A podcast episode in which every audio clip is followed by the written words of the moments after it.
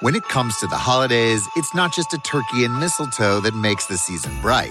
It's you making something special in the kitchen with new cookware and small appliances, setting the table with stylish dishware, glassware, and accent pieces, and serving it up with beautiful trays, bowls, and cheese boards. HomeDepot.com has all the cookware and tableware you need to make your holiday meal memorable for you and the kids. Whether they're 1 or 92, make the holidays yours with home decor from the Home Depot. How doers get more done.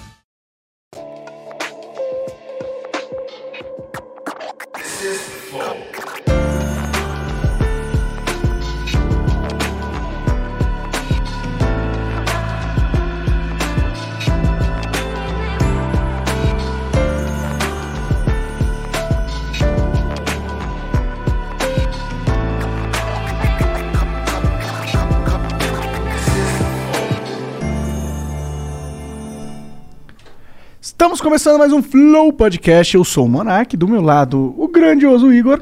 Salve, salve família. Agora, o malhador Igor, inclusive, né? Ih, vou começar no boxe segunda-feira. Sério? Hoje que- eu tava com o Popó, moleque. Caralho, onde que você tava com o Popó, Popó? foi lá em casa. Na sua casa tomar um café? Caralho. Aí não tinha café. Porra, e como você recebe as lendas, né? Aí eu levei ele pra almoçar. Tá certo? Aonde você levou ele pra almoçar? Num restaurante que o cara que tava com ele lá escolheu. Entendi. Era bom? Aí ele pagou a conta. Caralho, é, tá certo, né? Não, mas é porque eu quis pagar, ele. fa- Cara, foi engraçado. Aí fui pra pagar a conta. Aí o Popó. Não, bota tudo aqui no meu, pô. Aí o outro coroa que tava comigo, não, vamos dividir, pô. Aí eu falando pro cara, não, pode botar, pode botar. Eu, não, vamos dividir. Aí ele, bota, senão vai levar um murro. O cara botou na hora. Mas hoje a gente tá conversando com o Daniel Ma Maestral, é isso? Mastral, Mastral, é? ou Mastral, foi mal. Isso. É, pô, obrigado por ter aceito vir aí conversar com a gente, cara. honra e privilégio Obrigado, meu, tá cara, de verdade. tá? De É verdade. Eu tô, tô curioso, essa conversa parece que vai ser bem mind-blowing, tá ligado? É. E, e e- e ele é um cara bom de papo. A gente já tava ali embaixo ele trocando altas ideias. Assim, nada das paradas que eu queria falar aqui. Sim. Mas altas ideias. Da hora, trocando da ali. hora. É. Bom, antes da gente continuar o nosso papo, eu preciso falar dos nossos patrocinadores, que é a LTW Consult. Se tem problema financeiro aí, está com, sei lá, dívidas, entre em contato com a LTW Consult no Instagram, arroba LTW Consult, ou no site deles, ltwconsult.com.br. E fala com eles, eles conseguem ajudar você com as suas dívidas. Não, eles não vão te dar dinheiro, mas eles vão te ensinar a você renegociar suas dívidas. e- Existem várias ferramentas pra você trabalhar a sua dívida. É, rapaz. E também ele vai te ensinar como economizar dinheiro e no futuro, que é o que eles querem que você faça lá de verdade, é investir. Você vai conseguir investir. E se você tem um dinheiro aí para investir, tá guardado na poupança, que é um erro, entre em contato também com eles, preencha o formulário que tem no site deles e eles vão analisar o seu perfil e vão te indicar os melhores posicionamentos de investimento para você, tá bom? Então não perca essa oportunidade de melhorar de vida financeira agora. Vai lá na LTW Consult. E que dia é hoje? Hoje é dia, sei lá, 3. 19.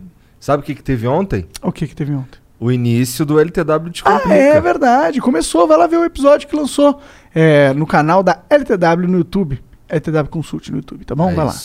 É, bom, se você quiser patrocinar o Flow, cara, é bem possível. Você pode patrocinar o Flow virando membro. Inclusive, a gente colocou vários novos concursos de membro ah, hoje no site, né? Ou colocou ou não co- colocou? Não sei.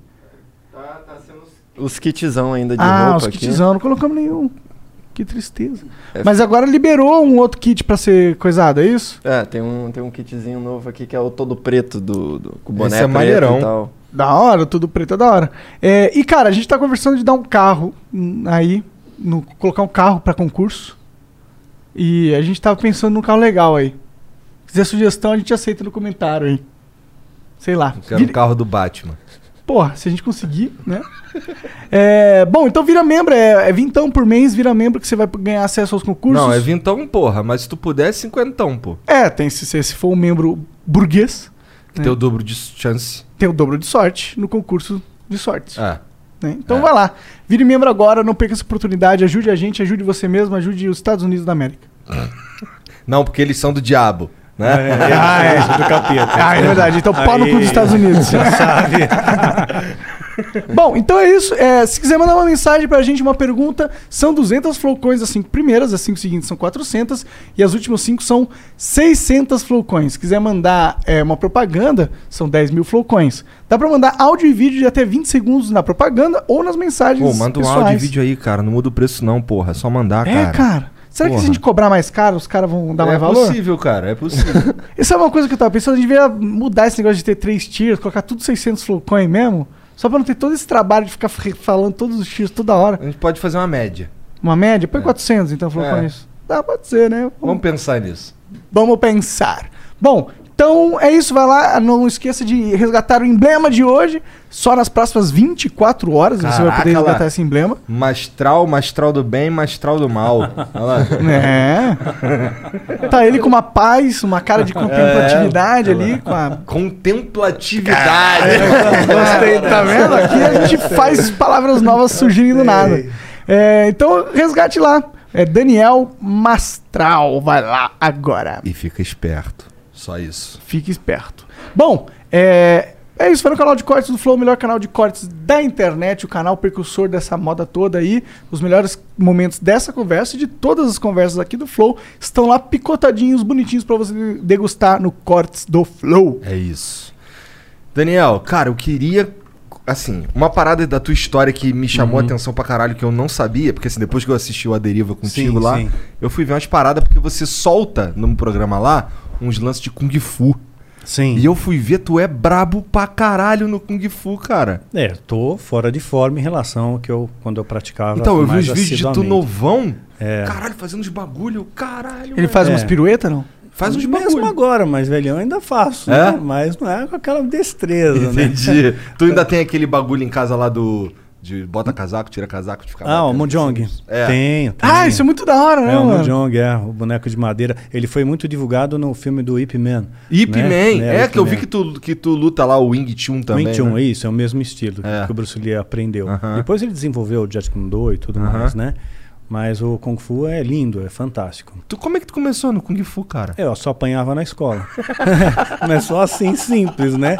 Eu só tomava pancada na escola, né? Entendi. Me pegava de saco de pancada. Eu preciso aprender a me defender. Eu não tinha um irmão mais velho.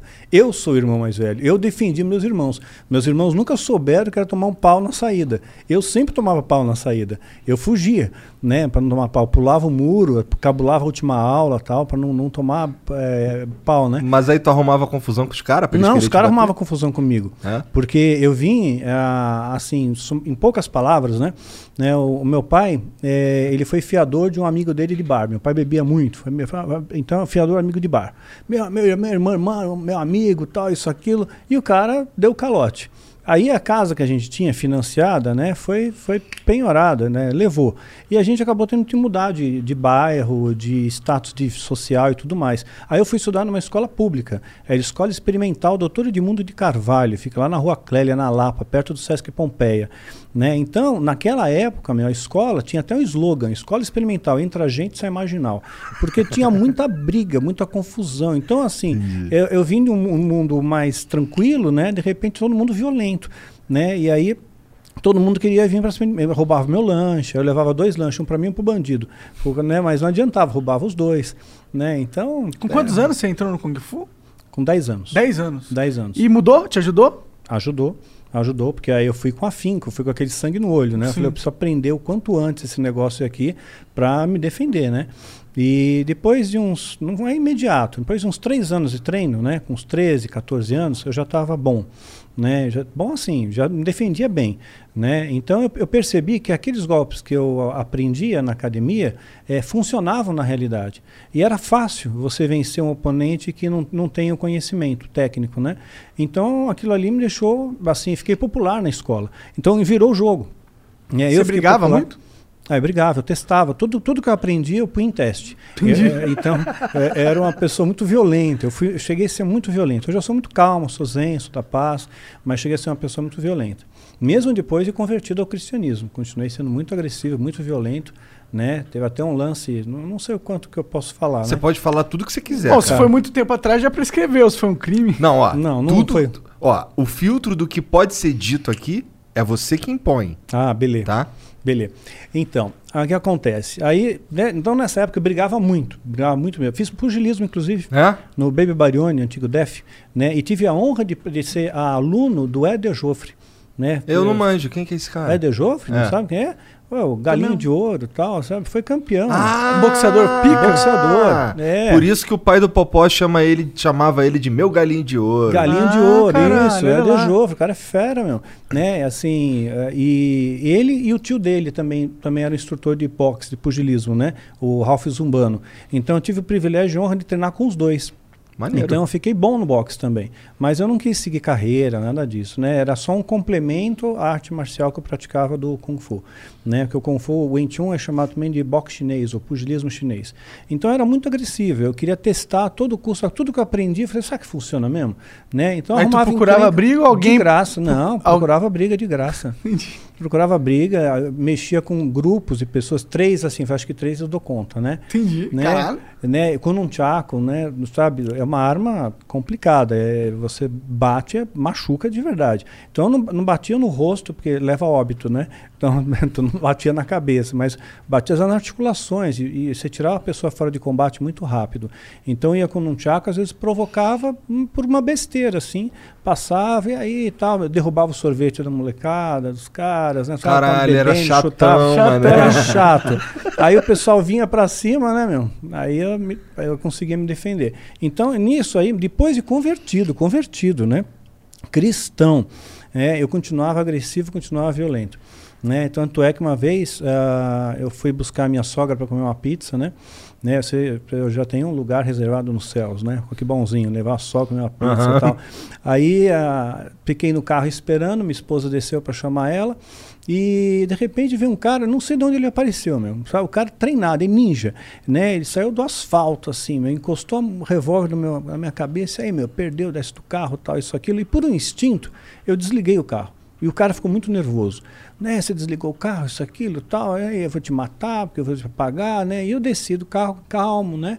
E ele deu distância para mim. Eu arrisquei. Não deve se fazer isso. Isso é completamente errado fazer. Né? Você enfrentar alguém que tem uma arma de fogo na mão e o cara não tem nada a perder. Né? Ele puxa o gatilho e acabou. É, acabou tua, a, pra, a tua vida, né? Mas eu reagi. Eu vi que deu distância, reagi. Né? Foi a primeira vez que eu, eu usei ah, o Kung Fu uma- contra uma arma de fogo. Deu certo, né? Não tive outras vezes, né? Graças a Deus. E a arma veio parar na minha mão. Né? Então eu consegui tirar a arma dele e descarreguei a arma em cima dele. Pela sorte, né? Acho por Deus, né? Todas as outras balas deviam estar úmidas, né? Então era um, era um 38, girou o tambor umas duas vezes, só picotava, plac, plac, plac, plac, não acontecia nada, né? Eu joguei a arma na cabeça do bandido, o bandido caiu, bati nele, e aí minha esposa veio, para, para, poxa vida, né? O que você está fazendo? Aí eu me tomei uma bronca da sogra, né? Eu ainda queria levar a arma do bandido para mim na casa, de souvenir. é, para levar de souvenir ainda, né? E aí eu peguei e falei, não, fiz um voto com Deus. Falei, Deus, olha, não quero mais ser violento, né? Tira essa violência de mim, tira essa agressividade, né? me dá um coração mais pacífico, né? Mas não, eu vou com uma briga, mais dia, menos dia, você sabe, o valentão morre mais cedo. Né? Mas é melhor o, o herói, o, o herói vivo, né? O covarde vive do É, que o herói morto. Isso, exato, né? Então, eu peguei e fiz um voto com Deus. Agora, eh, olha a questão da coisa. Bem que você faz, você rola uma prova, né? Sempre vem uma circunstância. Eu tinha feito esse voto tinha uma semana, né? E assim, eh, bateu uma semana, criou uma circunstância que me colocou à prova, para valer mesmo. Eu queria muito uma Bíblia, uma Bíblia de estudo, que era uma tal de Thompson, né? Fui, comprei a Bíblia, estou voltando para casa, né? Minha esposa está dirigindo, eu estou no banco do passageiro, vendo a Bíblia todo feliz, né? Que legal, isso aqui tem concordância, tem isso, tem aquilo, né? E nisso um cara fechou o nosso carro assim, de graça, de graça, veio, emparelhou e fechou, né? Ou- Outrora eu estaria espumando de raiva. É, eu teria ido, é, eu fechava o carro dele, parava, pagava num tchaco, batia, mas eu estava sem um tchaco, estava sem um tchaco. Já, já tinha me despojado das armas, né? Tu tinha quantos anos? Ah, nessa época acho que uns 27 Tava anos. no auge então, né? Tava, tava bem. 27, 28 anos, por aí. Aí peguei, né, o, o, cara pegou, ficou, a, a minha esposa ficou brava. Eu peguei, eu fiquei calmo, eu não senti raiva. Eu falei, puxa vida, Deus transformou meu coração, né? Mudou aqui dentro. Né? Minha esposa ficou ra com raiva, então ela meteu buzina no cara, farol, né? E eu falei, pô, você não faz isso, né? Ele tá ficando nervoso. Aí o cara ficou mais nervoso ainda, sabe? Começar a brecar na frente e começou a jogar o carro para cima da gente, né? E, e minha esposa foi cedendo aquilo para evitar uma colisão e ele acabou quase que obrigando a gente a parar no, no acostamento na Marginal Pinheiros, próximo à ponte Eusébio Matoso. Aí o cara desceu do carro, bateu a porta assim, veio na nossa direção, full, babando, né? Né? E minha esposa falou para mim, falou, ah, desce lá, Daniel, desce, dá um pau nesse cara. Eu falei, não, acabei de fazer um voto com Deus e paz, né? Como é que eu vou bater no cara, né? Não posso, né? Aí eu desci do carro humildemente, né? O cara pôs o dedo na minha cara, sabe? Falava perdigotos, me xingou, falou um monte de coisa. Fiquei quieto, né? Sabe? Fiquei quieto, baixei a cabeça, né? Não, não fiz nada. Aí eu peguei e falei, tá bom, olha, é, falou tudo, tá, me xingou, beleza, né? Pedi desculpa para ele, sei lá, se a gente fez alguma coisa, me desculpa aí. Ele pegou e falou para mim o seguinte, né? Tá, tá bom. Então, então, então vai embora, some nessa, tal, some, vou te pegar, deu uma ameaçada ainda. Eu peguei e falei, então vai, vai em paz, tá? Que Deus te abençoe. Ele falou, Deus me abençoe? Eu falei, por acaso você é cristão? Né? Eu falei, sim, eu sou cristão. Eu odeio cristão. Eu detesto cristão, porque cristão é tudo é, crente, né? Crente é tudo vigarista. Daí isso, tu foi aquilo, meter uma porrada né? nele. é, tudo vigarista. E ficou bravo, cara. O cara ficou bravo, né? Né? Eu falei, não, não é todo mundo assim, não, né? Aí eu falei, Deus, me dá uma estratégia. Eu olhava para olhei para trás, para o carro, né? Para falar para minha esposa, pô, faz alguma coisa, né? Vem até aqui, tenta apaziguar. E ela só fazendo sinal, bate, bate nele, bate nele. Colocando mais pilha ainda, né? Aí eu falei, caramba, né? Eu peguei e falei, Deus, me dá uma estratégia, né? Aí eu peguei e falei uma coisa para ele sabe que acho que uma, algo que Deus colocou no meu coração, né? Falei para ele o seguinte, cara, eu não sei os seus problemas, eu não sei da sua vida, eu não sei nada de você, mas você teve algum problema com o teu pai, né? Sabe, aquilo veio no meu coração, né? Você teve algum problema com seu pai e você está refletindo esse problema com seu pai, com Deus Pai. Né? Não confunda as coisas, né? Deus Are you in excruciating pain brought on by your son, daughter, or spouse suffering from addiction? You are not alone. If you call Recovery Centers of America today at 1 888 Recovery, your whole family can begin to recover. At Recovery Centers of America at Capital Region and Bracebridge Hall, your loved one will be treated with care by expert addiction professionals, while family programming will give you support and healing so that you can recover as well. RCA accepts insurance, provides transportation, and offers intervention services. Call 1 888 Recovery now. ele não erra com você. O pai humano, ele erra, ele falha, ele, ele comete erros, né? E quando tocou no assunto da paternidade, aquele homem começou a chorar, mas chorava que nem um bebê, assim, de soluçar. Caralho, do nada? Do nada, começou a chorar, pegou acho que algum ponto, um trauma, alguma coisa na vida dele. Ele me abraçou tão forte, o cara era forte. Ele me abraçou forte, eu me sentia assim um espremido numa laranja, um suco, virando suco, né? E chorava, chorava. Aí ele pegou e falou assim: "Vou preciso me reconciliar com Deus agora", né? E me puxou para baixo para me ajoelhar. Junto com ele, ele queria que eu orasse por ele, né? Ora por mim, ora por mim, eu preciso, eu, eu preciso me libertar disso, né? E chorava, e chorava. Quer dizer, e quem está passando na rodovia vê dois caras abraçados chorando, né? A minha esposa desceu do carro e ficou em pé olhando o que está acontecendo. Né? Aí Pensei eu- que fosse aí- sair porrada, os é. caras estão um orando pelo outro. Aí os motoqueiros estão passando, né? E aí, o amor, né? Isso aqui. E aí, Bibi, né? Fazendo aquela festa, né? Aí eu escuto minha esposa, né? Assim, aquele, meio que chorando, né? Sniff, sniff, o que que foi, né? Aí Eu falei, eu olhei e falei, o que, que- por que você está chorando? Ele falou assim, que coisa mais linda, que coisa mais bonita. Eu falei, é, fala para ele que você disse há cinco minutos atrás, a ver a beleza, né, da coisa. Aí levantou, a gente se abraçou, fizemos uma oração juntos, né? E ela pegou, foi perguntou pro rapaz: Por acaso você tem Bíblia? Pô, aquela Bíblia Thompson, cara. eu Ah, tava ela não deu tua grana. Bíblia. Eu tava juntando grana faz tempo, meu. Aí eu pensei, não, a Thompson não. Tudo menos a Thompson, né? Aí eu falei, o cara vai dizer que tem, claro, né? Ele já foi cristão, tudo, ele tem, tem Bíblia, né?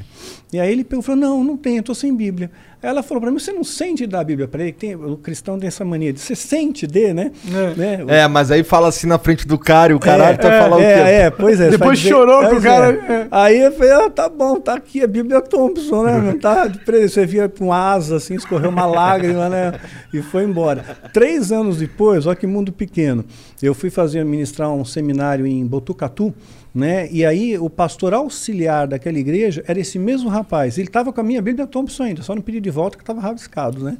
Mas assim, Porra, legal. muito- Então, então é legal. Transformou foi a vida legal. do cara É, ali, né? Acabou ficando legal. Caraca, acabou voltando cara. pra Deus ali. Que história maluca essa aí, né? da hora. É, isso tudo porque o cara era brabo no Kung Fu. Pois é, depois que ele foi pra... Hoje eu sou da, da paz. Mas tu chegou a competir? Competir. É? Na época que eu praticava arte marcial, não tinha a federação, é, a federação de Kung Fu. Hoje tem. Hoje é federado, tudo, organiza. Na época não existia isso. Mas tinha ótimos mestres que trouxeram Kung Fu para o Brasil. São mais de 300 estilos que tem na China. Né? E alguns desses estilos foram trazidos para o Brasil. Então veio o Liu, Liu Inkei, por exemplo, trouxe o Tonlon, né, o estilo do gafanhoto, trouxe o, o Garra de Águia, né, veio o Léo Imamura, trouxe o Inchun. Então veio, veio uma galera trazendo coisas novas para cá, né? Então eu, eu peguei essa, essa fase áurea, só que não tinha nada organizado. Então tinha campeonato, é assim, a minha academia contra a sua. Né? Aí quem mais tem aqui no, no- no- em São Paulo que a gente conhece? A gente chamava meia dúzia de academia, fazia um campeonato, falava campeonato paulista. E pronto, e trocava porrada lá, né? E aí saiu campeão, né? Aí conseguia, ah, conseguia alguém do Rio de Janeiro, al- al- alguma academia lá de Goiás topou também, pronto, já virou campeonato brasileiro, né? Aí saía o pau lá e saía quem era o campeão, Entendi. né? E nisso eu fui bicampeão paulista e vice-brasileiro. É, hora. mas ne- nesse formato, né? Entendi. Nesse formato. Entendi. Nós estamos falando de, de quando? Década de 90? É, década de 90. Entendi. Pode crer. E esse negócio de você virar cristão, você era cristão antes? O que, que você era antes de virar cristão? Eu era satanista. Ah, é verdade, né? pois é. Cara, loucura, né? Um satanista virar cristão é tipo um dos 180 aí, né? Mas satanista. Olha só. Satanista é. A religião satanista que eu. Que pelo menos eu, eu vi por aí as pessoas falando e que eu li na internet algumas coisas sobre e tal, tem muito mais a ver com, com culto a si mesmo do que culto a Satã. Não estamos falando da mesma coisa, então, né? Não. Esse não. satanismo que tu tá falando aí é um bagulho do, mais do mal mesmo. Do mal mesmo, do É? mal mesmo. É, que tem três forças que atuam no mundo, né? Tem a força do mal mesmo, né? Que seria o caracterizado pelo diabo, Satanás, né? E tudo mais. Né? Tem a maldade, né? Que é a maldade humana, a crueldade humana mesmo. São as nossas escolhas em fazer algo errado, né? E tem uma força majoritária que é a força do bem, representada pela, por Deus, né? Que é uma força soberana. Então, tem pessoas que vão em busca de fama repentina, querem fama, querem dinheiro, eh, querem poder, né? E, e se ah, acabam eh, em- se envolvendo com o satanismo. Só que na alta magia, é, que eu fiz parte, você não bate na porta e diz, eu quero entrar, quero fazer parte. Tipo maçonaria, sabe? Maçonaria, você não bate lá, eu quero ser maçom. O maçom vai te convidar para ser maçom. É, as seitas secretas, elas são discretas. Então, eles não ficam fazendo muito alarido. do- ninguém conta os segredos da maçonaria. Não tem um livro, os segredos da maçonaria, né? Mas aí se encontra um monte de livro por aí falando os segredos do satanismo. Você vê, tem uma Bíblia, a Bíblia satânica, né? A Satanic Bible, né? Aham. né? Tem, a, tem o São Cipriano, que o, o Lázaro tem lá, né? que está o fugitivo, né? o Lázaro que diz, É, acha que ele é. é satanista, né? É. Então ele pegou o, o- livro de São Cipriano, porque nesse livro de São Cipriano, que assim, é pífio, chega a ser é, hilário, ridículo, cômico, né? o tipo de bruxaria que tem lá. Ah, tem bruxaria para você ficar invisível. Então você lê lá um, um- um encantamento e você está invisível, né? Então, se o cara é chapado, que ele já é meio psicopata, o cara é psicopata, é louco, né? Ele vê, ele acredita que ele está invisível, né? Então ele fica mais ousado, né? Então aquelas paradas ali, assim, porque quando eu era, eu lembro de um molecão, adolescente, camisa de escola, andando lá no centro do Rio, e aí eu via na, nas, nas bancas, assim, o livro de São Cipriano, os bagulho aqui É, assim. são Cip- capa preta, capa de prata. de É, Cipriano. isso aí é tudo caô, papo É de... tudo caô, imagina. Tem o clavícula de Salomão, né? Esse é uma- caô também? É, caô, porque o mais próximo, né, que podemos dizer assim, de, de bruxaria, mais próximo, né, mas assim, é um verniz mais próximo, é o Dogmas e Ritos da Alta Magia de Eliphas Levi, né, é o mais próximo. Esse cara é brasileiro? Não, não. Elifas Levi. É, Eliphas Levi, mas não é brasileiro. Tá. Né? É, então, é, Porque eu imagino que o bagulho doido mesmo tá com os caras. Tá com os caras. O que acontece? Na alta magia você tem livros secretos ali, né? Então você não vai divulgar o segredo para todo mundo, porque o diabo não é burro, né? né? Então ele não vai colocar numa livraria para vender um livro de alta magia que ensina a fazer feitiço de, de Mas verdade. que tipo de feitiço? Ah, depende. Peraí, an- antes de você contar os Ah. feitiços, como que você entrou nisso aí? Pois é, como eu disse, você não, não- você é chamado para fazer parte. Por né? que Você- que tu foi chamado, então? Eles têm uma série de, de critérios, né? Então eles têm critérios cabalísticos, né? Pautado na numerologia cabalística. Eles têm critérios astrológicos, né? Então eles têm uma série de, de valores, né? Que eles pontuam, né? Para poder selecionar uma pessoa. Né? Então, eles veem que aquela pessoa tem uma, tem uma probabilidade de ter um potencial para se desenvolver na alta magia.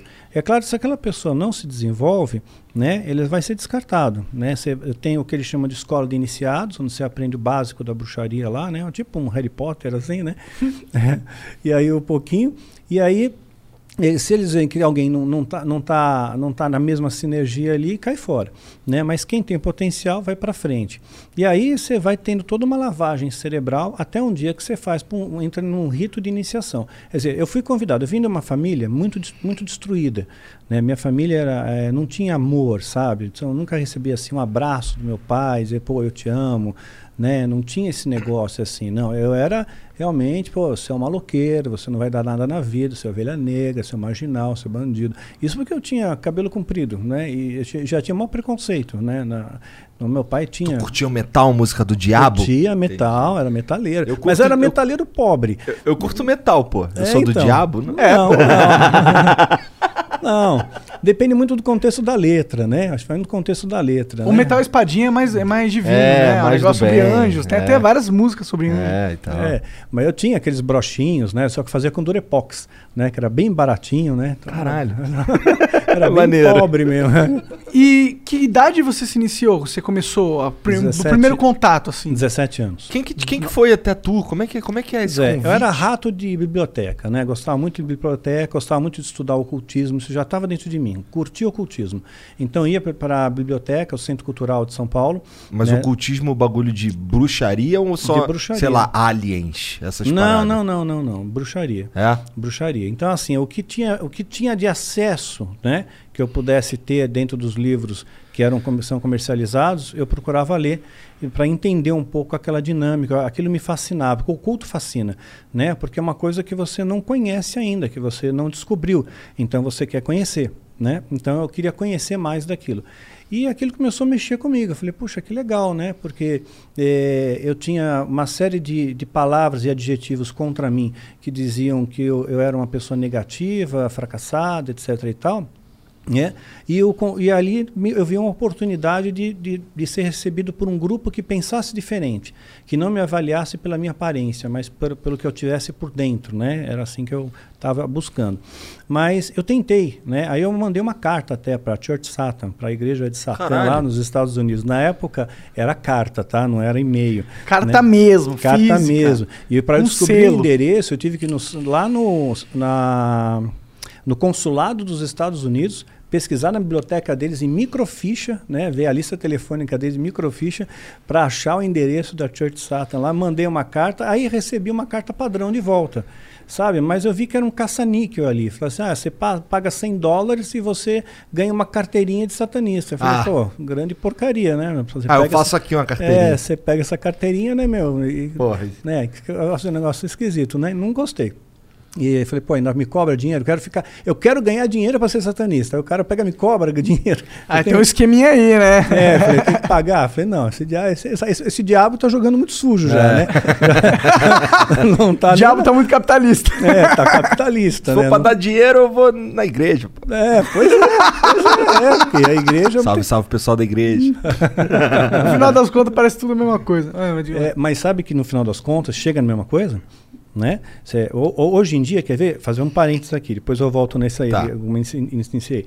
O que, que faz a pessoa entrar no satanismo? Ele quer dinheiro, ele quer poder, ele quer glamour, ele quer beleza, Quer ser aceito? né? quer ser aceito. Aí, o que, que as pessoas vão buscar hoje na igreja? É prosperidade, Prosperidade lota a igreja. Você falou, o, é, o culto da prosperidade lotou a igreja. Então eles querem prosperidade, eles querem milagre, eles querem unção, eles querem poder, eles querem títulos, status, prestígio. Né? E pertencimento também. Né? Então, quer dizer, é a mesma coisa. Ele conseguiu trazer, o diabo ele conseguiu contaminar a igreja num ponto de, de- dela vibrar na mesma frequência que ele. Ou seja, então as pessoas estão indo na igreja em grandes massas, você pensa, puxa, nós temos 40 milhões evangélicos no Brasil, por exemplo, né? Mas, olha, para você passa o peneira mesmo, é uma, é uma minoria. É minoria, talvez 5%. Que é fiel disso. realmente. Que é a fiel, porque a maioria vai na igreja por interesse, não vai por amor. Vai por interesse em querer ganhar alguma coisa, eh, levar alguma vantagem, vai para pedir, não vai para se doar. Não estou falando dar dinheiro, mas falando assim de, de realmente se, se entregar ali, sabe? Fazer uma adoração legítima. Colocar a vida em prol dos outros. vida, Exato, exato. Ajudar as pessoas, fazer o bem. As pessoas são muito egoístas, né? Então, isso daí foi uma coisa plantada. Satanismo fez isso, né? Eu fiz parte desse grupo, inclusive, década de 80 e década de 90, se infiltravam nas igrejas e espalhavam o que a Bíblia hoje coloca como doutrina de demônio. Né, de doutrinas humanas. Então, então, uma vez que você entrava nas igrejas, você começava a estimular a vaidade das pessoas, né? De um líder, de um pastor, como você é bom, você é o cara, você tem o dom, você tem a unção, você tem a unção do profeta Elias, né? Você é um Moisés, você é um Davi, né? Então, e, e, e começaram a espalhar essa questão de dinheiro também. As pessoas mais eh, que conseguiram cargos na igreja, satanistas, né? Começaram a espalhar essa história de, ó, precisamos ganhar dinheiro, faz o voto, É um faz o povo, duplo. faz o pessoa, faz o povo fazer o voto de mil reais, né? Quer dizer, você tem, você tem que dar mil reais para Deus. Quer dizer, não importa se você ganha um salário mínimo, se você é aposentado, você tem que dar mil reais. E tem o grupo do puxa-fila, né? Que, que, vamos supor, pastor pediu mil reais para o povo lá, para a galera, né? Que é um voto, porque aí vai ter a bênção, a prosperidade e escambau. Né? Aí tem, é combinado isso, combinado nos bastidores. Tem uma meia dúzia de pessoas que vão na frente, que se levantam, põem o envelope vazio no, no gasofilácio tem nada. É o puxador de fila para trazer o que? O efeito manada, né? Aí vai todo mundo Ó, atrás. tem gente que tá doando, vou doar também. né? Aí vai Ó, no efeito manada. As pessoas acreditam mesmo nisso. Acredita, vai É. efeito manada. É, Mas isso é algo do satanismo ou é algo só dos caras filha da puta querendo ganhar mais dinheiro? Pois é, foi algo plantado pelo satanismo. Mas para isso vingar, tem que ter um coração disposto para aceitar aquilo. Quer dizer, você, eu te proponho uma coisa, né? Um negócio sujo, por exemplo, vamos assaltar um banco, né? Vamos fazer uma casa, fazer tipo a casa de papel aí, vamos fazer um assalto daqueles, né? Você pode aceitar ou pode recusar. Então depende muito do seu coração. Então foi apresentado diante desses líderes, né? Essas algumas coisas. Né? Os satanistas apresentaram alguns modelos para eles. Né? Eles aceitaram, a maioria aceitou. Tanto é que depois formou-se no Brasil uma coalizão apostólica brasileira. Já ouviu falar disso? Não. Pois é. Tem apóstolos hoje agora Aham. né, na igreja, né? Só que apóstolo, biblicamente falando, não existe. Não existe apóstolo para os dias de hoje. Os apóstolos foram só para a época de Jesus, né? Só para aquele momento histórico. O que porque- define um apóstolo? Nem sei. Ah, ele é tipo um cara muito conectado com Deus, assim. Mais É. do que a maioria. Na minha concepção de, de que não entende nada sobre isso. É, ele sim, ele tem essa conexão, mas é, não é, é essa a ideia que querem passar. É Tá. isso mesmo. Que ele é mais conectado com Deus, mais do que a maioria, que ele tem uma autoridade superior, ou que ele é mais espiritual, né? Ou que ele, ele tem uma sabedoria superior. Essa é a ideia. Ele é se- único. Isso, que Dentro é, da é fé. exato. É o conceito que colocam hoje. Errado, contaminado, para enganar o povo. Né? E o que, que- qual é a definição bíblica de apóstolo? Né? No, no livro de Atos, no capítulo 1, Pedro, que foi um dos primeiros líderes da igreja, Jesus comissionou a Pedro, né, como sendo os primeiros líderes da igreja, né, eles estão vendo, conversando entre eles ali, quem, como vão substituir Judas, porque eles eram 12. Né? Poxa, como é que a gente vai substituir Judas? E aí eles chegam num tal de Matias, Hello, Discover here to explain our cash back match. Here's how it works we give you cash back for using your Discover card on the things you were going to buy anyway. Then we match that cash back in your first year. And that's why we call it Cashback Match. Now to recap and say cashback one more time. We match all the cash back you've earned at the end of your first year automatically. Discover. Exceptionally common sense. Learn more at discover.com slash match. Limitations apply. Fall is the season of gathering that brings us together with warmth and color. So, whether it's a birthday, anniversary, or a special event, celebrate your friends and family with a gorgeous bouquet of roses from 1-800-Flowers.com. 1-800-Flowers makes it easy to brighten someone's day with 24 multicolored roses for just $39.99. To get 24 multicolored roses for just $39.99, visit 1-800-Flowers.com slash tune in. That's 1-800-Flowers.com slash tune in. Né? né? E esse Matias acaba não, não rolando, não, não deu certo. Fiz tiraram sortes ali, né? Não, não, não foi uma coisa de orar, de tentar ouvir a voz do Espírito e tal. E esse Matias não, não rolou. Mas Pedro ele dá uma dica: olha, para ser apóstolo é necessário que você seja testemunha ocular da ressurreição de Cristo. Então, entre a, res- a ressurreição de Cristo, quando ele ressuscitou, e a ascensão, quando ele subiu aos céus, a Bíblia diz que passou um período né, é, de, de 40 dias. Nesses 40 dias, cerca de 500 pessoas viram ele, né, viram Jesus. Né? Então, nesse período, então quem, pôde, quem viu a isso, quem viu a ressurreição, ele tem a chancela de apóstolo, né? porque ele foi testemunho ocular. Paulo é o último a ver Jesus, por isso que ele é apóstolo também. Né? Lucas, que andava com Paulo, né? é- é- Lucas era um historiador e um médico. Né? Ele escreveu o Evangelho de Lucas e também escreveu o livro de Atos. Lucas, ele andava com Paulo, mas ele não se intitula apóstolo. Em momento algum, ele não fala, eu sou apóstolo. Né? Eu sou Lucas. Né? Né? Marcos, o Evangelho de Marcos, que é um evangelista, são quatro evangelhos. Né? Jesus escolheu doze. Né? Só que desses doze, nem todos escreveram evangelhos. Né? Marcos não está entre os doze. Jesus não escolheu Marcos. Não, então, Marcos ele não se intitula apóstolo. Ele não fala, eu, Marcos, apóstolo. Ele não fala isso. Ele não é apóstolo. Porque ele não viu Jesus, ele não foi testemunho ocular. Então, essa é a primeira premissa. Né? Então, os apóstolos de hoje não foram testemunhas oculares da, de Jesus, da ressurreição de Jesus. Né? Não foram chamados pelo próprio Jesus. Então, quando formaram essa coalizão, me chamaram né, para fazer parte. Olha, vem fazer parte também, né? E qual era a ideia? É, olha, a gente vai criar um grupo, né? Porque está tendo muito pastor por aí, então nós vamos criar um grupo ec- mais é, é, mais eclético, né? Mas, então mais superior. Então as pessoas, nós vamos vender imagem para o público, para o povo, de que quem estiver debaixo de uma cobertura apostólica, e essa cober- esse negócio de cobertura é outra palhaçada, cobertura apostólica né, está mais protegido, quer dizer, o demônio não pode pegar, o demônio não pode atacar, porque aquele apóstolo está orando por você mediante um pagamento. Né? Ah, Né? entendi. Tinha igrejas que tinham cobertura apostólica, que pagavam carnê para o apóstolo. Né? Todo mês pagavam um valor. A igreja né? pagava, às vezes, 10 mil para o pastor todo mês para manter a cobertura apostólica. Essa igreja tem a cobertura apostólica do apóstolo fulano de tal. Aí remetia um certo prestígio. Né? Então, essa coalizão apostólica no Brasil, ela vê... Quando me convidaram, eu falei, não, gente, mas ó, isso aqui está errado. E eles falaram para mim, nós sabemos que está errado, mas o povo não sabe. Né? O povo não sabe. E, assim, a gente precisa ter uma autoridade maior aqui no Brasil. Né? Isso depois tu já estava convertido. Convertido, convertido já. Isso eu já estava. Nesse momento eu já estou inserido no sistema evangélico, né? Eu já estou dando palestra, já estou escrevendo livro, já estou nessa dinâmica, né? Então, é, então não, não existe esse lance Eu de consigo apóstolo. imaginar alguns nomes que estariam nesse grupo aí. Consigo Ah, imaginar. chuta aí não, um, então. Não é nem Edir Macedo. O Edir Macedo, ele não se titula apóstolo. Você vê? Ele disse ele é o bispo. Ele Verdade, ele é bispo. Ele Quem é bispo. te intitula apóstolo? Tem o apóstolo, Aí- aí aquele quem do saiu? chapéu. É, aí que, veja só, o Valdomiro, É, o Valdomiro, Valdomiro. que é o apóstolo Valdomiro, É. né? ele era da, da igreja do Macedo. Né? Então, o que, que ele quis dizer com isso? O, o Macedo diz, eu sou bispo. Então, ele fala, não, agora eu sou apóstolo. E ele era da mesma igreja. Saiu, sou apóstolo. O R.R. Soares não diz que ele é apóstolo, ele é missionário. Ser missionário. Né? Mas aí tem alguns que querem se destacar mais, né? E tem uma Todo quali- mundo pode virar apóstolo? Como que é a regra de quem vira apóstolo? Hoje a regra, hoje em dia, a Ah. regra é você fazer parte de uma máfia gospel. Entendi. É isso, né? Então, a máfia gospel te convida para fazer parte daquilo, né?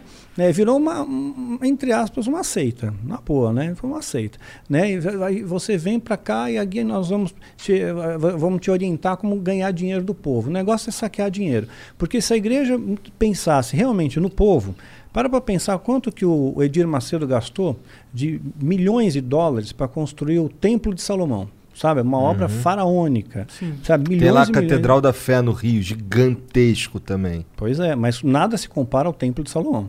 Eu nunca vi o Templo de Salomão. Eu passei em frente. Você Eu pensei, fica- que fosse, eu pensei que a do Rio fosse maior. Olha, eu acho que. Eu, eu não conheço a do Rio, É sinceramente. que é eu não conheço. muito grande. Então, mas o, o Templo de Salomão. Põe aí o ele é Templo de feito- Salomão pra gente, Inzão. É, ele é gigantesco, gigantesco, né? E tem uma estrutura, assim, ele trouxe árvores de Jerusalém, ele trouxe é, pedras de Jerusalém. Caralho, é alto pra caralho. É, e por dentro, não sei se vai ter alguma foto por dentro. Bom, é ele bonito o monstro, negócio. cabe 5 mil pessoas sentadas, né? Caralho. Então ele é monstruoso, é gigante esse templo. Parece até uma construção italiana essa porra. É. Aí o que acontece? Aqui, isso aqui deve ser. Você parar pra... É, olha aí, Caralho! gigantesco. né? Porra, é. eu acho que o do Rio é maior. Bota o do Rio aí, Catedral da Fé. Eu acho. É.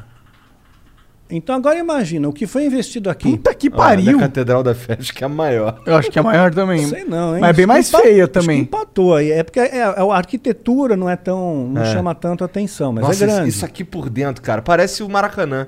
É muito grande. Tem patamares, assim, de cadeiras. É muito grande. Agora imagina, né? Se esse investimento fosse feito, por exemplo, vamos melhorar a condição do povo, vamos investir no hospital, vamos construir um hospital. Padrão Einstein, cara. Um dinheiro investido aqui, padrão Einstein, padrão sírio-libanês. Né? Então, essa De graça pra todo mundo. De graça, né? Quando a Igreja Católica começou a colonizar o Brasil, tal, os índios e tudo mais, começaram a abrir hospitais. Tem hospital hoje, Hospital São Camilo, né? É, São não sei o quê, né? Então, é, eles começaram a abrir hospitais.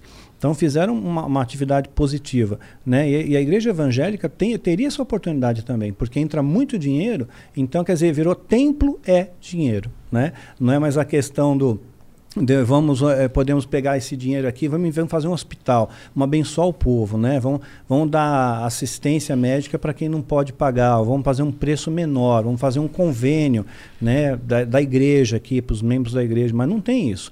O negócio é só pegar dinheiro. E não querem saber se você tem se você não tem se você está devendo se É, você não, é é aposentado. Lucro pelo lucro máximo. É.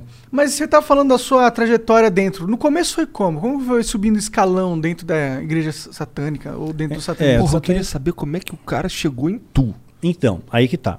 Eu peguei, ma- mandei essa, mandei essa carta para Church Satan, me mandaram de volta uma carta padrão. Aí eu peguei, né, res- respondi para eles, falei: "Não, não vou, não tenho dinheiro, não tenho 100 dólares para te mandar, né? Eu só eu não tenho grana, né? Então, quer dizer, e aí tudo em inglês, né? Então eu pedi para alguém traduzir, fazer para mim, sempre eu pedi um colega fazer para mim. Aí mandou para ele, mandei de volta. Pensei que não ia receber mais nada, de, nada deles. Passou um tempo, mandaram outra carta para mim. Disseram, ok, preencha essa ficha aqui pra gente. Né? Tinha uma ficha preencher e tinha umas três fotos que eu tinha que anexar. Né? Três fotos minhas. Aí coloquei as fotografias, né?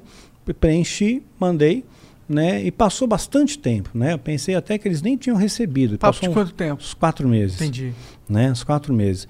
Aí, de repente, um dia eu estou no Centro Cultural, São Paulo, estava lendo o livro, né? Veio do meu lado um cara, né? Um cara bem vestido, tal, hum, bem afeiçoado, né? Assim, é, e eu não posso dar pista para dizer quem é, né? Mas então, é famoso? hã? É famoso? é uma pessoa conhecida. Caralho, uma pessoa conhecida. Pessoa conhecida. Luciano Huck, eu tô ligado. Não, a idade não bate. Ó as pistas. Ih, caralho. É. Ó, É, aí é coisa negócio Isso é do capeta aí. Tá é. vendo aí? Do capeta tem uma manifestação sobrenatural. Acho que é melhor não falar o nome, não. Ou fala pra caralho. Não sei qual que é o sinal que ele tá dando aí. Então, veio, sentou, né? Aí pegou, me chamou pelo meu nome, né? Meu nome mesmo de batismo é Marcelo. Marcelo, Marcelo, né? Daniel é um nome espiritual que Deus me deu. Então, assim, na Bíblia a gente vê muito essa questão de mudança de nome. Barnabé, o nome dele não era Barnabé, era José. Até o né? nome do, do. Não, se bem que quem mudou o nome de Daniel não foi Deus, foi o. Foi ó, isso. Foi o imperador Foi o lá, imperador né? lá, É, Nabucodonosor. É. Então, Caralho, tá sabendo? hein? né? Impressionado. Daniel significa Deus é meu juiz. Deus é meu juiz, exatamente, isso Caralho. mesmo. Então, é, você vê Jacó, torna-se Israel. Então, nós vemos mudanças em alguns casos pontuais. Quando eu me converti, eu era uma página em branco. Né? Então, de repente, veio um grupo de pessoas pra, ah, até mim, oraram e disseram que Deus estava me dando um novo nome, que esse nome era Daniel, não era mais Marcelo. Mas naquela época, né, voltando ao, ao- assunto, é, Ele ele chamou de Marcelo. Marcelo. Ô, Marcelo, eu posso sentar do seu lado? Eu já estava sentado, né? Eu falei, pode. Assim, no primeiro momento, eu, o que eu pensei, né, na, é, assim, é, eu praticava arte marcial, né, tô com 17 anos de idade, né, ainda, ainda tinha aquele ímpeto de violência dentro de mim, né, eu tô, assim, eu não estava bem vestido, né, eu estava do meu jeito, sabe, eu pegava a jaqueta de jeans, jogava na água sanitária, na cândida, né, desmanchava, rasgava, tal, então, então era tudo zoado, né, eu gostava de, me andar, de andar desse jeito.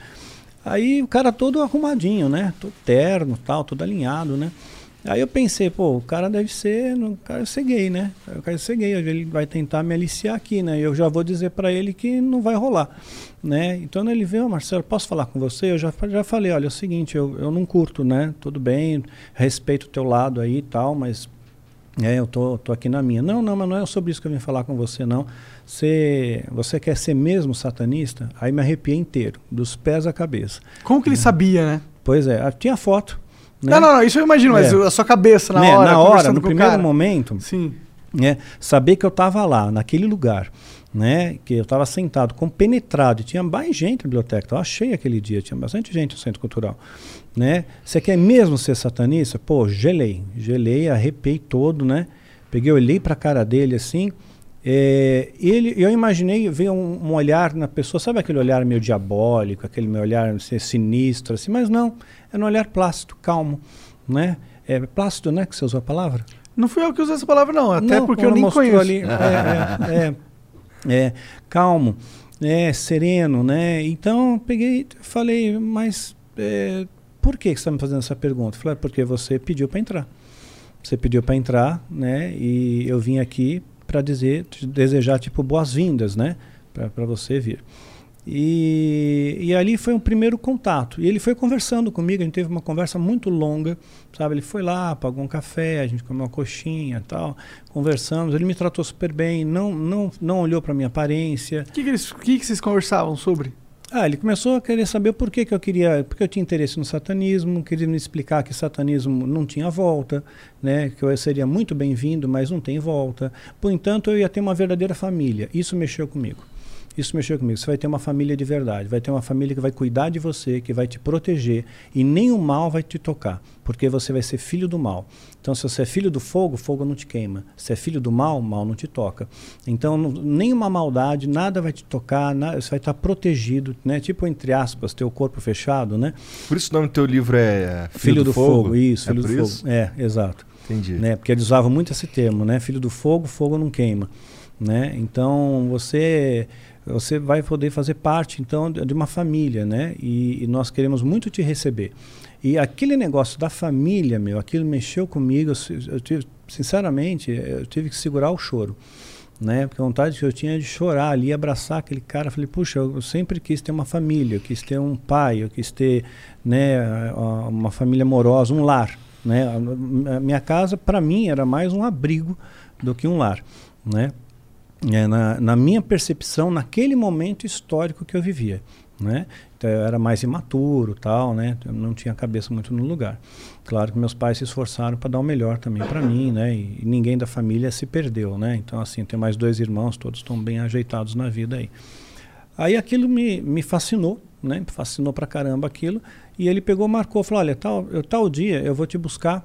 Né? Em frente, uma, tinha uma, eu morava no bairro da Pompeia, né? E, e na Avenida Pompeia tem uma igreja, né? Não sei o nome daquela igreja católica, fica na esquina da Avenida Pompeia, é, com ah, Alfonso Bovero, né? E eu não, não lembro o nome da igreja agora. Então, ele falou: eu vou, te, vou passar lá com, vou passar lá e vou te buscar e você vai vai vir, vai nos conhecer, conhecer o nosso lar. Né? E eu fiquei me senti super importante naquele dia, né? E eu peguei, me, me arrumei pior ainda. Falei, fui mais maltrapilho ainda. Falei, poxa, eu quero ter certeza, né? Que você vai ser aceito ali. Que eu vou ser aceito ali. Esse Então, cara que foi falar contigo aí, esse cara que, que você falou que ele é conhecido, ele já era conhecido também? Tu reconheceu quando ele foi falar contigo? Não, ele não era tão conhecido Tá. naquela época, não. Tá. Ele já tinha um cargo é, importante, né? Mas não, não era uma- um cargo de visibilidade. Entendi. Não tinha visibilidade. Tá. Você atribui o sucesso dele a, a ele pertencer ao culto? Com toda certeza. Entendi. Toda certeza. Porque se ajudam muito, eles se, a- se ajudam, eles se protegem. É parecido com uma maçonaria nesse sentido, né? Ah, é pior. Pior. Va- vamos supor, é, eu vou, vou- vou- abrir outro parênteses, tá? Tá. Beleza? então tá bom. É, já ouviram falar de algo chamado adrenocromo? Não, pois é. Eu já ouvi, né? Um lance do. Do lance lá das crianças, não sei o que, que Isso. com o medo, Isso, paradas assim, isso. né? Nos Estados Unidos, existem pessoas, isso é fato, né, que estão pagando 8 mil dólares por uma bolsa de sangue jovem. Porque eles acreditam, né? Existe um. Está em estudo isso ainda, mas. Eu já falar gente- disso aí. É. Tem uns ricaços que estão colocando sangue de Isso. jovens nas próprias veias, que isso rejuvenesce. Exa ou retardo de envelhecimento, É. rejuvenesce ou retardo de envelhecimento, né? Então, isso aí já é uma coisa, um estudo já feito. Isso já existe, já é legalizado e já acontece nos Estados Unidos. Só que existe uma outra vertente disso, isso aí é antigão, mais antigo, tá? Esse essa estudo é recente, mas esse tipo de situação já acontece há muitos anos. O vampiro vem disso?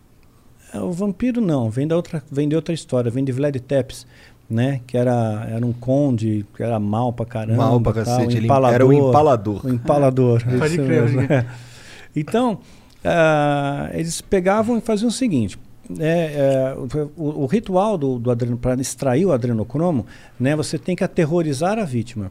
Né, de preferência são crianças, né, é, na faixa de 9 a 7 a 10 anos, mais ou menos. Né? Então aterroriza a vítima, essa é a teoria. Né? Felizmente eu nunca vi um ritual desse. Mas eles, mas eles contavam. Se bem que pra teorizar uma criança não deve ser tão difícil, né? Porra, mas pelo amor. Tu acha que só aterroriza? É, tortura, Ah, entendi, tortura, entendi. tortura mesmo, põe medo, tortura. É, Seu bicho palma te pegar. É, tipo. Com seis anos, né? É, tipo monstros. Addiction is a disease that impacts all of us. Whether you, your neighbor, friend, or family member is struggling, everyone feels the pain of addiction. Recovery Centers of America wants you to know that addiction treatment works and recovery is possible. Call 1 888 Recovery Now for help for yourself or a loved one. Recovery Centers of America, Capital Region, and Bracebridge Hall have helped thousands of patients in the DC, Maryland area start a better, healthier way of life through their evidence based inpatient and outpatient treatment programs. The caring team of physicians and clinicians at RCA see their patients as so much more than their addiction and are deeply committed to providing expert care with heart. Recovery Centers of America knows that every day in active addiction is a day in isolation, which is why they admit new patients 24 7 year round. Don't wait. Make the call that can change everything. Call 1 888 Recovery now. That's 1 888 Recovery. Fall is the season of gathering that brings us together with warmth and color. So whether it's a birthday, anniversary, or a special event, celebrate your friends and family with a gorgeous bouquet of roses from 1-800-Flowers.com. 1-800-Flowers makes it easy to brighten someone's day with 24 multicolored roses for just $39.99. To get 24 multicolored roses for just $39.99, visit 1-800-Flowers.com slash tune in. That's 1-800-Flowers.com slash tune in. querendo, né? é, eu tô querendo tornar uma situação pesada e muito mais leve do que ela na Tá, verdade é. Obrigado, Monarca. Meu ponto fraco é criança. É. Pois é. Então, assim, graças a Deus nunca vi, mas eu aprendi na escola de iniciados a mecânica da coisa.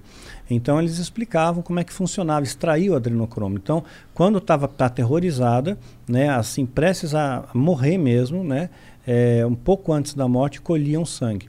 E a quantidade que eles conseguiam colher por, por criança, para ter efeito, a quantidade certa com adrenalina e tudo mais, não é uma quantidade tão grande né? Você não consegue tipo um litro, meio litro, né? Você consegue uma ampola de 10 ml, mais ou menos. Entendi. Né? E isso daí é vendido no mercado paralelo assim a um valor estratosférico, né? Então os, os, os satanistas eles se beneficiam dessa do adrenocromo, né? Especialmente sacerdotes e sumos sacerdotes, as são as- os patamares mais elevados, né? E eles também ah, vendem isso para mercados paralelos. Então tem muitos atores de Hollywood que você pode ver que o cara está no formol, né? O cara assim não envelhece. A Cher não envelhece. O Tom Cruise. Tom Cruise não envelhece. Mas ele é cientologista. É cientologista, É. né? Pois Tem é, mas alguma não, coisa a ver eu ou estou sim? dizendo assim que a, que a pessoa pode comprar isso, Não, claro, entendeu? não, sim, sim. Né? Então você, você financia né, a, a instituição satânica assim de diversas fontes, né? De diversas fontes de captação. Então, é, Mas tem- depois a criança vai pra casa dormir. Ela morre, porra. né, não. Ela dorme pra sempre. Mas é, é, executam e cremam. Cremam. Eles têm crematório, crematórios próprios, né? né? Então, naquela época, eles alugavam um crematório. Agora, eles já têm próprios. Então, assim, você Deve não ser sabe... difícil fazer um crematório, né? É, você, assim, você não sabe aonde está o negócio. E tem catalisadores, tudo, quer dizer, não sai fumaça, não sai nada. Virou pó, sumiu, né? Você nunca mais encontra, entra na taxa de desaparecidos. Vê o número, pesquisa o número de crianças desaparecidas só no Brasil, por ano. Enorme o número, enorme. Isso porque a polícia não divulga os números reais para não alarmar a população. Os números são bastante maquiados ainda. Então tem muita gente que desaparece, simplesmente desaparece.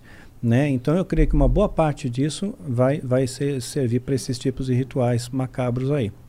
Então, só que aí eles se protegem. Digamos que alguém viu essa cena, ficou impactado com aquilo, né? Se eu visse, por exemplo, uma criança, sabe, eu ia ficar muito impactado com isso, ia mexer comigo, e eu quisesse denunciar, né? Fosse lá na polícia, olha, eu sei o local, eu sei onde é, eu, eu Sei vá- quem são. sei quem são, tal. Não adianta, ó, o delegado, né, é, tem delegado, tem é, juiz, tem promotor, tem político, tem pessoas de todas as esferas, sabe, da, todas as camadas da sociedade, tem gente ligada ao satanismo, né? Tem um, um, um, um documentário da Netflix, acho que ele reproduz isso muito bem, chama-se Os Filhos de Sam, né, que conta uma série de assassinatos que houve em Nova York na década de 70 e ligados a, uma- a um- supostamente uma seita satânica. Né? Não sei se você já viu. Não. Então, e aí teve um repórter investigativo, ele foi atrás. Ele descobriu a seita satânica, descobriu as pessoas poderosas dentro da seita, descobriu que tinha pornografia, pedofilia, sabe, é, é, crimes contra crianças, assim, e ele juntou provas. Ele apresentou para a polícia essas provas. A polícia não investigou, nenhum político quis saber de ir atrás morreu, eh, morreu o assunto. E ele ficou, ele morreu sozinho. Todo mundo se afastou dele, achando que ele era uma pessoa Maluco. desacreditada, maluca. Ele se afundou no álcool, né, no- nas drogas, morreu sozinho, desacreditado. Né? Então eles se protegem bastante. Agora, é claro, não, ninguém escapa da, da justiça de Deus. Quer dizer, as pessoas podem, eles podem achar que estão protegidos né? Né? Da, da das questões sociais, assim, que eles se protegem bastante, mas não, não, não vão estar protegidos da mão de Deus. A mão de Deus alcança eles e o que, eles, o que você semeia, você colhe. Teve Isso algum, é bíblico. algum né? caso de um satanista que se fudeu recentemente? Como assim, que... Se virou notícia, um, um cara que era famoso satanista e descobriram que ele tá fazendo maldades e o caralho. Não, não. Nunca, nunca ouvi nenhum caso assim real, né, de alguém que de fato é, E aqueles ricaços lá dos Estados Unidos? Eu não lembro o nome dele, mas rolou uma polêmica que o cara dava várias caronas pro Bill Clinton, era amigo do Bill Gates, e tinha um, um sistema de pedofilia aí, O né? Steve Bannon? Não, não, é Não. Steve Bannon, não, é o... Eu não sei o nome. Esse cara, se não me engano, tem um filme sobre ele, né? Ou alguma É, coisa. Não, esqueci eu to- acho que eu sei quem é, assim, eu não estou lembrando o nome. é, mas você Harvey vê, Weinstein? Você vê não que no sei. final das Sei, não, contas é não dá nome. em nada. Mais ou menos, ele morreu, né? Ele É. era bilionário e foi Sim, mas enforcado na prisão, né? É, pois é.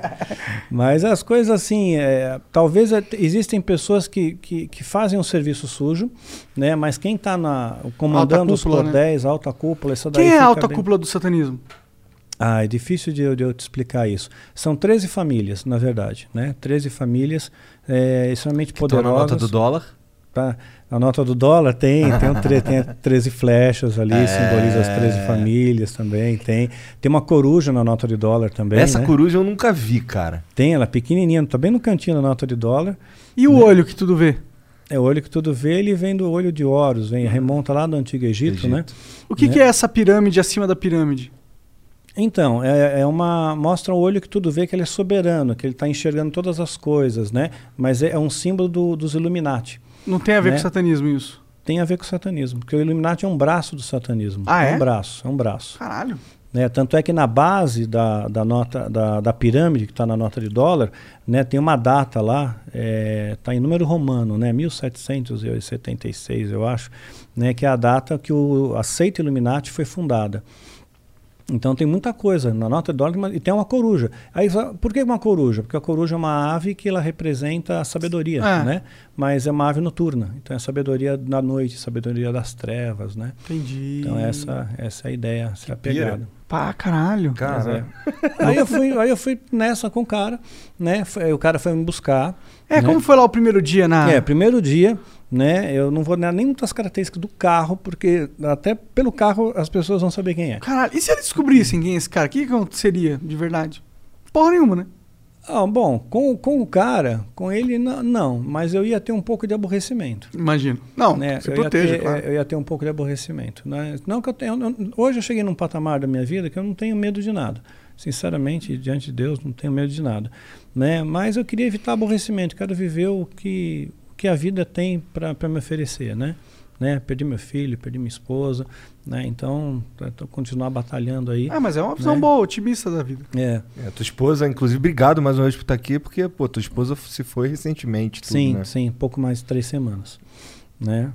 Mas ela estava sofrendo muito e ela, um coisado, ela pedia para Deus isso, ela falava, Deus me leva, me leva por causa do aperto do nosso filho, né? Aham. Ela me leva, tal, porque eu tô muito saudade do Micael. Ela ainda pedia, ela falou, eu queria assim dormir e acordar no céu. E foi né? o que rolou, né? E foi o que rolou, exatamente. Ela foi deitar, né? Teve uma parada fulminante, assim, e morreu dormindo, sabe? Sem dor, sem nada. Então, então isso me conforta. Isso me conforta saber que, poxa, de certa forma, era um pedido que ela fazia sempre, né? Eu falava, não, não, eu discordava, não, espera, né? Vamos nós dois juntos, né? Ela falou, não, mas eu não estou aguentando, eu não aguento esperar, né? né? Um, Teu filho se foi saudades. faz uns dois anos. dois anos e meio. Dois anos e meio. Pois tá. é. Mas vamos voltar lá pro lance lá do, do cara no primeiro Então, dia. Aí Não veio, fala do aí, carro. Aí veio, aí veio um carro, né? Po- Posso dizer que era um, um- um carro de luxo da época, né? Tá. É, tá? É da, para os padrões da época. Tinha até telefone. Caralho! É. é Luxo mesmo. é luxo, porque tinha, tinha duas anteninhas para fora assim e tinha um telefone dentro. Quer dizer, só, é, um carro para ter telefone não era qualquer carro, não. Pra ter telefone era difícil, ponto, né? Sim, Não sei sim. que época que era essa. Ah, isso aí também foi, quer ver, eu tava com 17 anos, fazer conta aí, né? Mas uma época onde o telefone era difícil de conseguir, eu imagino. Linha telefônica. Caralho, te chamou de velho pra caralho. Bom, eu achei que tinha 43, mas ele entregou que tem 50 e pouco. 54. Aí já não acho tão mais jovem. Pois né? é. Tá. Ah, então, aí fui, fui muito bem recebido, eu fui atrás com ele no carro, né? Ele se apresentou com o nome de Marlon, que é o nome que eu dei no livro, né, para ele mesmo, né? E e aí foi Puta nome fake do caralho, Marlon, no Brasil. Porra. Tá É. de sacanagem, caralho. Seu nome não é Marlon, Pois porra. é. pois é, né? Se apresentou. Uh, Marlon foi o nome que eu dei no livro, né? Né, Foi o nome é criado, né? Mas o, nome dele é outro, né? Tá. Claro. Então ele se apresentou, tal, falou o nome dele mesmo, tudo, né? É, e tinha um motorista, né? E chegamos num- numa uma mansão, né? Na, é, bah, isso aí eu posso dizer. Uma mansão bastante proeminente, fica, na, fica no Morumbi, né? Perto da onde tem a Ponte Eusébio Matoso ali, né? Tem a Avenida Morumbi, né? Aí tem uma mansão gigantesca, não é mais para frente assim, que pega duas quadras quase, você vê um negócio monstro, sabe? Que vai de um lado para o outro, né? E tinham mais casas que faziam parte da estrutura que tinham interligações. Então você viu uma casa, é, mas aquela casa estava coligada com a outra casa, com a outra Tipo uma casa. vila. É, era uma vila, né? Mas eram tudo, tudo interligações por dentro. Com, então, Condomínio fechado, como se fosse. não, Não, as casas era eram na rua. conectadas. Ah, Era na entendi, rua, isso, entendi, na rua, só que entendi, conectadas. Haviam portas internas que conectavam elas. Né? E aí havia um, um salão grande, que era um salão da, dos ini- dos iniciados, onde ah, tinham aulas, a gente recebia. Era retroprojetor, né? Então, Bem most- básico, bem, bem básico, clichê do- de uma empresa. de uma empresa. Né? E Então, qual mas era é- o que, que rolava nessas mas aulas? era uma lavagem cerebral. Diz- primeiro para mostrar que Deus é mau. Né? Deus Olha, é mau. Deus é mau. Nossa, é uma Essa- subversão essa da maldade máxima. é, olha só o mundo como é que tá. Do, aí mostra é, imagem, né, de doença, de pobreza, de, é, de queimada, é, furacão, sabe? Só, só desgraça, só, só a humanidade sendo varrida, né? Fala, tá vendo? Deus não é bom. Né? Tá? Se Deus fosse bom, tá acabando com a humanidade. O que, que, que essa criança tem culpa, né? Por que, que essa criança está passando fome na Etiópia? Né? Então, por que que... Podia estar aqui pra gente estar colhendo Pois é. sangue. Pois é. Pois é. Desculpa, bad vibes máximo. Mas é engraçado eles usarem esse perfil de argumentação, porque ele vai muito em encontro daquele moleque que tá desiludido com a sua posição social, com a vida. É. Ele fala assim, não tenho propósito aqui, parece que o mundo ele é voltado contra mim, parece que eu só nasci pra me fuder. Aí vem um Exato. cara e fala, é isso mesmo. É isso Deus mesmo. que tá fazendo essa E porra. Deus que está fazendo, exatamente. Deus é o responsável pelo seu fracasso. A galera que tava contigo ali era mais ou menos da tua idade? Mais ou menos na mesma faixa etária. Né? Mesma faixa etária, porque eles iam fazer o rito de iniciação com 18 anos. Né? Então, 18 anos ia fazer o rito de iniciação. Então, era mais ou menos um ano de treinamento. Então, é uma lavagem cerebral. No final desse, desse curso, né, você fica realmente acreditando né, que o diabo é bom, né, que ele é um ser muito bom, muito caridoso, e Deus é mau, Deus é injusto. Né? Deus não, não é justo. Né? Quando você mostrava até eh, maus tratos com animais, né? Como é que Deus permite uma coisa dessa, né? É Deus é cruel, tal, né? Então, aí acabava acreditando e eu acabei acreditando de fato que Deus era mau, né? E que o diabo ele tinha, ele era uh, muito sagaz. E eles tinham va- vários planos assim. Então, assim, eh, eh, eh, eles acreditavam no Apocalipse, né? Acreditavam no Apocalipse que é descrito na Bíblia, tal. Ele põe uma data? Eles põem uma data específica? E, Sim, eles têm um calendário, uma linha de tempo, né? Um calendário. Quando que acaba o mundo? Bom, não sei quando acaba, eu não posso te afirmar quando Não, não, acaba. não, mas, no calendário assim, deles. No calendário deles, começa ah, o bicho, ah, o princípio da desgraça começa em 31 de outubro de 2023. Ih, caralho, eu vou estar vivo. Caralho, é tipo, daqui a dois anos. É. Pô, e a gente achou que já tinha vivido a desgraça agora com essa porra dessa pandemia. Não, vai vir uma pior. Uma né? pandemia pior? É, o plano era esse. Não, Entendi. não sei, até então, o que eu tenho falado nos vídeos tal, é, nessa na linha de calendário que eles têm, tem acontecido. Com a permissão de Deus, evidentemente, né? Porque o apocalipse vai acontecer, nós não vamos impedir que aconteça. Então, é, eles têm essa data aí, Bom, 31 de outubro. se você for olhar do- no espaço-tempo, né, dado o futuro todo, certeza que o mundo vai acabar. É, É. mas se começar dia 31 de outubro. É, 31 é o de outubro. princípio do fim. Né? Começaria assim, sugeria uma, uma pandemia extremamente violenta no mundo, né? extremamente letal. Esse aqui, essa atual pandemia seria, é só um ensaio, é um laboratório isso aqui.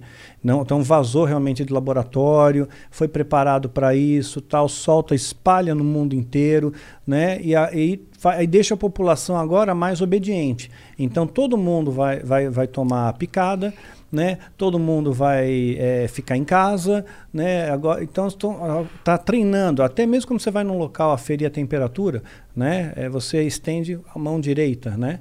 Antes, e, e, disser- e a Bíblia diz que vai ter uma marca, né? Na mão direita ou na testa, né? Então ninguém vai poder comprar, vender se não tiver essa marca na mão direita ou na testa. E o curioso é que o Bill Gates ele está preparando uma super vacina, né?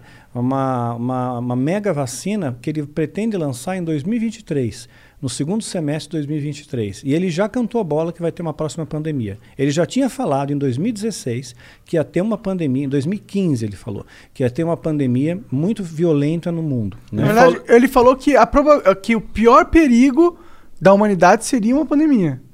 Não sei se ele falou que teria. Ele disse que, tipo, se tivesse algo que ameaçasse realmente que ele achava que ia acontecer no futuro, seria uma pandemia. Não, ele chegou a falar assim, acho que está procurado aí até. Procura aí, eu, eu não vi. Eu vi, eu É, vi, tipo eu vi assim, essa parte é, dele ele- falando ele que. disse, é, nós vamos ter é, em breve alguma coisa como vamos ter uma pandemia ou tudo indica que enfrentaremos uma grande pandemia, etc. e tal. A, aquela revista Economist, né? Eles são muito assertivos também. Eles acertam muito bem. Eu, eu fiz a é, é um vídeo meu chamado Decifrando Códigos, né? Peguei, a, eh, peguei essa capa e decifrei. Tem um monte de códigos ali, a gente decifrou os códigos e, e falava direitinho, né? Em 2020 começaria a pandemia, né? Fa- falava da, da, de Tóquio, da Olimpíada de Tóquio que ia ser cancelada, uma série de fatores que o Trump não seria eleito, né? Reeleito e, e eles acertaram, assim, uma grande parte. Tu fez um vídeo disso? Fiz um vídeo é, decifrando códigos. De onde vem esse. códigos. Onde que tá o, a cartilha que te ensina de se faz. Que códigos são esses? Ah, é uma questão de ser um, você entender os parâmetros, né? Digamos, se eu falar para você é, 2, 3, 5, 7, qual o próximo número? Né? Aí se você entende o código, você vai dizer, poxa, são números Welcome back to Holiday Hits Radio. This next song goes out to a special trio TJ Maxx, Marshalls, and Home Goods. Kate from Utah didn't know holiday magic was real until she met you. From your always stocked gifts to your countless locations and great prices, you're making our holiday dreams come true. Let's hear that song. Visit TJ Maxx, Marshalls, and HomeGoods for endless selection and great prices all season long. The lines are lighting up. OMG. Your BFF's birthday is here and you don't know what to get her? No worries. 1 800flowers.com has you covered. 1 800 Flowers is the ultimate birthday gifting destination for those who know it's not about giving a gift, it's about giving the gift. Make every birthday brighter with exclusive offers and great values on gorgeous bouquets and arrangements. To order today, visit 1-800-Flowers.com slash tune in. That's 1-800-Flowers.com slash tune in. Os primos, o próximo é 11, né? Então você tem que entender a mecânica por trás. Uma vez que você entende o conceito, né, você entende, você consegue decifrar os códigos. Então você tem que entender, digamos, a matemática. Né? Se eu falasse isso para matemático, ele já bate de cara, é 11, é número primo. Né? Agora você fala para uma outra pessoa, a gente pô, confunde um pouco, é natural, você confunde, você não sabe. Né? Então, mas quando ele conhece, é detentor do, do código, do conhecimento, para ele fica mais fácil. Entendi. Né? Então, eh, o Bill Gates ele está fazendo um pool, né, com várias indústrias farmacêuticas, fazer uma super vacina, né, que vai ser a mãe das vacinas, que vai acabar com todas as cepas de gripe, né, que tenha todas as variantes, inclusive da gripe espanhola. Caralho. E ele pretende, pretende, né, inclusive acrescentar nisso, né, varíola, eh, peste negra, sabe essas grandes pandemias que solaparam a humanidade, né? E se ele te- tem êxito nisso, isso, essa vacina vai ser obrigatória, vai ser obrigatória. E ele já desenvolveu um carimbo né, pode pesquisar nisso. E esse carimbo, ele, ele põe- coloca na sua mão direita, é, ele tem uma substância que chama luciferase, né, que é, é, uma- é fluorescência, né? Pô, Então, esse lucif- nome mesmo parece É. muito clichê. Clichê. É que, é que Lúcifer quer dizer portador de luz. Entendi. Né? Então, luciferase quer dizer algo que emana luz. É, né? mas, pô, você vai escolher o nome de uma porra de Que é do diabo. Você não vai escolher Lúcifer nada, tá ligado? É. Mas o luciferase é o carimbo só, não é a vacina. entendi. Aí, pá, tomou o carimbo, toma a vacina. Tomou a vacina, ganhou o carimbo. Né? E você não enxerga, ela é invisível olho nu. Mas com o aplicativo, né, você vê o negócio verdinho lá. que você tu vê, tá, pô, ca- tomou, tu tá vacinado. tá vacinado. Ó, só tá quero deixar claro aí pras corrente. pessoas que estão ouvindo essa conversa que eu acho isso muito improvável e impossível, tá? Eu sou Aham. cético, eu não acho. Não, tranquilo. Eu acho que, porra. É que, tipo, existem vários mecanismos quando, que as pessoas vão verificar o que tá acontecendo. Pode ser que tenha um grupo de pessoas que estejam mal intencionadas, tenham uma, uma conspiração e tenham tentando fazer isso, mas tem milhares e milhões de outras pessoas que não estão no jogo, nesse, dentro dessa porra, e eles têm a capacidade técnica de analisar o que está sendo proposto, assim, fisicamente. Ele pode pegar a vacina, tipo Coronavac, quebrar ela e falar, ó, tem isso, isso, isso, isso aqui, esses são os efeitos que ela vai causar. E são pessoas que não necessariamente estão ligadas a esse contexto satânico. né? Sim, sim. É, mas aí que tá. É, a questão nem é essa. É, a- é a va- a vacina, eu creio que, que o que o Bill Gates vai desenvolver vai ser uma vacina muito eficaz. Vai ter eficácia, vai, eu creio que ela vai atingir sim o, o propósito que ele. É um cavalo de Troia. É, isso, vai atingir o propósito.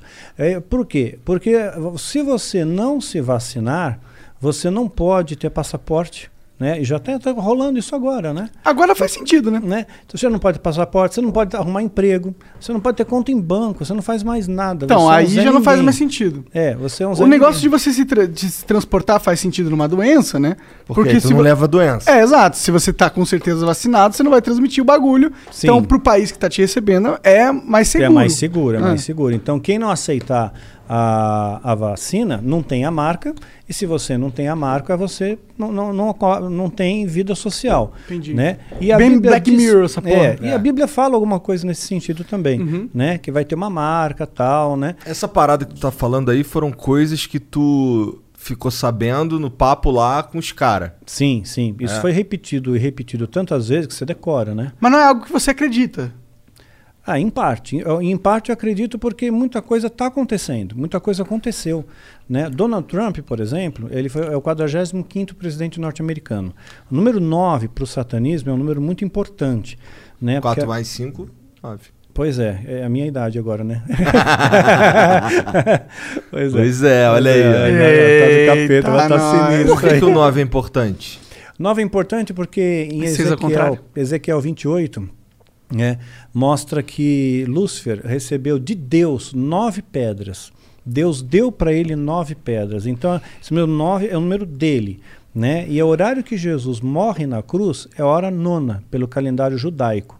Né? Então ele foi crucificado na hora sexta, meio-dia do nosso horário, e, e, foi, e morreu às três da tarde, ou hora nona no calendário judaico. Então foi o horário que Jesus morreu. Então, para eles, é um número importante. Né, é um número importante. Para os judeus, é um número divino. Para o satanismo, eles deformam isso daí né, e transformam isso num número satânico. O 999 tem algum significado? Três noves? Não. Não? não só para saber, só para saber. não. Curiosidade minha, sem É. nenhuma relevância. É. Né, então, é, eles acabam é, se pautando muito nessa questão dessa numerologia. Né, e, e a vacina vai, vai vir, vai vir, vai funcionar. Não, mas Oh. tu tava no Trump. É, Na, no Trump, exatamente, o É. Trump. Então, é o 45º presidente norte-americano, 549, né? E lá nos Estados Unidos começa uma nova ordem mundial. Ela tem que começar nos Estados Unidos, essa nova ordem mundial. Isso já foi falado e repetido muitas vezes, né? Em mídias, né? Na, na ONU, tudo mais, em nova ordem mundial. Se fala muito em nova ordem mundial. Se- parece que o, o mundo está anelando por uma nova ordem mundial, né? E como é que você faz? Você tem que resetar o sistema, né? Para ter uma nova ordem mundial. Para resetar o sistema, você abala a economia. Né? Você não precisa chegar, no caso, com uma quebra da Bolsa de Nova York, mas se você abalar a economia com a, com a pandemia, né, você já começa a resetar o sistema. Né? E aí você. de que forma? Ah, você começa a ter escassez né, financeira, de fluxo de Mas e- dinheiro. eu, pessoalmente, gostaria que esse sistema fosse resetado, na verdade. Porque eu acho que o sistema que a gente tá vivendo é um sistema muito repressor, é um sistema meio que, tipo... Ele não é um sistema que tá pra potencializar a humanidade, mas sim pra sugar Sugar. A o que a gente produz, né? Exato. Então a ideia justamente é essa: é propor uma nova ordem mundial Pra que venha deixar oferecer, feliz. deixar feliz. Mas deixar isso é feliz. cavalo de Troia também. É o cavalo de Troia, para te deixar feliz. Então, é, é, uma, é uma ilusão, é uma venda de uma ilusão. Né? Então, Mas vou- será que esses caras não se beneficiam no sistema atual? Porque hoje, por exemplo, o dólar. O dólar é meio esquisito, né? No sentido de, tipo, todo o poder que é atribuído ao dólar, ele, ele é atribuído por uma questão de fé humana mesmo. No sentido que a gente deposita a fé que o dólar é a moeda mais forte É. e, portanto, ela se torna. Mas a- todo o lastro do dólar é bem esquisito. Eu já vi uns vídeos aí dos caras falando de como se surgiu as organizações que hoje cuidam da Casa da Moeda Americana, que hoje eh, são as organizações que lastram o dólar. Todas essas organizações, elas têm uns, uns- um ocultismo ali, né? Tem um negócio secreto de como elas funcionam. Não é bem claro quem manda e por que que funciona desse jeito. Por que que esse jogo é assim? Por que que eles têm esse poder? Não um poder assim que, tipo, qualquer pessoa poderia ter, mas tem uma galera que controla. É. E você vê, aí o do Trump ele fez muitas coisas, né? Muitas coisas para corroborar para essa plataforma, né, do satanismo, digamos assim. Uma delas foi transferir a embaixada americana para Jerusalém. né, E reconhecer o Estado de Israel, Je- Jerusalém como capital do Estado de Israel. Isso daí foi um marco, assim, no mundo espiritual, assim, pela, pelas profecias bíblicas, né? Isso aí tem um, peso bastante grande, né? Porque Israel é uma é, é como se fosse a figueira, né? Então a, faz uma alusão à figueira. A Bíblia faz uma alusão a Israel à figueira. Então Jesus ele fala em Mateus 24 que quando a figueira, os ramos estiverem tenros, né, é chegado o verão e eu estou chegando à porta. E ainda ele repete, não vai passar essa geração sem que essas coisas aconteçam. E ele diz o que vai acontecer. Vai ter terremoto, vai ter maremoto, vai ter é, morte, vai ter pandemia, vai ter uma série de coisas. É que é foda que essas coisas sempre acontecem na humanidade, né? Maremoto. Acontece. Pô, eu lembro numa época atrás que lá na Tailândia, não sei se foi na Tailândia. Foi na Tailândia, não. Tailândia, teve tsunami? Foi um tsunami, foi na Tailândia? Tailândia, acho que foi Tailândia. Ou Finlândia, não lembro. É, mas matou uma porrada de gente. Isso sempre aconteceu, entendeu? Sempre tipo, aconteceu. é legal, é foda você fazer um presságio de algo que sempre acontece, porque Uhum. é muito fácil você conectar. Você falar, opa, Sim. esse presságio está acontecendo, mas isso sempre acontece na humanidade. Doença, caos, destruição. Sim, sim, mas existe um detalhe. Hum. Existe um detalhe. Se você observar estatisticamente, fizer um estudo estatístico, quantitativo, quantitativo, né, da década de 50 para cá, né, teve um aumento de mais de 40% dos cataclismos mundiais. Então, quer dizer, nós nunca tivemos uma queimada como teve na, na Flórida, É verdade. né? Como teve é, na, na Austrália, né? Furacões, temporada de furacões, Mas né? isso não é atribuído ao efeito do aquecimento global? global? Não sei, poderia até ser, mas o fato é que aumentou. Uhum. Né? Fato é que aumentou bastante. Então, isso coincide com uma profecia bíblica que foi profetizada antes de tudo isso estar acontecendo. Né? E, e faz uma correlação com Israel. Israel foi fundado em 14 de maio de 1948. Né? Um, um- um- e Jesus fala: não vai passar essa geração sem que essas coisas aconteçam. Uma geração bíblica tem 70 anos. Né? Salmo 90, 10 fala disso. Então, se você pegar né, 48, 2018, montou né, 70 anos. Então, seria um momento que Jesus está às portas, né, está perto de voltar. E Mateus 24, ele fala o que, o que seria um princípio das dores, que é exatamente o momento histórico que a gente está vivendo. Quer dizer, tudo aquilo que está escrito na Bíblia, em Mateus 24, que Jesus fala, que ele chama de princípio das dores, né, é exatamente o momento histórico que nós estamos vendo hoje. Quer dizer, seria muita coincidência, né, você pegar essas datas, né, da, de Israel, de 70 anos, né, agora 73, e você ver todo esse ah, conglomerado. O genro do Trump colaborou muito também para fazer tratados de paz Jared. Kush, Kushner. É, esse daí é... Esse aí É satanista? Esse é poderoso Mas também. ele é satanista ou não? É, esse é. É, entendi. É. Mas, porra, o Trump ser satanista não é um pouco burro da parte dele? Porque, porra, todos os holofotes estão nele, porra, olhando o que ele tá fazendo. Porra, mas como Não? é que ele chegou à presidência? Sendo satanista. Ou alguém. A Rússia dando uma força, que é porque você tem um amigo lá que é o Putin, É, é. né, que faz parte do mesmo clube de golfe. O lance do Trump é esquisito porque ele é um. Ele é o primeiro presidente em muito tempo que não é reeleito. É verdade. né? É verdade, é meio bizarro. Ao, ao mesmo tempo, ele é um dos presidentes que foi eleito numa situação muito atípica dentro da conjuntura Completamente, política. Exatamente. É. E teve o lance lá, inclusive a CIA chegou a comprovar isso, né? Que a Rússia influenciou. Teve, uma, teve uma, um papel de influência. Mas será que esse, a CIA comprovando isso não é tipo o sistema americano lutando contra um cara que é um outsider? Pode ser também. Eu não, não, não descarto essa possibilidade, não. Mas eu acredito que a Rússia teve ter mexido os pauzinhos sim. Ah, bom, pra Rússia faz todo sentido. É. Os democratas odeiam a Rússia, eles demonizam a Rússia. Eles É. falam que o Putin é um ditador, terrorista, assassino, torturador. né? Exatamente. Não que ele não seja, tá ligado? Mas a verdade é que. Pô, os- o Putin anda montado em ursos sem camisa na Sibéria. Mas aqui a verdade é que se for fazer um comparativo de maldades, os Estados Unidos também é muito mal. Sim. Né? Ele invadiu vários países sem nenhuma justificativa, simplesmente pra explorar a riqueza deles. ou Mas pra tu ter um controle mundial. Tu não concorda comigo que, porra, é, eu tenho mais controle se eu for o.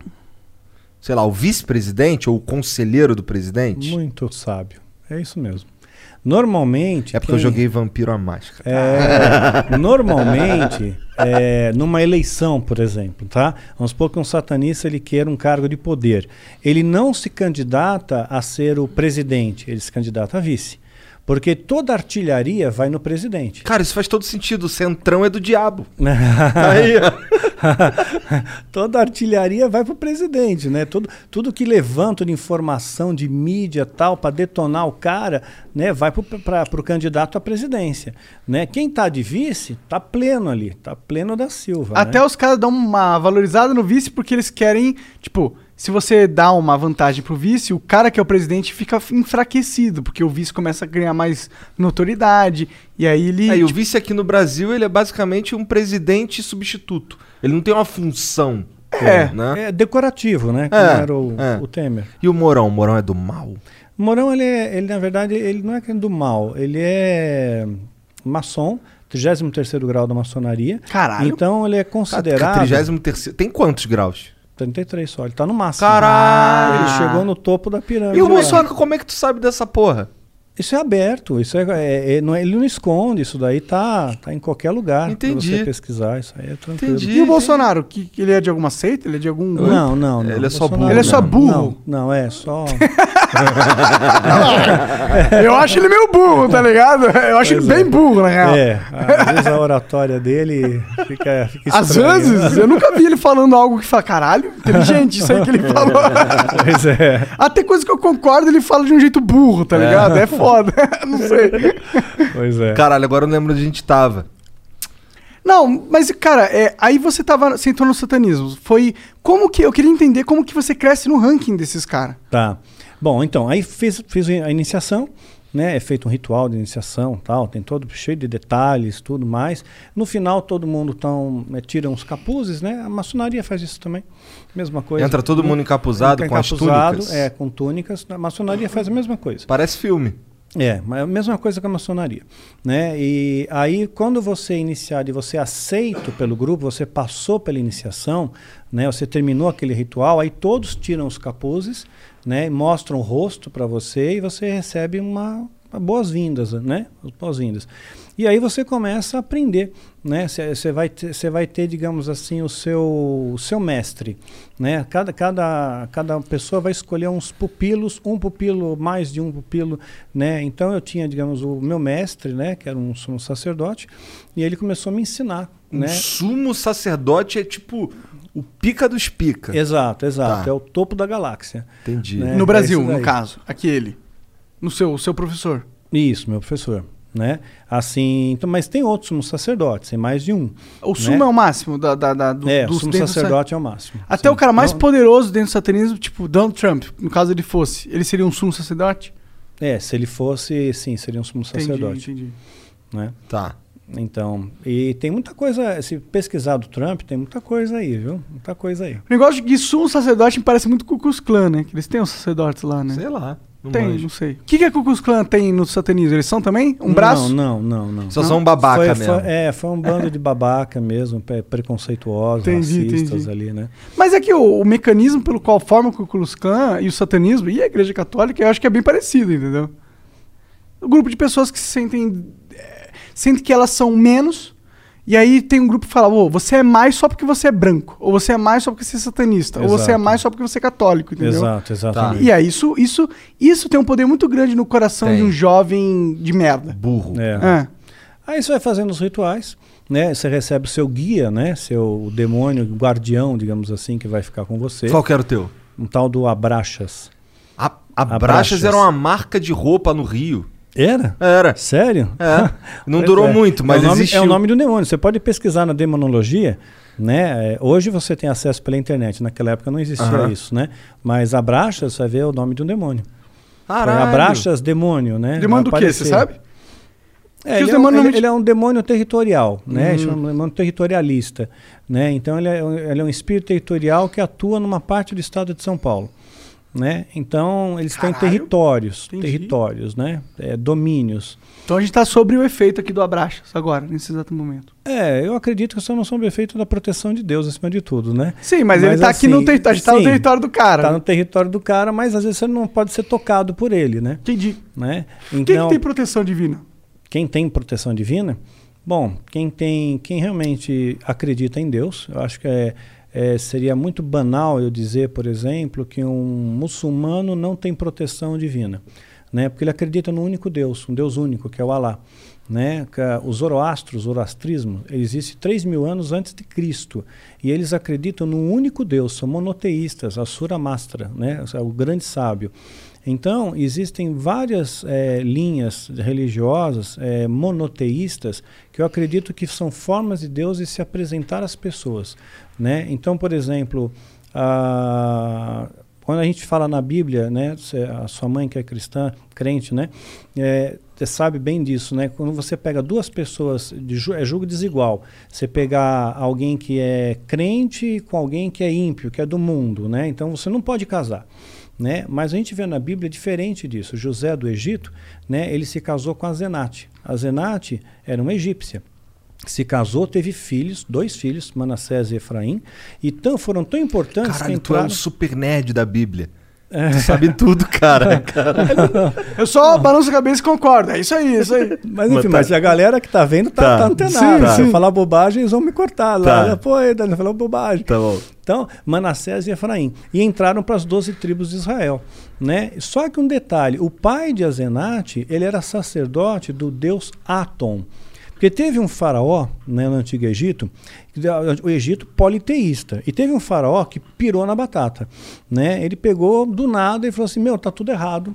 Tá tudo errado aqui, né? Só tem um Deus, não tem esse monte de Deus, não. Osíris, Ísis, Horus. Não, só tem um Deus, é o Deus Atom, que é o Deus Sol. O nome dele era Amenófis IV. Ele muda o nome dele para Akhenaton. Né? Akhenaton. Ele fez até uma cidade, Ake- a- Aham. Que Brasília é um espelho dessa cidade. Caralho. Isso eu não sabia. Brasília é um espelho, é um espelho. Você pe- pega- procura na internet Brasília Secreta. Você vai ver, tem, tem videozinhos que falam. Pô, mas você tá falando que Brasília é um negócio divino, cara. Não gosto disso, não.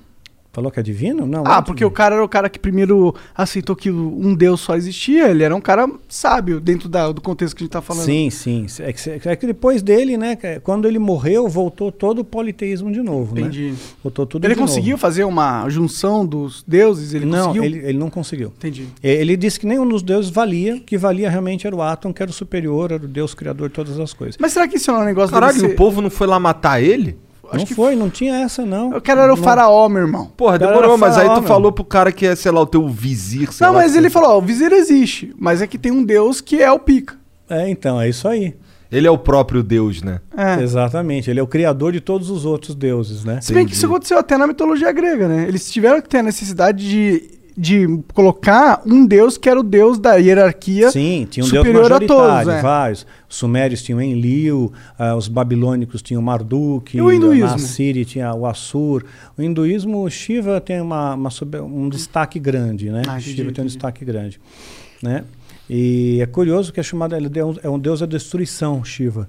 Né? E tem a estátua de Shiva bem em frente ao acelerador de partículas lá na Sério? Suíça. Maneiro. Quer dizer, Não, faz sentido, pô. É que, pô, quando Vamos fazer a você... destruição, sim, a destruição. É, que destruição os- das dos- partículas, das é, partículas, é. né? Maneiro. Não Pois sabia. é, pois é. Então, umas coisas curiosas por aí, né? Então, é, era, então, o pai dela era sacerdote, o Deus único, Deus Atom. Era um Deus único. Então, Deus não condena aquela, aquela união. Ao contrário, abençoou. Tanto é que entrou para as tribos de Israel. Então, eu, eu acredito nessa pluralidade de Deus. Eh, tem até um livro chamado Fator Melquisedeque. Para quem está assistindo, quiser conhecer melhor, Fator Melquisedeque. Né? Porque vai, vai fazer com que você amplie seus horizontes. Né? Você realmente vai entender que eh, Deus ele não está só naquele seu quadradinho, porque é as pessoas se sentem muito, como você falou, superiores.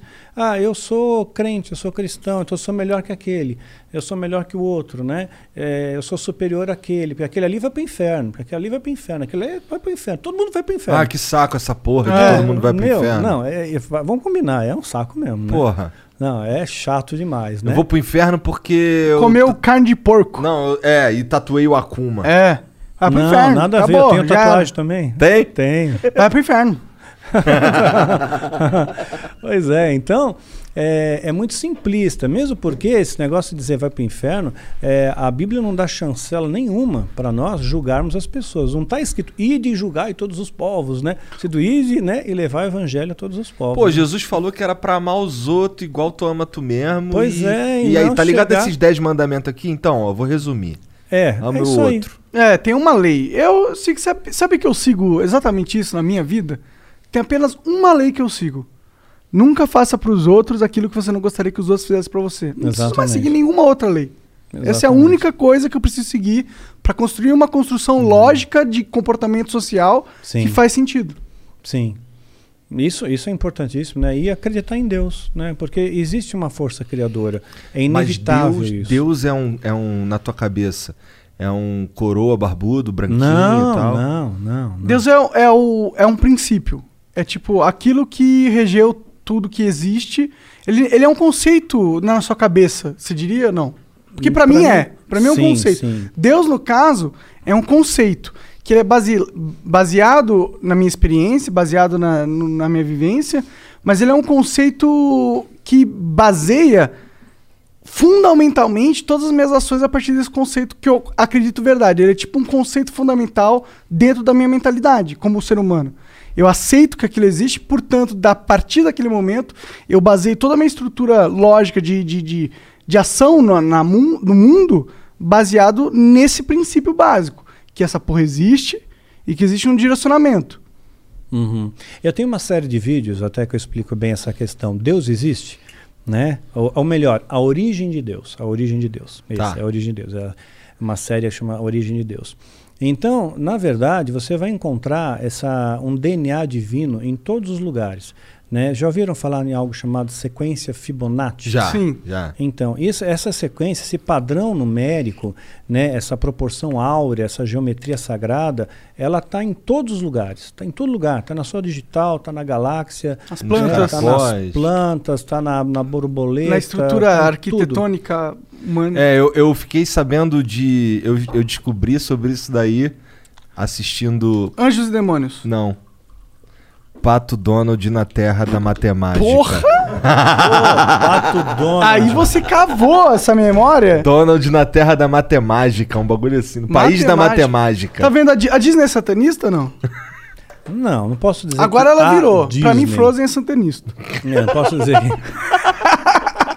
É, não posso dizer que a Disney é satanista, mas não posso Se também corrompeu dizer- também. Tem poderosos dentro da Disney que são, provavelmente. Provavelmente sim, provavelmente sim. É, Mas tu acredita naquele lance, por exemplo, da pequena sereia, que o castelo é uma piroca? Aquilo ali é porra. ah, pá. Ah, não, é, o pessoal tem. Isso aí é. Vagabundo acha umas Parendolia. Parendolia, né? Parendolia. Parendolia. É você, tipo, você olha a nuvem e vê que aquela nuvem parece um ursinho. Aham. Pô, aquilo ali é um ursinho. né? Então Deus estava é- é mostrando que os parendolia. ursos vão vir. Isso é parendolia. Então, se a pessoa tá com aquele negócio na cabeça, meu, ela vai ver, né, meu? A Xuxa é satânica, não? As músicas da Xuxa, Não, ao contrário, não, era de não. coisa de satanismo? Nada a ver. Ah, e ainda que disseram, ainda o cara que falou que fez o pacto dela, é, um tal de tio Chico, acho que já morreu. É, acho que é, foi uma porra assim. É, é, o cara maluco tal, nada a ver. Ou, agora então, agora eu vou. Agora, esse aqui eu não sei nem se tu conhece. Já ouviu falar no Toninho do Diabo? Toninho te conheço. Quer dizer, não conheço, mas eu Mas sei tá quem ligado é, no porque Toninho eu já vi nos debates dele com o Ine Cristo. É.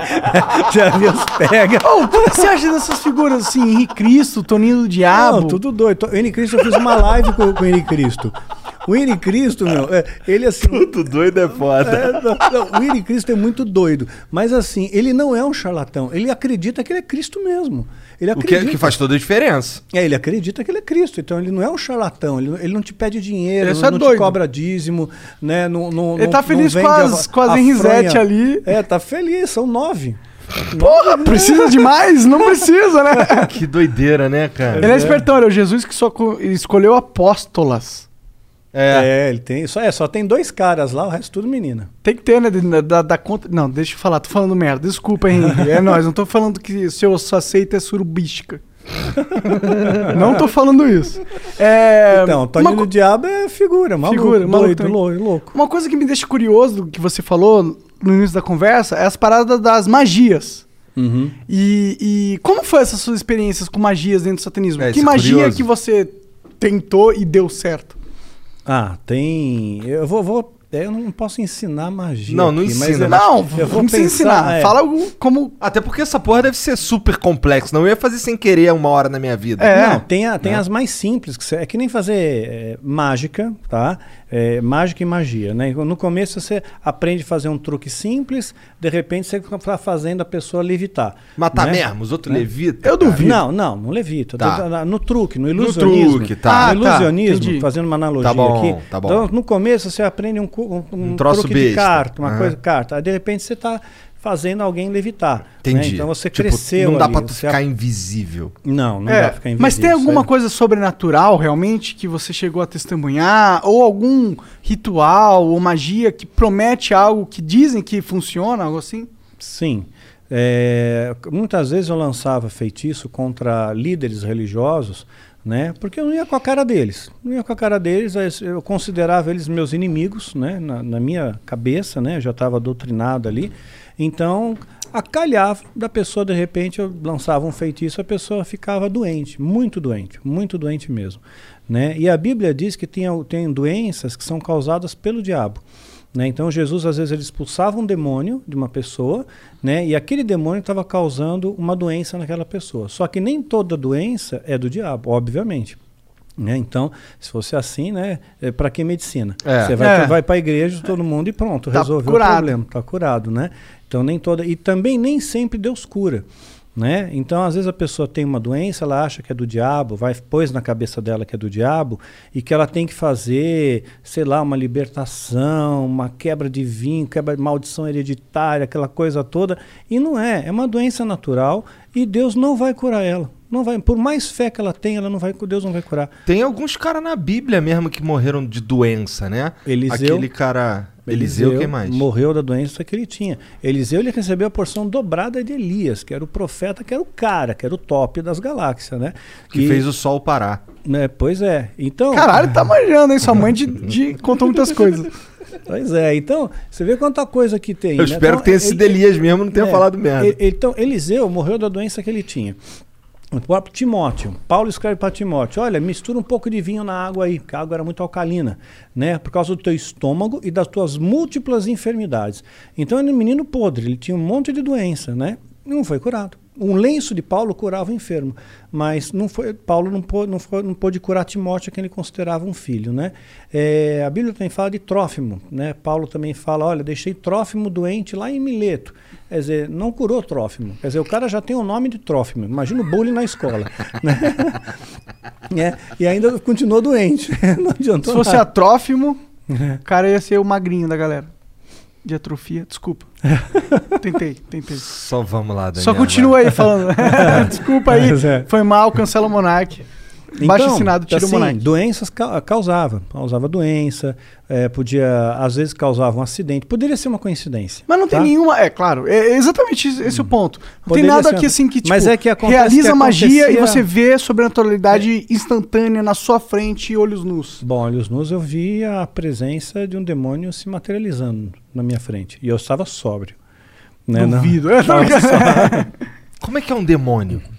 Pois é, a ideia que nós temos de demônio, né, é chifre, escamas, né, Rabinho. é rabo, Fogo né, saindo pelos exato, orifícios. né, o, di- diabo todo vermelhão, né, saindo da sauna, assim.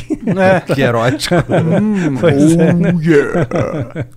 Então, mas não, né? É um, é um, é um ser que parece. É, o- aqui aparecia para mim, o Abraxas, que apareceu para mim algumas vezes, ele tinha um formato ah, semelhante, tá? Semelhante. Não, não, não, não, não- não consigo descrever isso aí em poucas palavras. Você tem filho, você deve ter assistido Como Treinar o Seu Dragão. Aham. Sabe o Banguela? Aham. Então, mais ou menos parecido É um com o. Banguela.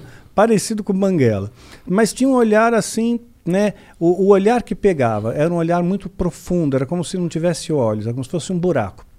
Né? Fosse um buraco que te hipnotizava aquilo ali. Né? Porra, e você tu não ficou sentia com um uma. cagaço quando tu viu pela primeira vez, não? Não, eu fiquei orgulhoso, porque ele atendeu meu pedido.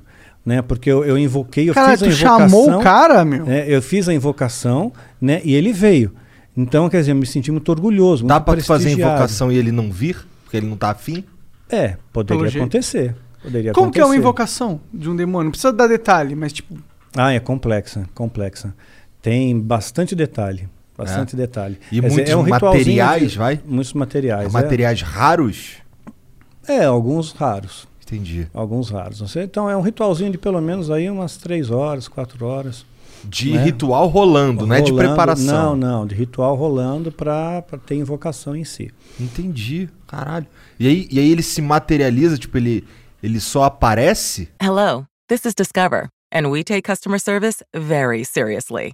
We know that if you have a question or concern about your credit card, that's a serious matter, and you need to talk to a real person about it. So we offer around the clock access to seriously talented representatives in the USA.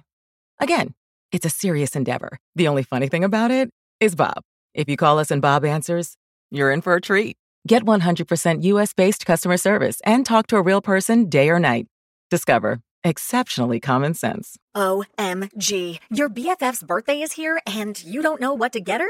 No worries. 1-800-Flowers.com has you covered. 1-800-Flowers is the ultimate birthday gifting destination. For those who know, it's not about giving a gift. It's about giving the gift. Make every birthday brighter with exclusive offers and great values on gorgeous bouquets and arrangements. To order today, visit 1-800-Flowers.com slash tune in. That's 1-800-Flowers.com slash tune in. Ele falou alguma coisa com você? Tipo, dá pra encostar nele? Dá pra encostar. São criaturas frias, geladas. Frio, completamente frio. E o que, que ele Mas falava? você vê, anjo, anjo se materializou na Bíblia. Anjo se materializou. Comeu. Né? Anjos comeram na Bíblia, então estavam bem materializados. Né? Então, se, o- se os anjos, se demônios são anjos caídos, eles também podem se materializar, só que em circunstâncias ritualísticas. Por exemplo, um demônio não pode se materializar aqui.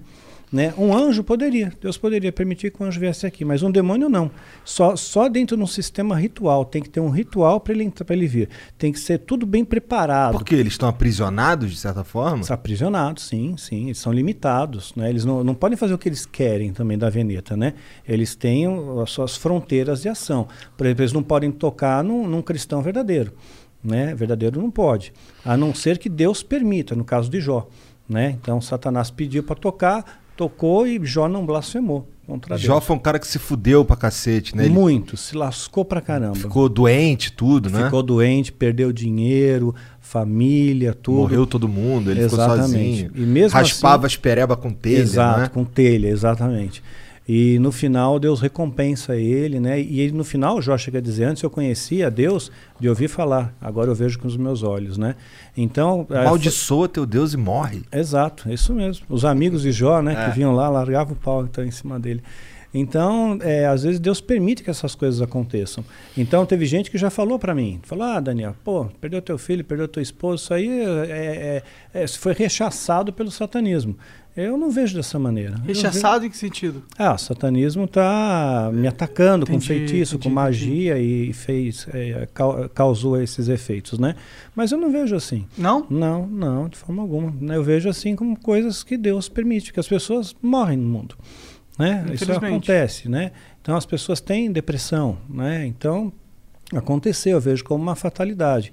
E mesmo se fosse no caso como Jó, né? Vamos supor que o demônio tivesse pedido permissão para Deus, olha, deixa eu tocar lá no Daniel, né? Porque vamos ver se realmente ele segura a onda, vamos ver se ele é cristão de verdade, vamos ver se ele, se ele não vai eh, se rebelar contra Deus, né? Depois se eu, se eu tirar dele o que ele tem de mais precioso, né? Que era o meu filho, né? Principalmente, né? Então tirou.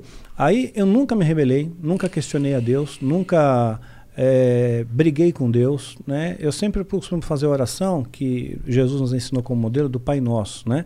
E dentro dessa oração está escrito, olha Pai, seja feita a tua vontade, assim na terra como no céu.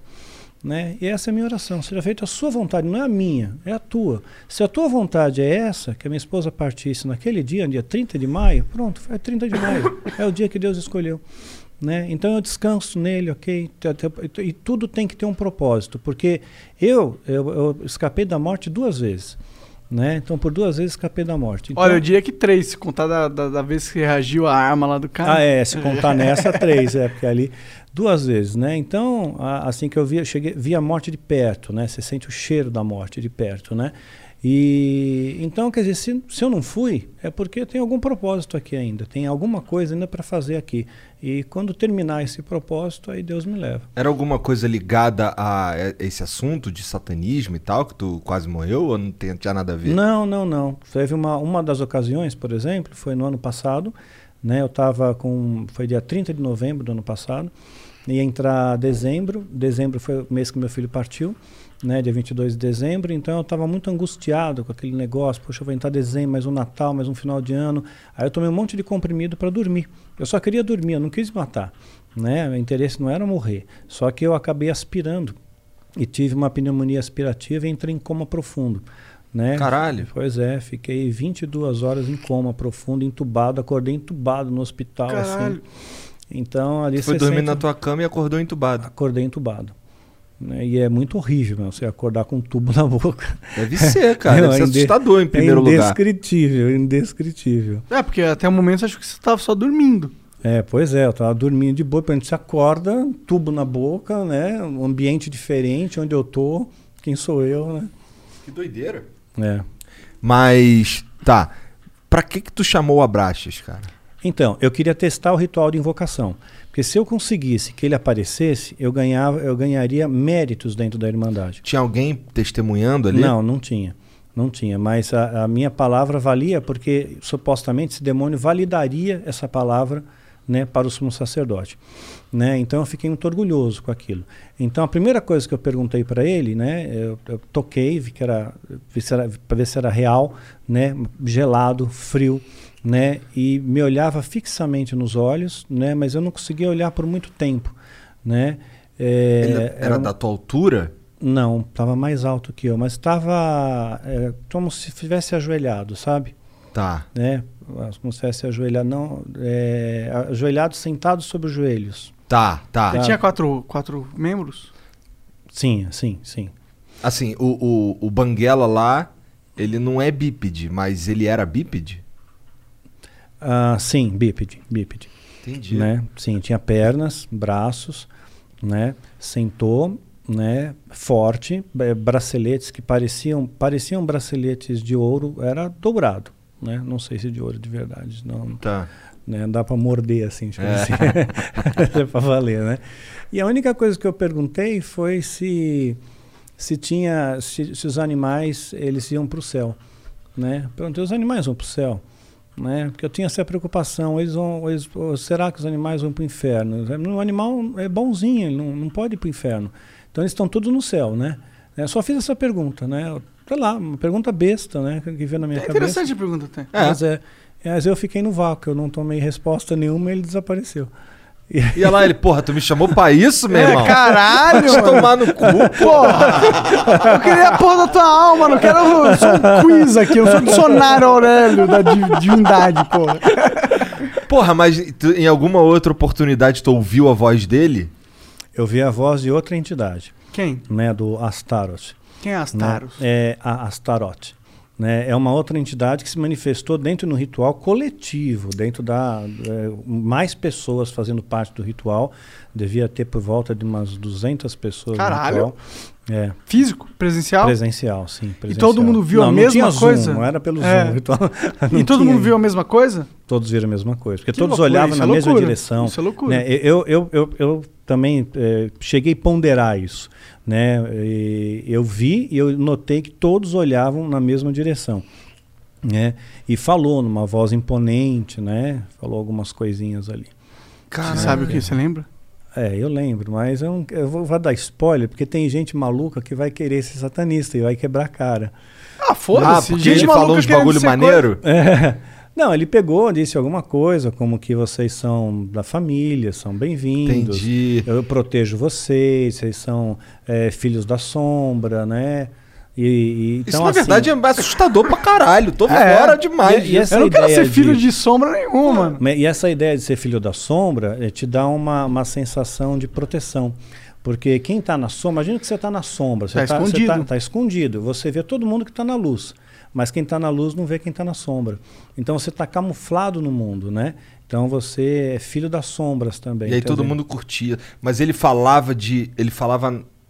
Mexia a boca e falava ou ele falava na, na cabeça? Não, mexia a boca, falava, né? Sem microfone, né? Não tinha acústica para microfone, assim, não tinha equipamento. Mas era uma voz foda. Era uma voz, sim. Sinistra. É grossona? Grave, bem Entendi. grave.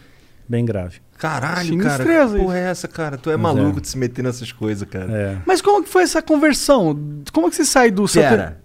Tu falou que tu invocou o Abraxas várias vezes. Sim, sim. E ele nunca falou nada contigo? O cara Ah, era teu falava protetor. coisa- sim, falava coisas rápidas, né? É, Era, era sempre muito breve. Ah, eram conversas breves. Era como se ele tivesse alguma preocupação maior, ou tenho mais o que fazer. Entendi. Né? Eu fiquei quatro horas aqui e tal, você ficou dois minutos, né?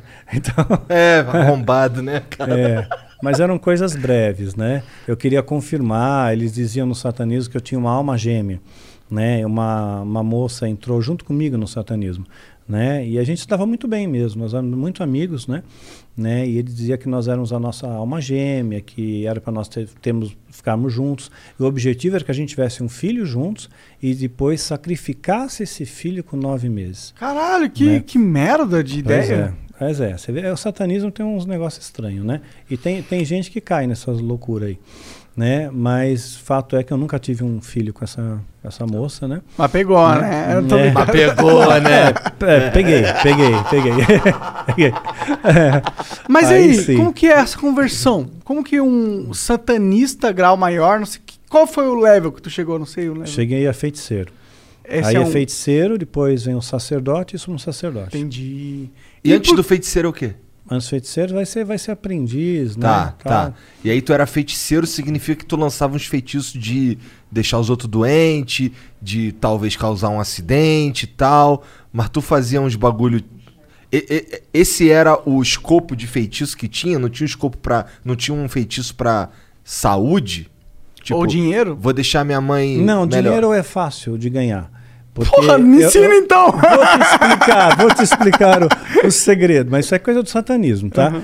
Então o que aconteceu? Assim que eu entrei no ritual de iniciação né, e passei a fazer parte daquela família, a família me acolheu. Então tinha uma, tinha uma empresa, né, onde o, o presidente dessa empresa era satanista, fazia parte da- do grupo lá do satanismo, ele me chamou para trabalhar na empresa. E me colocou num cargo, inicialmente, de supervisor de operações financeiras. Depois eu passei para gerente de operações financeiras. Só que eu não entendia nada, eu não sabia fazer nada. Outras pessoas faziam por mim, eu só assinava. Entendi. Né? E eu ganhava dinheiro e tinha um emprego. Né? Tinha um emprego, tinha um prestígio na sociedade e tal. Então você entra para essas empresas que já existem, né? Então é uma, Caralho, uma das maneiras. entendi. Então você ganha, começa a ganhar dinheiro mais fácil, Então, começa a tu- glamorizar a coisa. E o que foi esse clique pra você sair disso? Como que Pois foi é, isso? foi meio que por acaso, né? Eu fui, eh, eu namorava com uma moça, ela era evangélica não praticante, né? Porque tem o, o católico não praticante, essa era evangélica não praticante, né?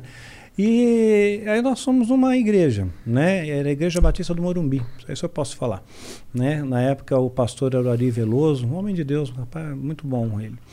E eu tava, nós estávamos chegando lá, ela queria que eu fosse no culto, na igreja e tal. Eu falei, bom, vou, né? Esse bando de crente aí não é nada, né? Ela Sou- sabia que tu era satanista? Não, não sabia, não sabia. Né? Mas a- ela queria me converter ao cristianismo. Ela sabia que eu não era cristão. Ela queria me converter, porque ela, porque ela era evangélica, né? Então ela me levou, foi, foi, né, fui nesse culto aí, né? E pensei, beleza, né? Eu sou filho do fogo, fogo não me queima, né? Eu sou, tô- eu sou das sombras, né? Isso aqui não é nada para mim, né? Mas quando eu estava entrando, tinha uma banda de louvor tocando, né? E era um louvor genuíno, verdadeiro, uma adoração verdadeira, né? Pura, né? Porque tem Não era tem- um show. Não era um show, não era um espetáculo, não é, não, não é como, é, sabe aqueles louvores mais antigos, Sérgio Pimenta, Guilherme Kerr, né, Nelson Bomilca, não sei se você conhece. É, aí eu já não desses- manjo. É uns bagulho meio harpa mijar. cristã. Não, harpa cristã não, não. Tá. Não, aí é muito bitolado. Tá. né? É, tinha sim a bateria, a guitarra e tal. Né? Mas Não era um órgão. Não, não Tá. era um órgão. Então era, era um tal do, era o tal do grupo do Milad, do Nelson. E eles estavam cantando uma música que eu lembro até hoje. A letra é meu, somente meu, todo o trabalho, e o teu trabalho só descansar em mim. Naquele dia, aquela música, aquela canção, aquelas notas musicais me mandaram pro chão. Eu caí. Eu perdi os sentidos ali, somente se eu escutar o som daquela música. Hoje, essa música me mantém em pé. A letra dessa música mantém em pé. Né? Então, caí, perdi os sentidos. De repente, eu abro os olhos assim, tem um cara em cima de mim, urrando no meu ouvido: qual é seu nome? Qual é seu nome? Fala qual é seu nome. Porque as pessoas acham que você tem que saber o nome do demônio para expulsar o demônio, né? Mas não, não tem isso, né? Todo demônio se sujeita ao nome, que está sobre todo nome, que é o nome de Jesus, né? Então, é, falei meu nome e tudo e levantei, né? E, e aquela moça, a família toda ficou toda estarrecida de ver aquilo, né? Falaram que foi uma cena horrível e tudo mais. Eu não vi, né? Mas só as pessoas que Tu só apagou. apaguei, apaguei, né? E não, não vi o que aconteceu.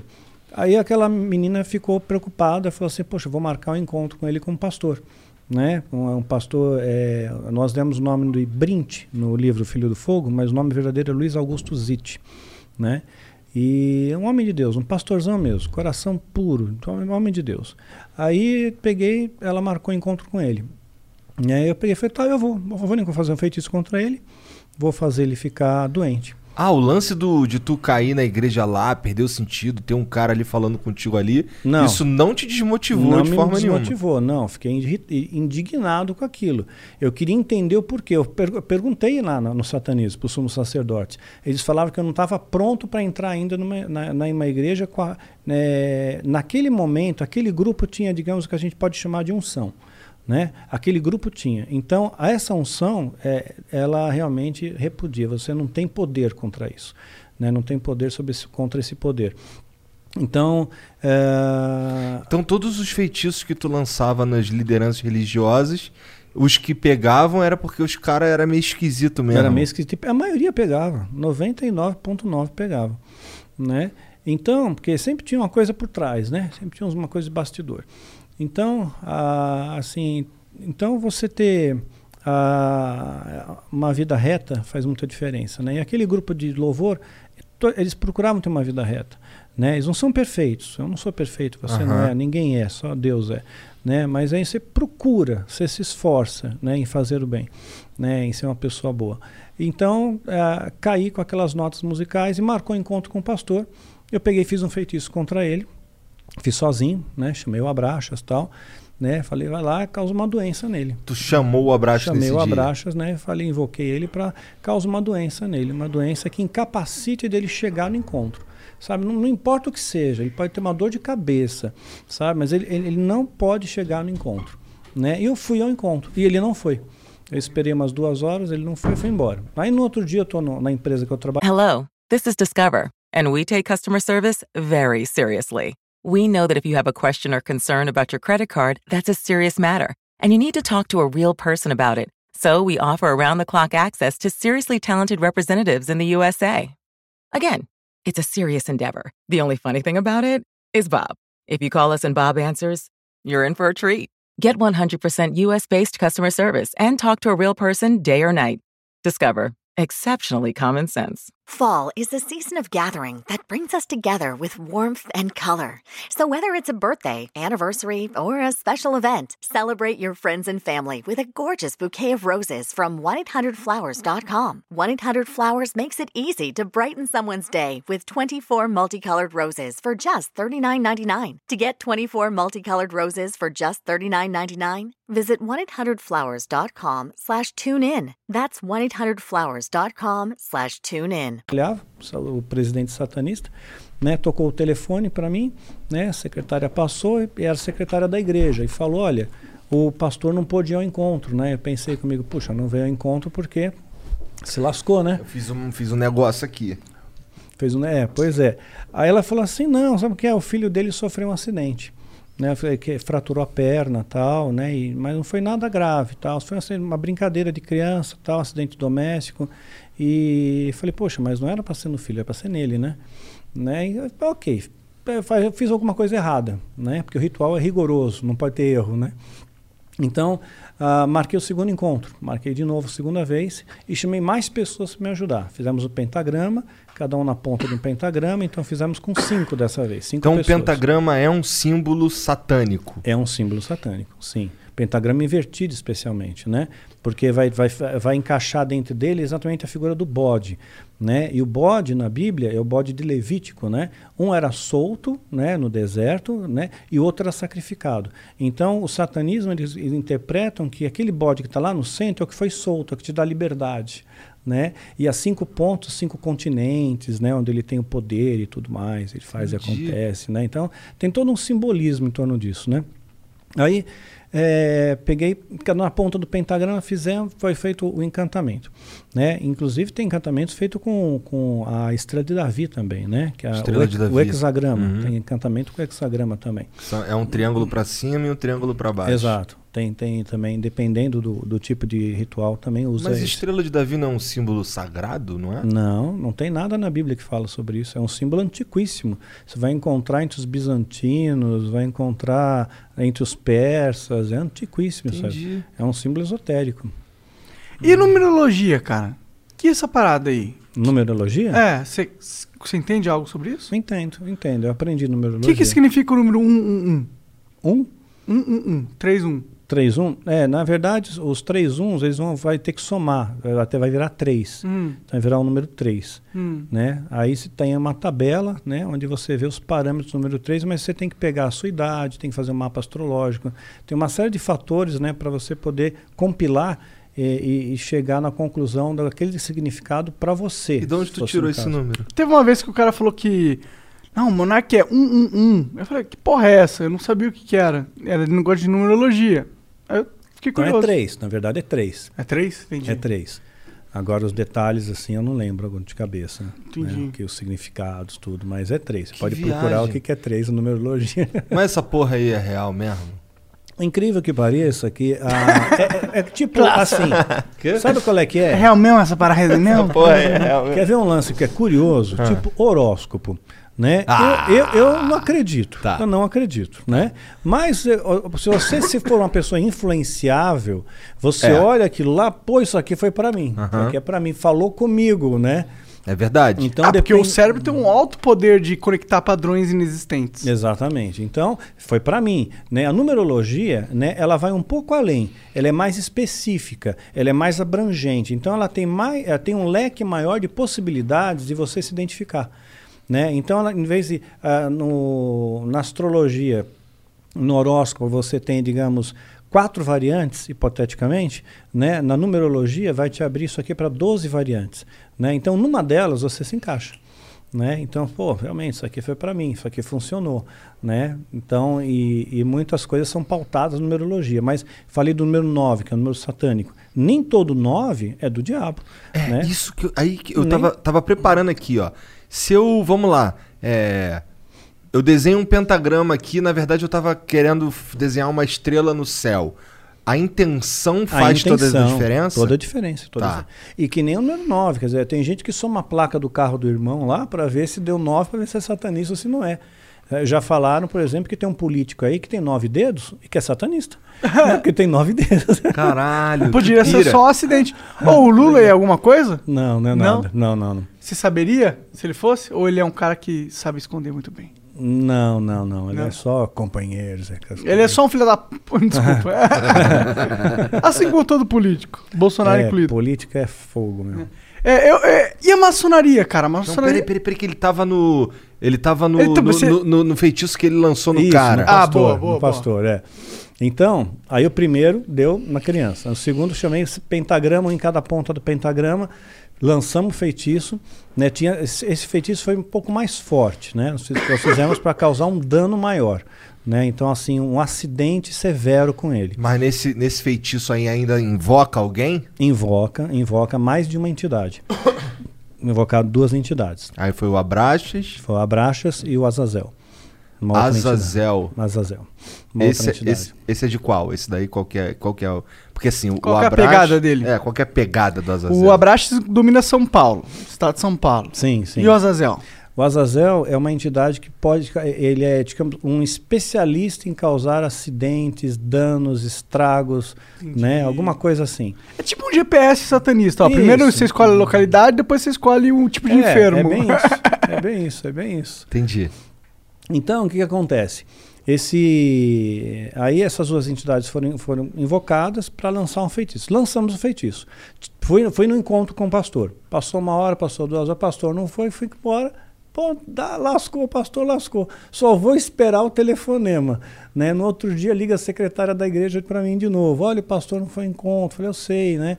Então, o que aconteceu? Ele bateu o carro. Olha, foi um acidente violento, né? Deu perda total, acabou com o carro do pastor, né? E eu já pensando, onde é que ele está hospitalizado, né? Porque se eu souber o hospital e tiver satanista infiltrado, né? Porque tem muito tráfico de órgãos, muita, Caralho! muita coisa no meio aí, do- nesses bastidores. Caralho! Né? Tem, tem. É, Pra então, que, que os caras querem órgão pra vender? Ah, pra cara, vender, fazer cap- ritual. capitalizar. Ah, também. Capitalizar. pra Entendi, vender, entendi. Capitalizar.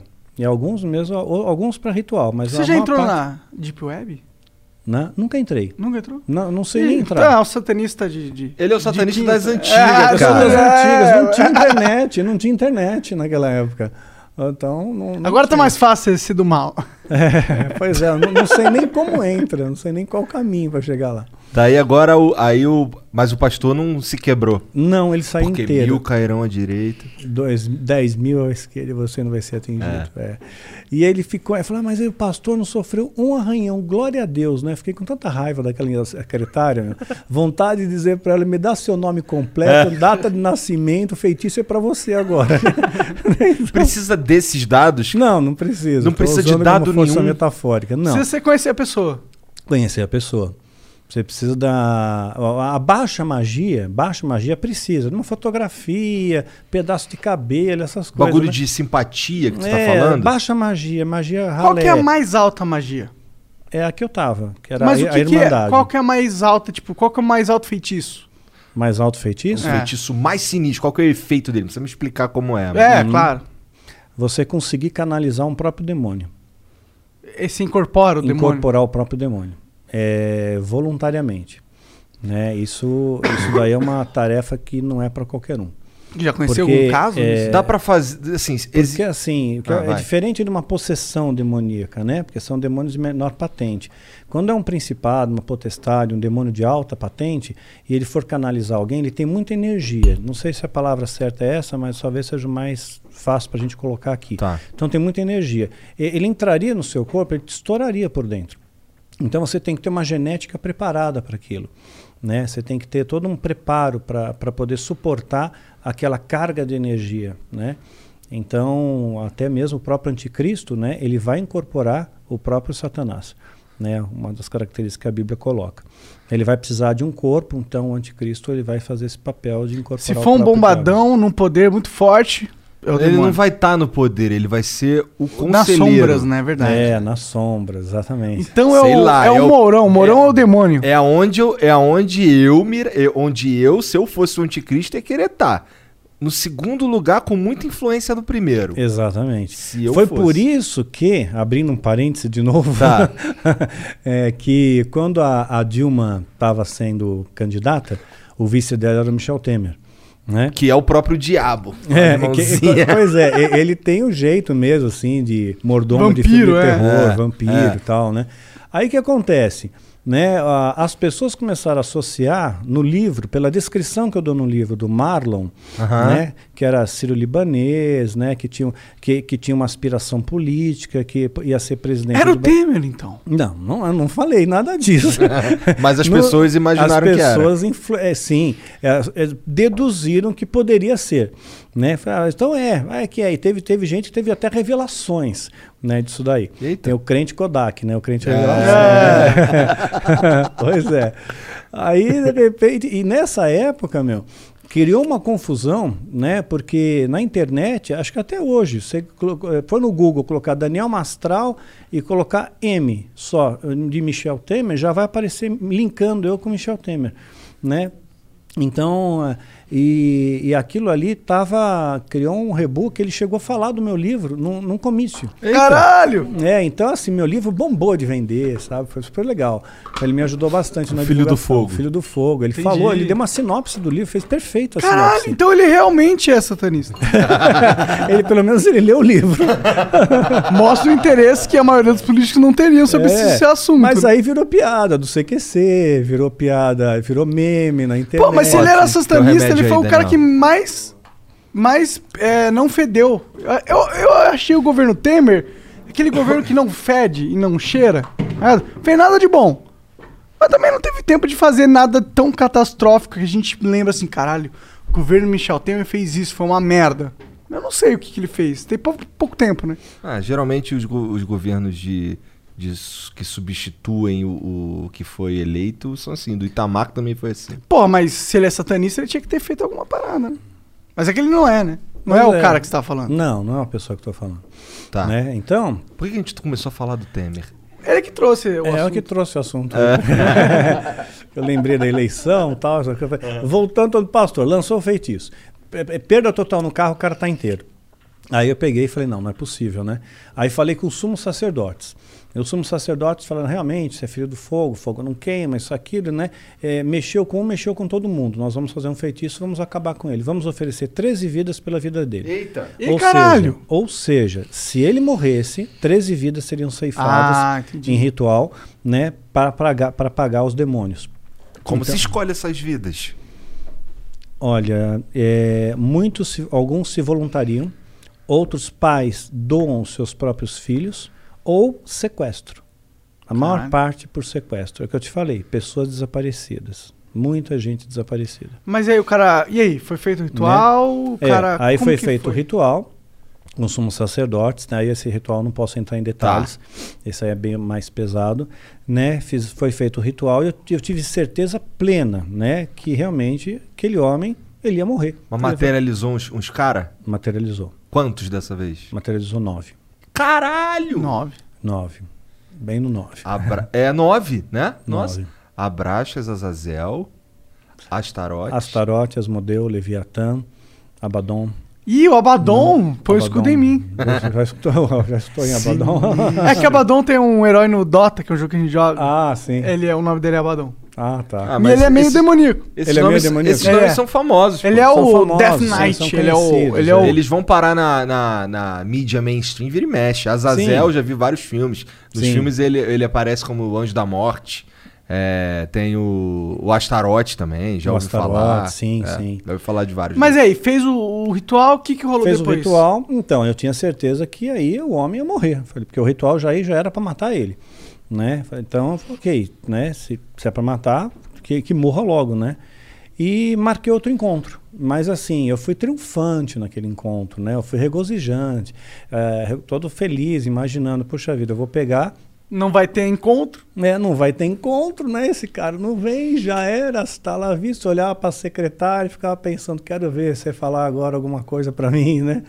E eu já tá, deu duas horas, eu cansei, né? Tô, tô indo embora, né? Bem na hora que o pastor chega, ele chegou. Ele estava com o ar meio abatido, tá, tá transpirando muito, abatido, né? né? Mas ele pegou, falou, ah, que bom que você está aqui ainda, né? Me atrasei, né? Mas ele não falou o que aconteceu. Né? Então não, não- E tu nunca soube. nunca soube. Tá. Né? Ele não, não entrou no mérito do que aconteceu, mas ele estava abatido.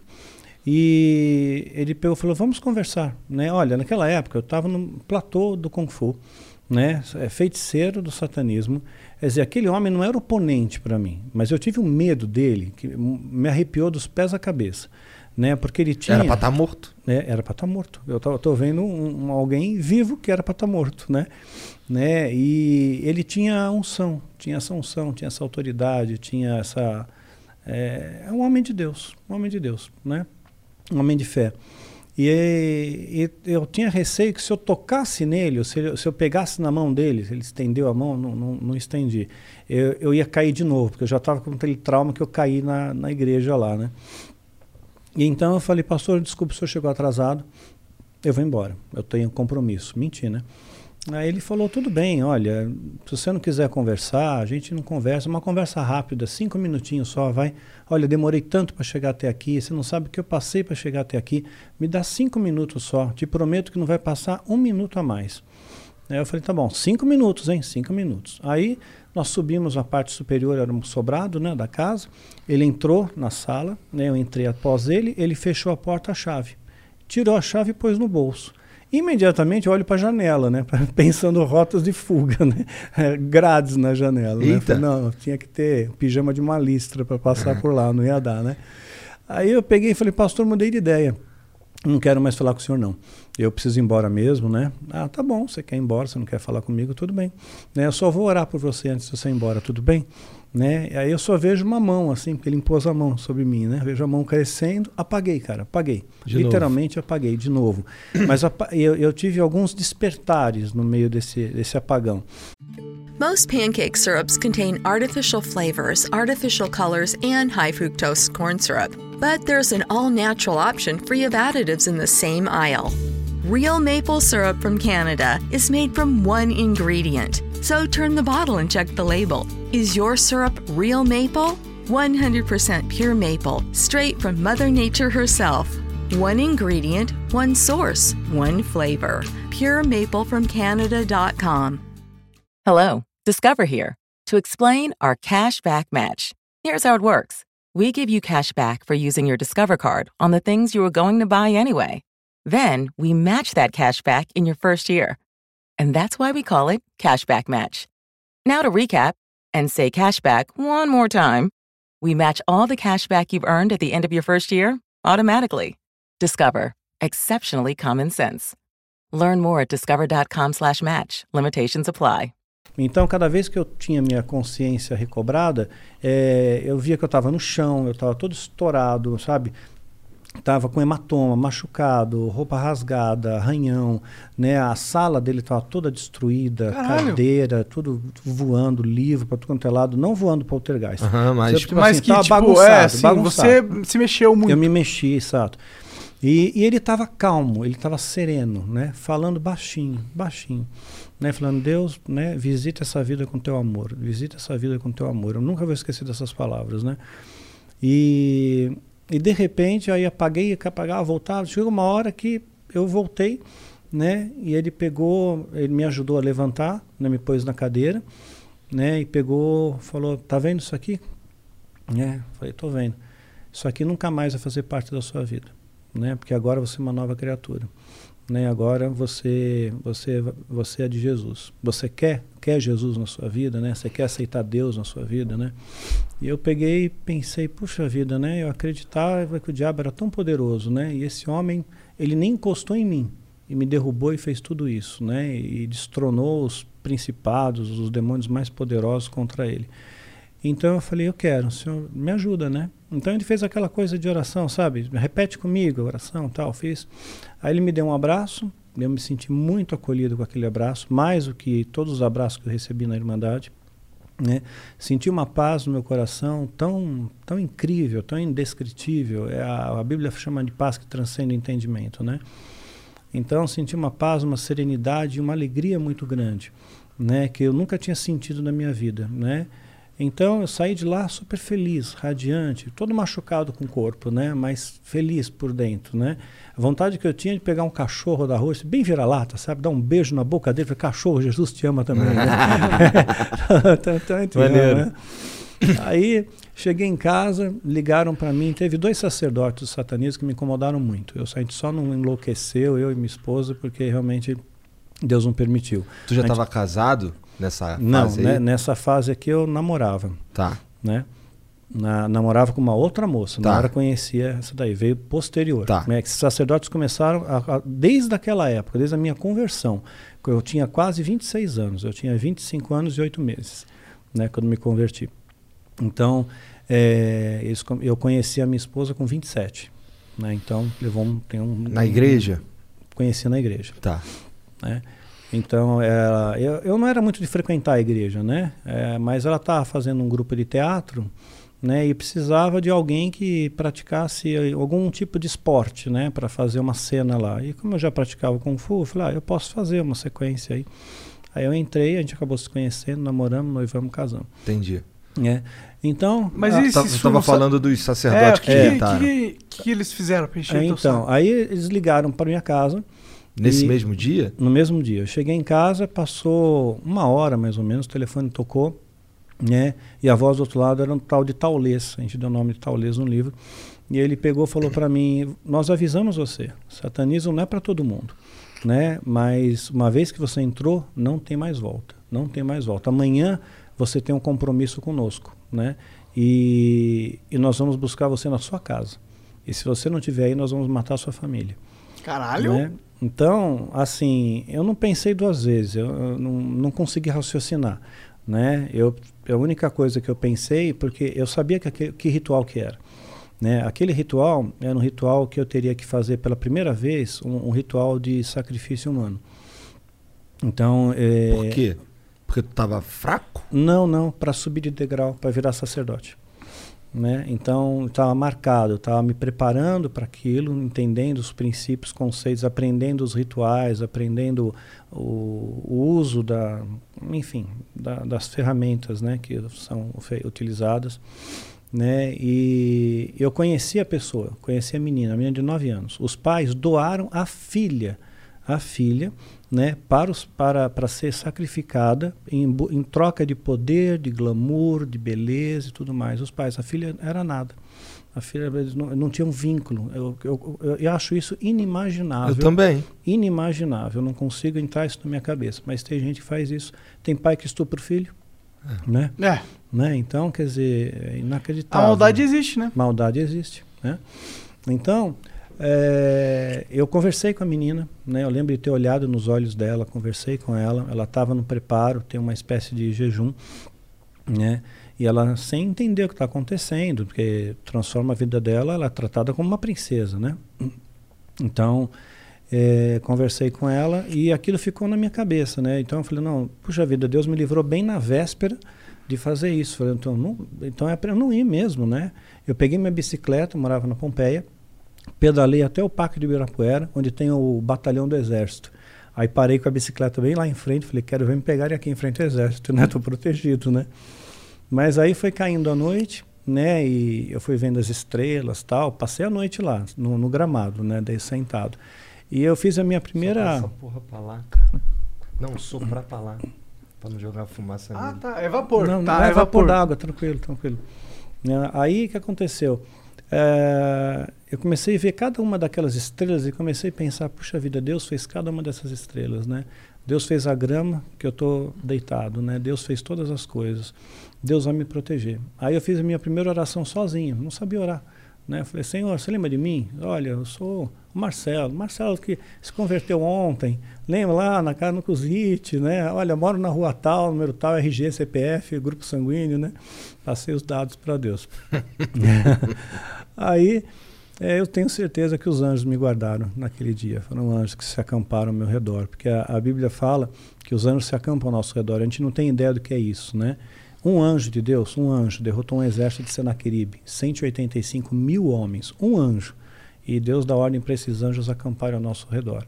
Então a gente não tem ideia da proteção espiritual que a gente tem, né? Quando você tem- realmente tem Deus no seu coração. Então. Foi o é, que salvou aquele pastor, né? foi o que salvou aquele pastor, com toda certeza. Mas você tem que ver a história dele. Eu vou contar até o fim, se você Tá. permitir. Claro. Né? Então, que, é, ela está descrita no final da série Filho do Fogo, no livro Catedral das Sombras. Né? A primeira história é a história dele. Né? Eu tenho, tenho, tenho no celular até. Depois eu te mostro fora, né? Para te, te mostrar um detalhe, né? Para não expor a pessoa Tá bom. é, mostrar a sombra atrás dele, o tamanho do demônio que estava atrás dele. Né? Então, o que aconteceu? Ah, esse pastor eh, era a minha única referência que eu tinha, era ele. Né? Então, quando ligaram para o Zord que me ameaçou, né? eu peda- pedalei, fiz aquela oração, voltei para casa, tentei ligar para o pastor. Não consegui mais falar com ele, perdi contato total com ele. É, ele não está mais na igreja, ele saiu, ele não, não trabalha mais aqui né, perdi contato e fiquei em desespero, porque ele era a única referência, era meu esteio, né? Falei, como é que eu sozinho vou lutar contra uma, uma Seita organização, uma Hum. seita, um monte de gente que se, se protegem, podem me sequestrar, podem me sacrificar, vão me cremar, vou virar pó e sumo, sumo simplesmente desapareço, né? Então, é, o Zord falou aquilo para mim, né? No, no dia seguinte, que seria o dia que, que eles teriam que vir me buscar, eu também não fiquei em casa, né? Saí também, né? Para eles não me acharem e nada aconteceu com a minha família, né? Ainda pedi para Deus, Deus guarda a minha família. Não ia contar para minha mãe, mãe, se vier uns caras estranhos aqui e tal, né? Não, não falei nada. Tu- tua família também não sabia que tu curtia essas paradas? Não, não sabia. Tá. Sabia que eu saía, né? Que eu dava umas sumidas às vezes, né? De uma semana, mas era normal. Normal, né? Falei, ah, vou passar uns dias lá com a, com a minha alma gêmea, né? né? Com a fulana lá. De certa forma ia mesmo, né? É, ia mesmo, É. ia mesmo, né? Então. É... Só não era alma gêmea, mas tudo bem. É, não era alma gêmea. Quando você é. descobriu que ela não era alma gêmea? Ah, na verdade você vê uma incompatibilidade, né? Eu, você, você, você tem muita ilusão. Se, se a pessoa fala muito em cima da sua cabeça, aquela pessoa é só uma gêmea, olha só como que é, como que não é, né? E era uma moça bonita, né? Né? Então, até hoje ela é uma moça bonita, né? Só que ela Tem continua contato no ainda não? Não, não. É, ela continua no satanismo, ela não saiu. Ela continua lá até hoje, né? E aí é, minha esposa nunca permitiu que eu evangelizasse, né? Por motivos óbvios. Né? É. Se for alguém pra evangelizar, não vai ser você, filha da puta. É, você não, né? Você não, né? Mas, mas aí o pastor que tu nunca mais achou, como é que foi? Então, aí não achava mais o pastor. Mas eu tava com receio também da retaliação deles, né? Da, da Irmandade. Pegar tua família, pá. E pegar minha família. E fiquei pensando na menina, né? Então, de repente, eu peguei e fiz uma oração sincera com Deus. No mesmo local que eu fazia meus rituais. Na casa da minha mãe tinha um porão. Eu fazia meus, muitos rituais lá. Não, Então lá eu peguei todas as coisas minhas e rituais, tudo que eu tinha, livro, eh, anotações, né, as parafernálias lá, né, pus fogo em tudo, destruí tudo, me desfiz de tudo. O livro que tu destruiu era um livro de feitiço? Era um livro de feitiço. Mas assim, eu copiei, você não pode eh, levar para casa. Tá, você né? era um livro que você escreveu copiando. Copiando, você faz, fa- trabalho de copista. Tá. Né? Então eu tinha esses, alguns livros, né? Eh, que eu tinha copiado pelo menos partes, não o livro inteiro, mas partes. Então tinha minhas anotações. Então queimei tudo, destruí tudo. É extensa a biblioteca? É extensa, bastante. Qual que é o livro mais assim que você pegou? Caralho, esse livro aqui. É, deve ser aquele que ele falou, né? Qual, qual mesmo? Não lembro. Eu também não lembro o nome. Tem a, ó, um dos mais poderosos da alta magia que eles consideram é a clavícula maior de Salomão, Ah, sim. a clavícula menor, né, e a chave de Salomão. Você falou que esses não livros. são muito. Não, não, verídicos. esse daí é o que você vê na, na você compra isso, Aham. né? Mas tem um livro verdadeiro com o mesmo nome, né, que é, que é o original mesmo, que é diferente, porque Salomão é, você sabe que Salomão ele deu uma desviada, né? Sim. Com essa história. Então, mas se, se você lembra bem da história, 1 Reis 10, 14, fala que Salomão recebia todo ano 666 talentos de ouro, 666, que é o número do diabo. Né? Um que vai talento é ouro pra caralho, né? 34 quilos. É ouro pra caralho. 34 quilos. Naquela época ele era um 666 bilionário, talentos. Bilionário, sim. Né? E esse número. De, de de quanto, quanto tempo? Por ano. Por ano. Por ano. 666 talentos por ano. Primeira Reis 10, 14. Aí lá em Apocalipse 13, 18, nós vamos ver que realmente, né, é, o, que 666. é, o que que é o 666, né? Que é o número da besta. E Só- tem fundamento esse 666 no satanismo? Tem, tem, tem. É uma trindade satânica, assim como tem o Pai, o Filho e o Espírito Santo. É o É, anticristo. é, é a besta, o falso profeta e o anticristo. A besta? O que, que- quem é a besta? É o diabo?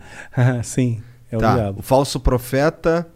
O falso profeta é o que vai dar apoio ao anticristo. Tá. que supostamente será o próximo Papa, depois do Francisco, pela profecia bíblica de Apocalipse 17. E esse papo Se aí? a profecia acontecer. Esse Papa aí de boa. É de boa? Francisco é de bonzinho. Ele bonzinho. parece bem moderno. É, ele é de boa. Eu gosto dele. Ele me parece uma pessoa super simpática, bonzinho, né? Então assim, aí depois dele, né? Aí depois dele o próximo papa vai ser aquele que vai dar o apoio ao anticristo, né? Pela profecia bíblica de Apocalipse 17, que fala do oitavo rei, né? Então assim, como o Vaticano se transformou em, em te- teve poder de estado, Aham. né? Em 19 de fevereiro de 1929. 19 de fevereiro de 1929. né? E aí fe- fez o Tratado de Latrão. E a partir daí veio todos uns papas. E aí né? tem esse que tá agora é o sétimo? Esse é o sétimo. Porque o primeiro você não pode contar, que era o Pio XI. Pio XI já estava em exercício quando o Tratado de Latrão foi assinado. Né? Você tem que ah, contar a partir do momento que posterior a isso, isso passou com clave e tudo mais, né? Aí, então esse é o sétimo. Então o oitavo, o oitavo rei será, será o, pró- o Papa que vai dar o apoio ao anticristo. Pô, eu achei Né? que o Papa antes do São Francisco era o anti, o- esse cara aí. Antes do Papa Francisco ele tinha cara de brabo, né? Porra! E Ah, tem um histórico o- meio o- filha da puta o, aí o- também. O? Bento XVI? É. Pois é, mas você viu o detalhe também que ele renunciou exatamente no dia que o Tratado de Latrão foi assinado? No mesmo dia, né? no dia 19 de fevereiro. Ele podia ter renunciado qualquer outro dia, né? Foi 19 ou, dia, ou 12. Eu acho que, pô, com certeza o dia que, É, que tô- o Papa tô- renuncia é meio pensado, eu acho. Eu acho que é. Eu também É, acho. Mas e, e o raio cair bem em cima da Basílica de São Pedro no dia que ele fez a renúncia? Lembra disso? Não, não lembro disso, caralho. É, no dia que ele renunciou, caiu um raio, pá, em cima da Basílica. Aí os repórteres, olha que coisa estranha, tem uma coisa sinistra aí, né? Sinistro mesmo essa porra. É, sinistro. E aí então tem o... esse Papa ele é meio maligno, não? Não, o- Não, ah, esse não. Não, não, o, anterior. O Joseph, não, não, não, o não, não, Não? não, não, Não. Não, O na próximo que o, é, O próximo maligno. que é. O próximo sim. E- Provavelmente E será. quantos anos tem esse aí? 60, 70? Não, ele tá vovô, né, cara? Eu não tenho certeza também. Também não tem ideia, né? É, bom, vamos ver quanto tempo a gente tem aí, né? Então É. tá, então agora a gente sabe quem é a besta, quem é o falso profeta. Bom, um Que papa renunciar. Falsa- falso naquela- profeta é bem icônico mesmo, É. ser um papa, né? Não, Felipe Neto, não, brincando. E Mas o, é. o anticristo. É, e o anticristo, que é uma pessoa de poder político, né? É, alto poder político e bélico financeiro, né? Então, um presidente ou um vice-presidente. Entendi. Entendi. E aí esse anticristo, o papel dele é o quê? O papel dele inicialmente vai ser forjar uma falsa paz. Então o mundo vai ficando, vai ficando caótico. Você vê que o primeiro dos cavaleiros do Apocalipse, o primeiro cavalo que entra é um cavalo branco. E o cavaleiro, ele tem um arco nas mãos, mas ele não tem flechas. Ah, quem é esse? Então, esse é o anticristo. Tá. Esse é o anticristo. Tá. Então, E o, o anticristo é um branco- dos cavaleiros do Apocalipse? É, da metáfora, sim. Tá. Porque ele entra no cavalo branco, que representa pompa, poder, glamour. Tá escrito é. isso na Bíblia, o lance do arco sem as flechas? Tá, tá. Ele tá com arco nas mãos e não tem flecha. E as flechas estão lá na nota de um dólar, que a águia está 13 segurando. flechas. que a águia está segurando. Então, inicialmente, embora ele tenha um poder bélico, né, ele seja uma pessoa poderosa, né, porque ele está no cavalo branco, você imagina é Napoleão no cavalo branco, Dom Pedro no cavalo branco, Príncipe no cavalo branco, tudo cavalo branco, tempo em poder, né, imponência. Então, eh, ele não vai usar do poder militar inicialmente, ele vai usar da argumentação, da diplomacia. Né? E ele vai trazer uma paz temporária. Por isso que a Bíblia também diz: quando houver paz e segurança, haverá repentina destruição. Né? Então, quando a gente tiver uma sensação de, puxa, agora, tá, agora as coisas estão se acalmando, né? de repente estoura alguma coisa. E eu não acredito numa terceira guerra mundial nuclear, né? porque isso aí já caiu fora da história. Hoje, uma guerra biológica, é, bacteriológica, né, é muito mais eficaz, uma guerra biológica. Você extermina uma população E inteira. não destrói o, e o não chão. destrói nada, nada. O problema de todo- exterminar uma população inteira é que você tem que criar uma doença que só afeta um tipo de código genético. Ou seja, alguma pessoa que tem uma ancestralidade e a doença capta isso de alguma ou, forma. Ou você tem a vacina antes. Antes de você soltar o vírus, a praga, a pandemia, né? Você tem a vacina antes. Então você se vacina. Eu na Entendi. Irmandade tomei um monte de vacina. Que eles disseram que iam ter várias pandemias na sociedade. Então não sei. Eu não vou pagar para ver também. Tomo todos os cuidados né, preconizados. Mas supostamente estaria imune a uma série de coisas aí. Então, É que, tecnicamente. é, que aí né? é foda, né? Porque eu acho que nem os satanistas mais pica do mundo eles conseguem realmente ter uma tecnologia capaz de criar uma doença que é tão precisa, sabe? Pois é. Mas eu acho assim que você consegue hoje em laboratório eh, criar vírus, bactérias. Hoje você consegue. eh, existe até mesmo um, eh, fu- um- uma- um misto de vírus com bactéria né, extremamente agressivo. Que de repente, se você espalhar isso no ar, né, ficaria uma pandemia bem, bem punk. Seria Uhum. tipo uma peste negra. Né? Então imagina alguém que tenha o, o- o vírus da gripe espanhola. Re- Estados Unidos ressuscitou o vírus da gripe espanhola. É? Ressuscitou. Eles encontraram um cadáver congelado e tinha o vírus da gripe, eh, desco- eles congelaram e multiplicaram. Então eles têm o vírus da gripe espanhola, da gripe espanhola, que na verdade é, ela, ela começou nos Estados Unidos, né? Começou no te- eh, acho que começou em Chicago. E por que, que o nome é gripe espanhola? Gripe espanhola porque a Espanha foi a primeira no, da notícia. Entendi. Primeira da notícia na, nos jornais. Aí ficou gripe espanhola. Mas matou muita gente, né? Matou cerca de 50, 50 milhões de pessoas Mas no eu- mundo. É bastante gente. É, numa época que não tinha a locomoção que a gente tem hoje, de avião, tudo mais. Mas também né? não tinha medicina, né? Não tinha medicina. Hum. Né, mas até hoje ninguém sabe o- se, se a gripe espanhola voltasse, não tem vacina. Até hoje não encontraram uma vacina para a gripe espanhola. Ela te mata no máximo em seis dias. Entendi. E, e no, no- no- dentro do- da organização satanista, ela é internacional, certo? Internacional.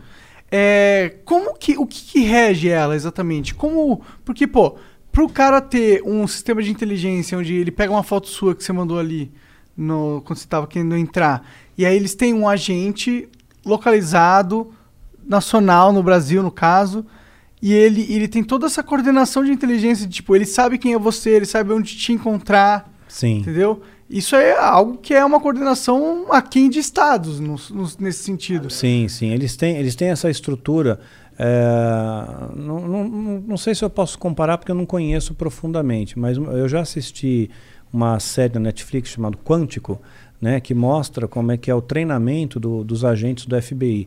Então, assim, é incrível. Você, pelo computador, você consegue descobrir tudo da pessoa, né? Você consegue vasculhar a vida, porque hoje está tudo conectado. Até porque eu alimento, mesmo que involuntariamente, todo esse sistema. Tudo, né? até seu celular. Seu celular tá. A câmera tá aberta o tempo todo, o áudio tá aberto, É. estão capturando tudo que você fala, tudo que você tá vendo, né? E vão jogando no banco de dados aí, né? E pega um algoritmo e filtra. É. E esse algoritmo pode facilmente pôr só um CPN, CPF, CNPJ, sei É. lá, e você vê quem que é. Né? É, então a ideia deles é essa mesmo, espalhar um, um- um vírus, né, exterminar a população. Eles estão vacinados, então eles não, não, não morreriam com esse vírus né, de alta toxicidade. Estava falando para ele até que os Estados Unidos ele ressuscitou o vírus da gripe espanhola. Né, e, e aí depois eles se abrigariam em bunkers. Tem bunkers espalhados pelo mundo e tem alguns muito grandes, de- um, estruturas de pequenas cidades, são, cabem 20 mil pessoas. Porra! né, 20 mil pessoas, né? Tem um no Brasil também, né? Em Rondônia, né? No Brasil, em Rondônia. Então, é, Isso, isso é, isso é. Todo mundo sabe disso? não, não, não sabe, não sabe. Né? Tem os bunkers que você conhece, que aparece no Fantástico, tudo. tem tem ricaço que constrói. Eu queria bunker. ter um bunker. Nem, nem É. que se fosse uma sala gamer, tá ligado? uma sala gamer. É tipo. Passar é, o tempo, O né? porão homem, o main cave, tá ligado? Mas aí acho que não vai pegar a internet. Porra, Ah, com o Elon pois Musk é, aí não, talvez meu. pegue. É. Ô, e o Elon Musk, ele é satanista? Não sei, não sei. Tá, eu queria saber. É porque eu tenho- tá rolando uma nova onda de odiar esse cara aí, né? É? Ah, ele falou umas merdas no Twitter. Ele falou, tipo, se tem um país de terceiro mundo que a gente precisa dar um golpe de Estado, foda-se. A gente vai dar um golpe de Estado em quem a gente quiser, porque aqui é o futuro. Caralho. É. Falou umas merda então. Falou, falou. Aí eles se escondem nos bunkers, esperam né, a, a, a coisa estar descontaminada, saem e herdam a terra. Então eles têm a ideia de que eles vão herdar a terra, que a terra vai ser deles. Mesmo que as profecias bíblicas se cumpram e a igreja seja arrebatada, né, porque tem essas linhas do arrebatamento também, né, do pré, o mid e pós-tribulacionismo, né, mas todas elas ah, compilam como um arrebatamento, né? Então eles acabam acreditando que, que eles vão sair, vão herdar a terra e vão ficar de boa. Vão ficar de boa. Então, quando você vende essa ideia para essa galera, né, o pessoal vê, puxa, eu tô, sou o máximo. Né? E quando eu saí, eu sabia que tudo aquilo que representava, porque eu saí sabendo de muita coisa, né? sabendo muita, muita informação. Então eu pensei, eles vão me matar porque eu sou um arquivo vivo, né? De repente eu posso, né? mas aí eu pensei melhor, falei não, eu vou é, ficar quieto, não vou falar nada para ninguém, vou como se nunca tivesse existido na minha vida, né? E fiz isso com uma promessa para mim mesmo. E Quantos fiz uma anos oração. ficou lá? Eu fiquei dos 17 aos quase 26, quase 9 anos. Tá. Né? Quase 9. então, de novo. É. É, aí eu fui naquele mesmo porão da minha casa da minha mãe, onde eu fazia os rituais, me ajoelhei, orei falei: Deus, me ajuda, me dá força, me protege, me guarda. Né? Eu não vou, não vou falar nada. Né? Não vou me mexer com eles, né? Eles não mexem comigo e pronto, né?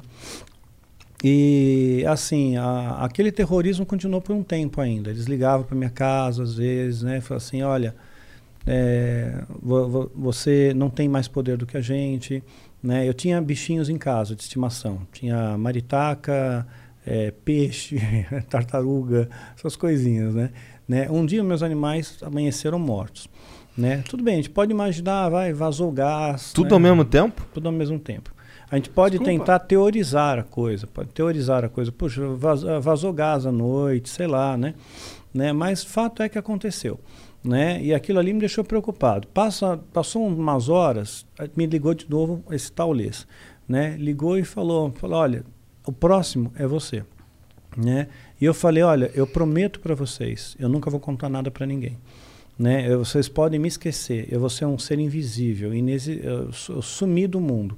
Né? Eu não vou, nunca vou dar trabalho para vocês, não vou contar nada que eu sei, não vou dizer onde é, onde estão o bunker, onde é a base, onde vocês se reúnem, onde são os rituais, onde estão o crematório, E enfim. até hoje você cumpre isso.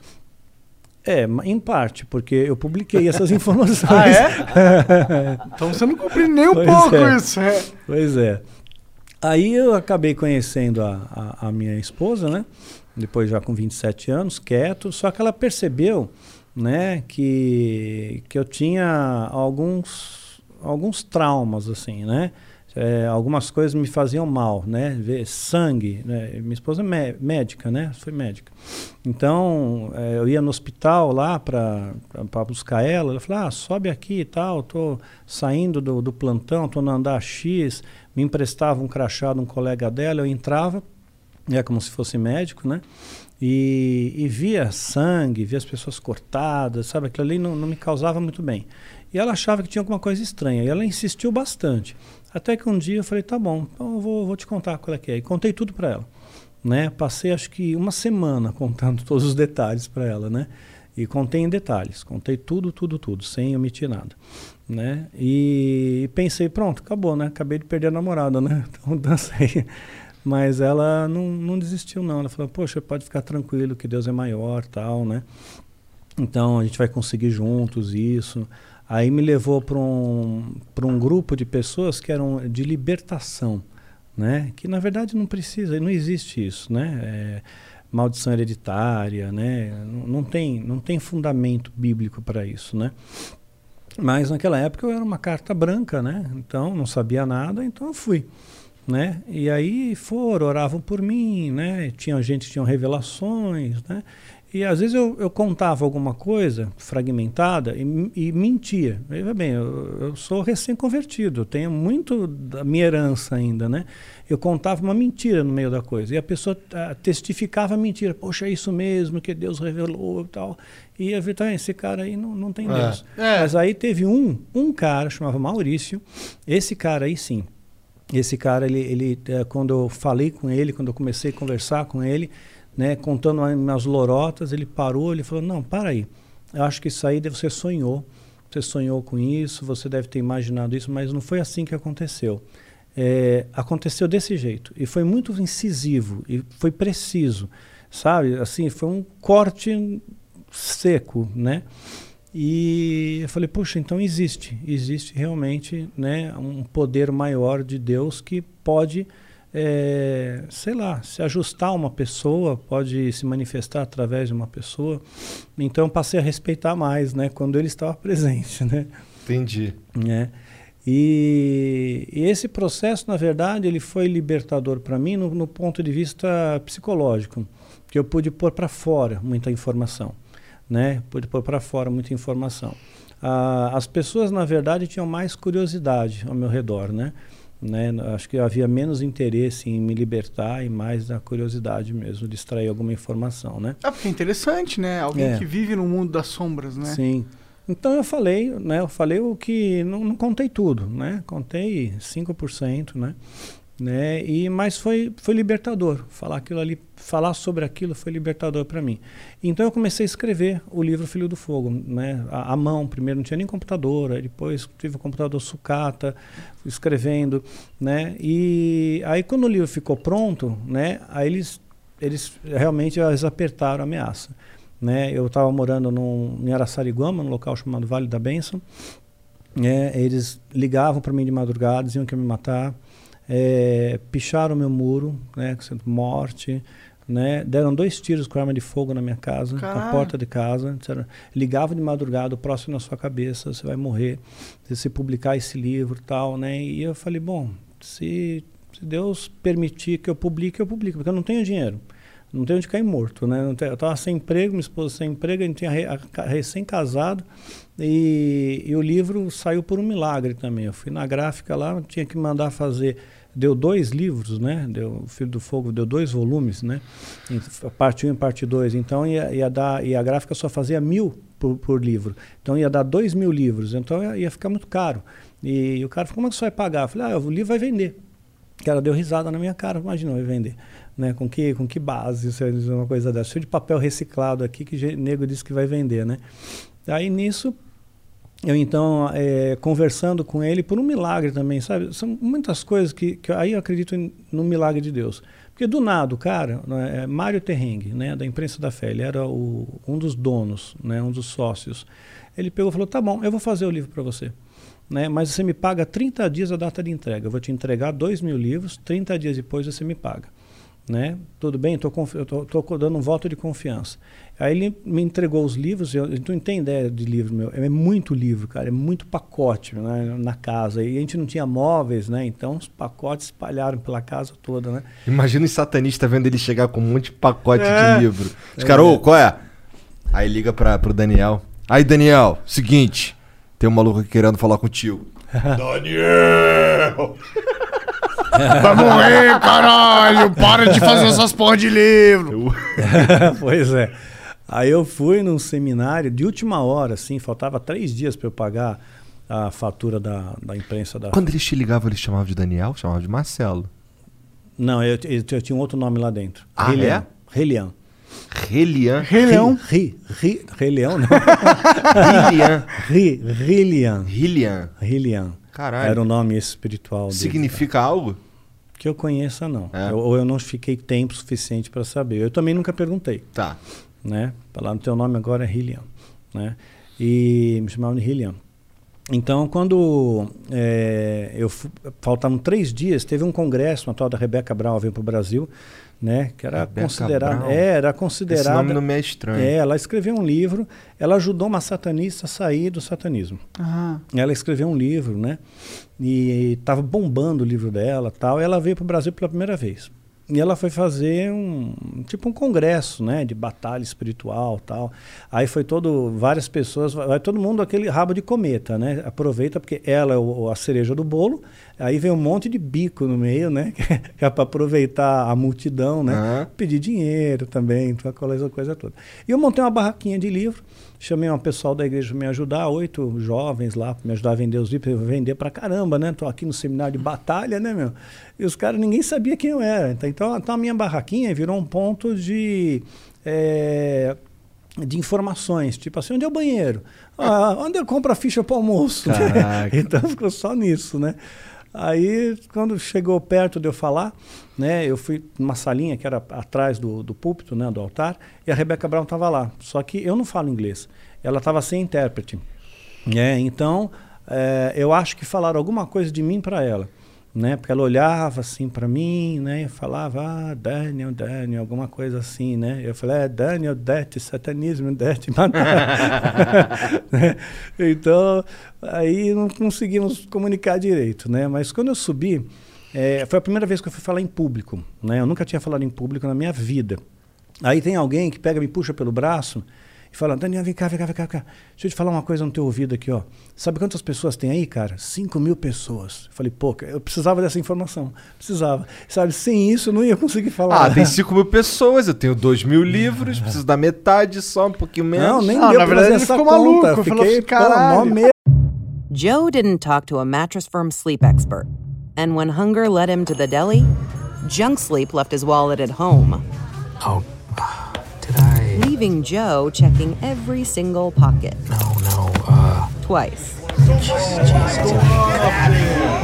To the frustration of everyone in line. For the type of sleep that makes wallets unforgettable, head to Mattress Firm and unjunk your sleep today.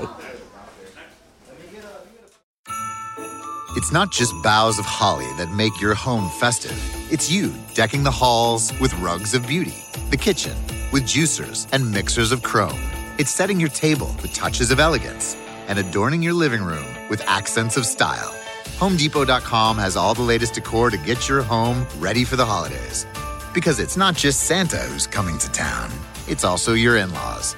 Make the holidays yours with home decor from the Home Depot. How doers get more done. Meu, falava 5 mil pessoas, pô.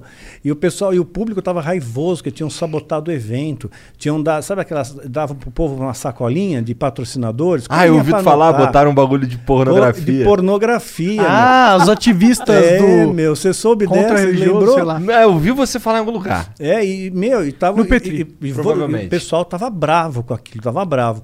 Aí eu subi, falei o que eu tinha que falar, né? Quando eu tô terminando, eu vejo o povo levantando, correndo lá para fora, um perto da barraquinha, né? Pensei que eu tinha falado alguma besteira.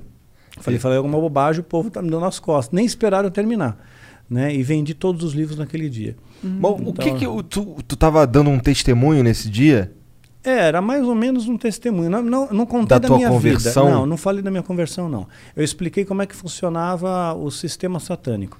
Tá. Hum. E eu dei uma desenhada, assim, como é que funcionava o sistema satânico. Como é que, essa hierarquia satânica, né? Mostrei. Tem hierarquia entre os demônios? Tem hierarquia entre os demônios. Por isso que tem principado, potestade, dominador. Bom, Satanás é o demônio mais pica. Sim. Quem que é Ele- o ele segundo? Ele é, ele é o chefe. Aí tem quatro grandes príncipes abaixo dele: Hum. Belzebu, Astarote, Asmodeu e Leviatã. O Leviatã parece ser foda. É, No Le- sentido que parece ser o cara que causa o apocalipse. É, mas o Leviatã, segundo o satanismo, segundo o satanismo, Tá. é, um, é um espírito territorial que está sobre o Brasil, ele atua sobre o Brasil. Ah, é? É, e ele está ligado às águas, né? Em Jó fala que ele é o dragão do mar. é, Leviatã marinha. parece ser um monstro marítimo. Montes marítimos, exato. Hum. E os nossos principais deuses brasileiros, né? É, nada a ver com, a- com as expressões religiosas, mas curiosamente estão ligados às águas, né? Que Iara, Aparecida e Iemanjá. Estão ligados às águas também. Então, é uma outra maneira dele se apresentar, seria assim. O Brasil é o país das águas? Seria mais ou menos isso. Oh, qual que é a posição do satanismo em relação ao Brasil, geopoliticamente falando? Geopoliticamente falando, no Brasil não tem muita expressão. Eles tinham uma preocupação antes, porque havia uma profecia, né, que o Brasil seria um celeiro de missionários. Não sei se você já ouviu falar dessa história, Não. né? Ia ser um celeiro de missionários. Então, por via das dúvidas, e as igrejas eram mais sérias antigamente, né? Eram mais sérias, pregavam a palavra de verdade, falava de amor, de santidade, de perdão, de fé. Hoje não, é prosperidade, é show, é espetáculo, mudou o negócio, né? Virou palhaçada, né? Vende a lâmpada ungida, né? a fronha consagrada, dizer, os negócios Pô, mas sempre muito existiu, né? É, mas piorou, piorou demais. Os caras estavam vendendo o fragmento da, da cruz de, de Jesus há dois mil anos atrás. É, pois é. Caralho. É. Que viagem. Tá, peraí, caralho, onde é que a gente tava? A gente, cara, eu, eu, eu de verdade Ah, acho. é. O lance, aí tá, aí tem os quatro. Os quatro, Quatro bravos. grandes príncipes. Ah, aí, sim. aí foi, aí foi cinco, vai. Leviatã, O capeta e esses quatro aí. E depois? Depois tem mais uma e mais outra? Isso, vai descendo a hierarquia. Então seria como se fosse uma empresa. Imagina uma empresa que o pai é o presidente, ele tem quatro filhos. Em cada filho, então, é diretor de uma área, diretor de marketing, diretor comercial, diretor financeiro tal. Aí vem, vai descendo, aí chega lá na gerência, na supervisão, até chegar na base da pirâmide. E é demônio pra caralho que tem? É bastante, bastante. Né? Então, chegando, Bastante chegando, é chegando na base da, da pirâmide, É. né, é, eles servem ao dono. Então, tem muitas pessoas que servem ao diabo né, em, em seitas pequenas, assim, simpatizantes do Aham. diabo, mas não estão ligados a nada. Né? São é, lobos solitários. Né? Tá. Então, eles servem ao diabo, estão na mesma empresa. Né? Servem ao diabo, mas não tem aliança com ele. Aí você vai para a gerência, são, são estruturas mais bem organizadas. Aí você vai encontrar os Rosa Cruz, vai encontrar a maçonaria. Nossa, Rosa, Rosa Cruz eu achei que fosse um bagulho mais cristão. pois a é. maçonaria também, em teoria, né? Caralho. Pois é, é que chega um certo patamar, na própria maçonaria. maçonaria eles adoram uma imagem é, que é zoomórfica, né, que é o Bafomé. Né? Quer dizer, Era um boss do Ragnarok. É? Uhum. Que é um bode que fica assim. Com uma foice grandona. E é um bode com, com seios de mulher, É. né? Quer dizer, é um negócio, é uma aberração. Quer dizer, Deus fez o homem à sua imagem e semelhança, e o diabo deforma essa imagem e faz com que o homem adore essa aberração, né? Adora um ser zoomórfico ali. Então, só por isso já é estranho na maçonaria. Quando você é casado, você, a Bíblia diz que você é uma só carne com a sua esposa. Então todo maçom gosta de transexuais. É amórfico. Cala a boca, Tá, cara. desculpa. Vai ser uma... mexer com a maçom. hein? Aí, que Pô, tu tá acontece? mexendo com o demônio, caralho. Foda-se o maçom. É que tu Então- falou uma merda absurda. Não, cara. desculpa, eu tô bêbado. então beleza, eu percebi. a garrafa desceu ali. Então, a, tava mostrando essa, essa, essa linha. Então, nem todo maçom é satanista, mas muitos satanistas são maçons. Então, chega um certo patamar da maçonaria que você sabe exatamente onde você está. Né? E aí você pode ser puxado para cima, né? se você tem potencial para aquilo ou não. Né? Então, aí você vai entrar para os Illuminati, né? que é uma outra seita Então poderosa. existe Illum- Illuminati. Existe os Illuminati. E eles têm uma, uma relação com todas as outras seitas, no sentido, você tá são, maçom, maçom agora, quer evoluir, Você vira Evolui Illuminati. Illuminati. Aí acima do Illuminati, Irmandade. E acima de Irmandade, Aí acabou. Irmandade é o topo da pirâmide. o que, que é a Irmandade? É uma seita satânica majoritária. Tu já viu House of Cards? Não. É uma série sobre um cara que se torna presidente dos Estados Unidos. Tem um momento lá que ele, ele vai num evento e é, é um evento assim que eles ficam cultuando uma parada, lá todo mundo de Um bode, túnica. né? Tipo um bode. Eu não lembro se é um bode. Eu sei que tem um, um- um fato, né? Que tem uns poderosos. Fato, entre aspas. É, que tem uns poderosos que são donos de das maiores empresas bilionárias, as famílias aí, né? Famílias, E aí eles, e eles né? têm um ritual meio esquisito, que eles ficam lá, usam os hobbies, usam os roupões, Aham. tá ligado? Foi filmado isso. E fica, exato, e fica cultuando um deus servo. É? É, um É, negócio não, assim. Era uma coruja, não era? Não é essa Eu imagem acho que eu- na- pode ser também. Eu achava É. que era um servo. É, é uma coruja. E aí no House of Cards tem uma parte dessa daí, Porque que o cara tem- quer ser presidente dos Estados Unidos, o outro cara é dono de um bagulho, ele é muito influente, dono de umas empresas muito foda. É. Aí tem uns cara de tudo quanto é canto tal, todo mundo ali cultuando aquela parada num ritualzinho ali. Mas assim, na série lá não mostra nada assim muito caótico. Aparentemente é, sei lá, uns- uma irmandade mesmo. Mas deve Entendi. ser esses bilionários ricaços, eles com certeza se conhecem. Tipo, ó. Claro, se eu sou um Se bilionário, eu sei quem conhecem, são os sim. outros É, bilionários. tipo, a gente Sim, que é se youtuber, a gente conhece os youtubers, E se- principalmente por causa do mas Flow. eles se protegem. Eles se protegem. Essa é a grande diferença, né? Eles são realmente um protege muito o outro. Tá. Mas todos os bilionários são amigos? Não tem uma disputa aí nesse Não, não. grande... Quem faz parte da Irmandade e é bilionário, por exemplo, não. Porque eles, faz parte, eles fazem parte da mesma igreja, da mesma seita, né? Da mesma, ah, da, da mesma fé, digamos assim, né? Dessa forma. Entendi, entendi. Quem que... que- Quem, quem que são os bilionários que hoje em dia eles são esquisitos, na sua opinião? Ah, eu não posso dar nome. Porra, Porque vai bilionário... te fa- Bill Gates. A, a Melinda Gates, que era a esposa dele, terminou com ele. Há, há a possibilidade dela ter terminado com ele por causa de dinheiro, eu duvido. Mas há a possibilidade dela ter terminado com ele por causa de que ele se provou um cara mau. Ou um cara que tá fazendo umas coisas que ela não concorda. Isso. Eu posso dizer que Bill Gates é um cara do mal. É um Puta cara merda, desinstala o Windows aí. Pronto. o negócio é Linux. cara do mal. né? Porra, cara, a gente parou. Calma aí. Eu É, tenho, peraí, eu sei, eu sei, tá? Eu tenho conversão É, eu tenho várias pastor. paradas que eu quero te perguntar aqui também. De umas paradas que, que eu já, já ouvi aí na vida e tal. Mas aí tu tava lá pedindo a Deus pra. Ok, fiz- aí contei tudo para minha esposa, fiz aquela libertação, lancei o livro, publicou o livro, né? Comecei a, a viajar, dar o testemunho, né? E no começo eles me ameaçaram pesado, né? Meus animais de estimação morreram, Morreram. morreram, né? E eu pensei, caramba, né? E, e o próximo sou eu. Né? Então, quer dizer, começou a acontecer um monte de coisa estranha à nossa volta, né? E as pessoas se afastaram da gente, até da própria igreja se afastaram. E eles falaram isso, vocês vão ficar sozinhos. Se afastaram porque tinham medo da gente, né? Eu, eu cheguei a fazer parte de uma igreja, né? Onde o pastor ele foi candidato a presidente da República do Brasil, né? E ele tinha uma profecia sobre ele que ele ia trazer restauração para o Brasil. Até o slogan né, era Brasil restaurado tal, e tudo mais. E ele falou para mim, ele era meu pastor, falou para mim, olha, você, você não fala que você é membro dessa igreja não. Você vai queimar minha candidatura. Porque se souber que tem um ex-satanista aqui, vai me queimar. Qual é a da Ciolo? Pois é. Caralho! Não, mas, cara não, mas não é, não é ele não, não é ele não. Cabo da Ciolo, pá, Não, não é, não é. Não é, um quem que é? apóstolo também, não posso dizer não. Tá, tá, tá, tá. Ah, isso não deve ser é. muito difícil de achar, não. É, Mas só vai lá, pesquisa aí, galera. Só pesquisar aí quem foi ungido para ser presidente, tem uma campanha. Até, foi, até, assim, foi pífio, né? Ele teve acho que O- 1%. E o Silvio Santos? Não, o Ele- Silvio Santos não tem nada Não a ver. tem nada a ver? Tudo bem, tudo bem. O cara é homem do baú. Entendi. O Luciano Huck. Também não. O Faustão. Não. O. Ratinho. Não, Ratinho não. Ratinho seria. Irmandade não ia aceitar. Por quê? Por que não?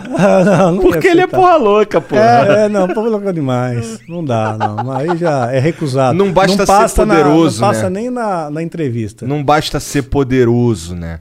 Não. Tem que servir mesmo que aquilo. servir. Exato, exato. Entendi. Tá, aí os caras começaram a. Tipo, eles nunca pararam, tipo, hoje ainda te enchem o saco? Hoje não mais. Por quê? Ah, aquilo que eles imaginavam que ia acontecer, ou seja, com a divulgação do livro Filho do Fogo, fosse despertar a igreja, né? Foi, puxa vida, né? tá, Aquilo que foi plantado antes, né? Doutrina de demônio, doutrinas humanas, é, apostolado e, e pegar dinheiro do povo e inventar um monte de coisa, ato profético, que é o ato patético, né? Então, um monte de coisa acontecendo aí, né? E, e só roubando dinheiro do povo. Teve uma época que o Morris Cerulo, sabe quem é? Já ouviu falar? Morris Cerulo.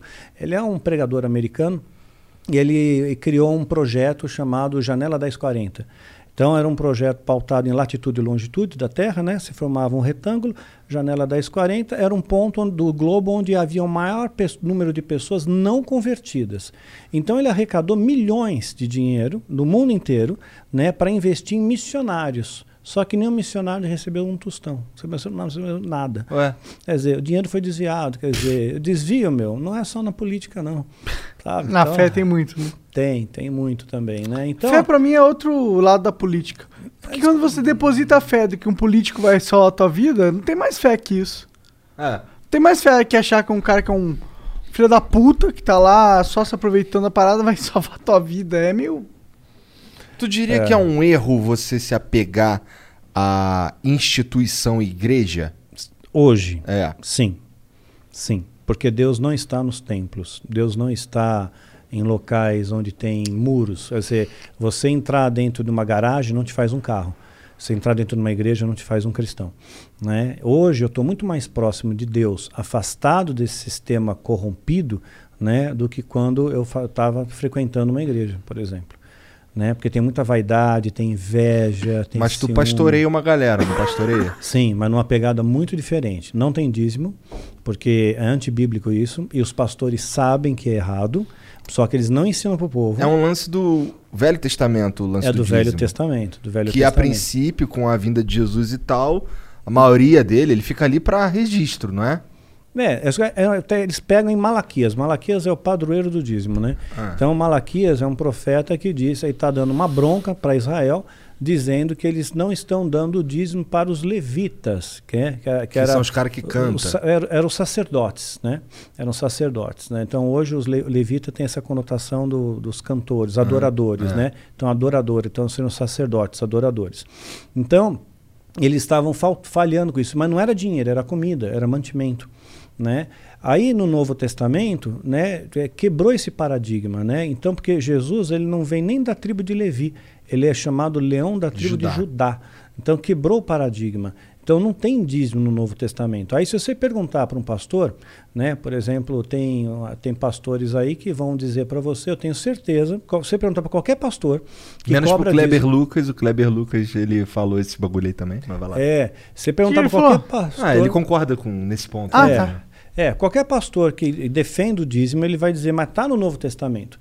Ele vai dizer Mateus 23. Jesus está dando uma bronca nos fariseus, dizendo, pô, vocês dão o dízimo do, da hortelã, do cominho e o escambau, mas vocês não têm uma vida reta, sabe? Estão dando uma bronca. Aí eles falam, tá vendo só? Falou do dízimo. Só que ali nós estamos na lei ainda, ainda é lei. Não começou a graça. A graça começa com a cruz de Cristo, com a crucificação. Com a crucificação, o véu do templo se rasga e aí começa uma contagem de tempo, né? Nós, mud- mudou até a história, antes de Cristo e depois de Cristo, né? Mudou até a maneira de contar o tempo. Então, Jesus, a importância dele é muito grande. Então, ali começa o Novo Testamento. Tanto é que Paulo não recebia dízimo das comunidades que ele fundou. né? Ele recebia ofertas voluntárias em amor. E ele dizia, cada um dê segundo a sua prosperidade. Então, eu tenho um grupo pequeno que eu posso, que eu, que eu, eu- que eu conheço. Eu poderia ter 50 mil ovelhas virtuais, né? Mas eu tenho pequeno, eu tenho um grupo que se eu somar tudo vai dar 300, né? Mas essas 300 eu sei o nome, eu sei a história, eu conheço eh, quem, quem são. O nome é tem- ovelha? Hã? O nome é ovelha que se dá?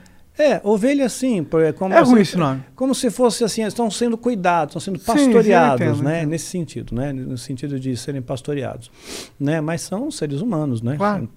E então a- a- nós nos ajudamos um ao outro. Então, se alguém passa necessidade no grupo, né? Então tá, tá perdeu emprego, né? Não consegue pagar o aluguel. Todo mundo se junta, faz uma vaquinha, a gente vai pagar seu aluguel. A pessoa, poxa, a menina ficou grávida, né? Ela não estava esperando o bebê. Todo mundo se reuniu, fez um mega chá de bebê, ela não precisou comprar nada durante três anos. Né? Então, a gente procura ter essa questão de se ajudar de verdade. Não apenas orar, porque oração, é, orar é falar, mas tem a ação, né? Tem a parte prática também. Então, a gente procura se ajudar. Então, não tem A dízimo. fé sem a obra é morta. É morta, exatamente. Então, Caralho. assim, ó, é, eles é, não, não dão dízimo para mim, né? Não tem dízimo. Eu tenho, e, e, e o legal é que a gente tem células que são. Eu, for- forma, eu formo líderes hoje. Hoje eu tenho formação de líderes. Nós temos células que eu tenho gente no mundo inteiro. Que é- vai pelo Zoom, então tem gente no Canadá, na Austrália, na Alemanha, né? Grand Canyon University, a Christian university, is one of the largest and fastest growing universities in the country, offering over 200 engaging programs online. GCU integrates the free market system and its welcoming Christian worldview perspective into its academic programs and throughout our online campus. GCU's online students received over $100 million in scholarships in 2020. Visit gcu.edu slash myoffer to see the scholarships you qualify for. OMG. Your BFF's birthday is here and you don't know what to get her? No worries. 1-800-Flowers.com has you covered. 1-800-Flowers is the ultimate birthday gifting destination. For those who know, it's not about giving a gift. It's about giving the gift. Make every birthday brighter with exclusive offers and great values on gorgeous bouquets and arrangements. To order today, visit 1-800-Flowers.com slash tune in. That's 1-800-Flowers.com slash tune in. No Japão, tudo Diferentes níveis de prosperidade também. indiferentes, né? E assim, mas eu, eu passo um- uma carga é, consistente de informação, muita informação. Né? Então, são aulas que são dadas, não só por mim, mas por outros líderes do, do MGL que eu acabei forjando, né? na graça de Deus. O que, que é MGL? Ministério Guerreiros da Luz. Né? Então, aí acabamos. Aí tem outros líderes que me ajudam também, que dão aulas, né? Cada um dá na, naquilo que fala melhor, então ele dá, dá aula.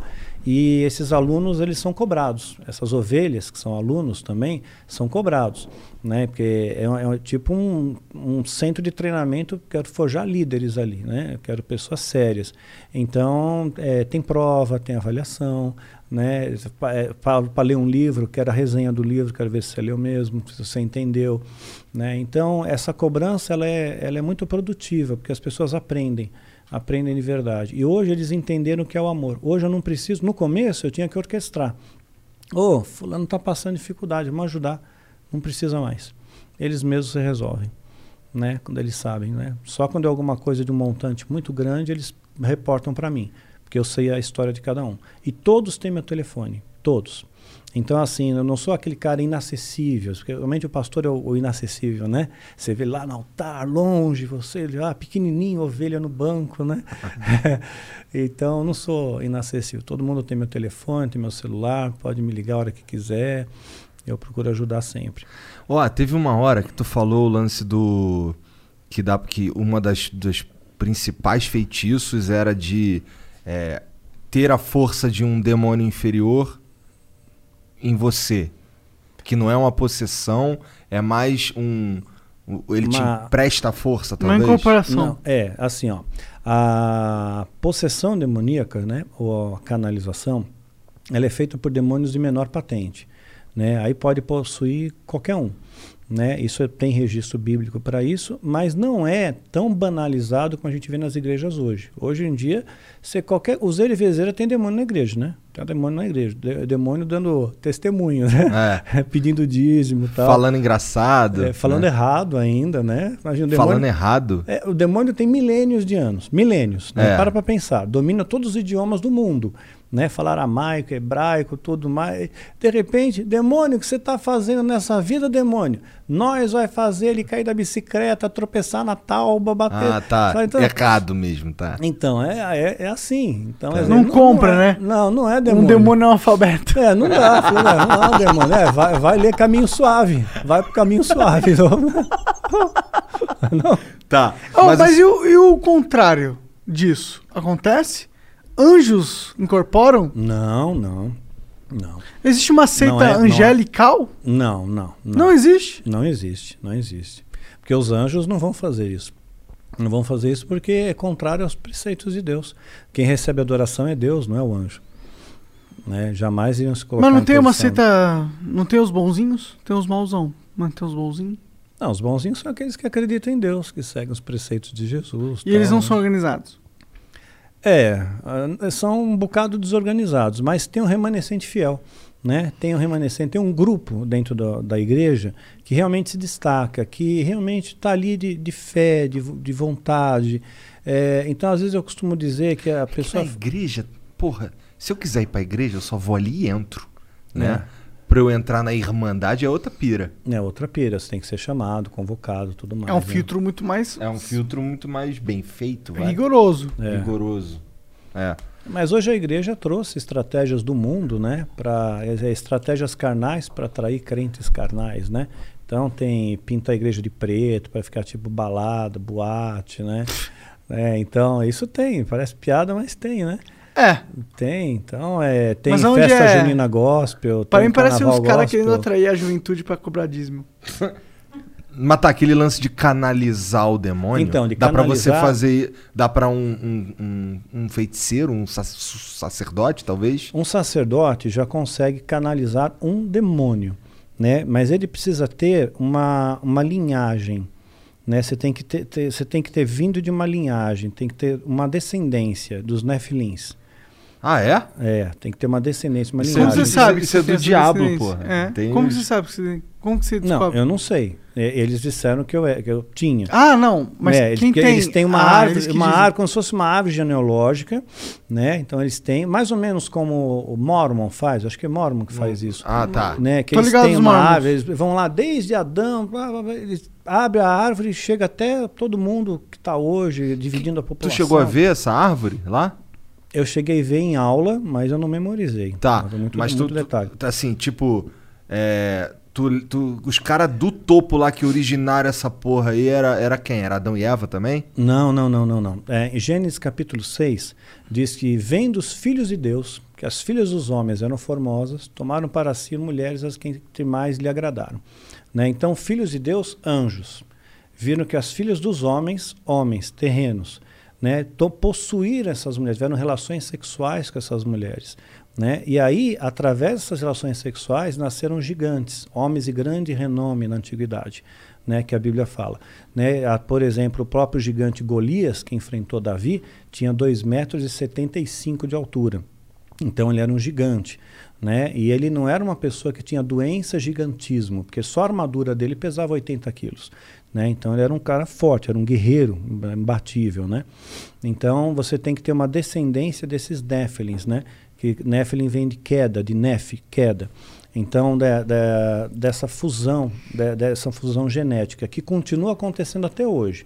Tem rituais da, da, da alta magia, rituais de magia sexual, que ah, acabam gerando pessoas com uma genética diferenciada.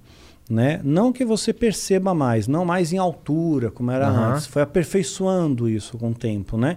Então, mas elas têm uma genética diferenciada. Os cara- demônios que transam. é. Agora vou te explicar o detalhe. Eles não têm o poder de multi- se multiplicar. Porque se o demônio tivesse o poder de se multiplicar, seria o fim da picada. Né? A gente estaria lascado, teria demônio pra caramba por aí, né? É, que a gente vai fazer, o que a gente vai fazer hoje à tarde, né? Não sei. Vamos multiplicar demônio aí na humanidade. É, vamos, vamos dar uma demonizada aí, né? pois é. Então, na verdade, o que acontece? A explicação que eles davam é o seguinte: no ritual, isso é só dentro de um ritual, não pode acontecer em qualquer lugar. Né? É feito só em contexto ritualístico. A gente já ouviu falar de súcubos e íncubos? Já. É familiar. Já, tem no Ragnarok.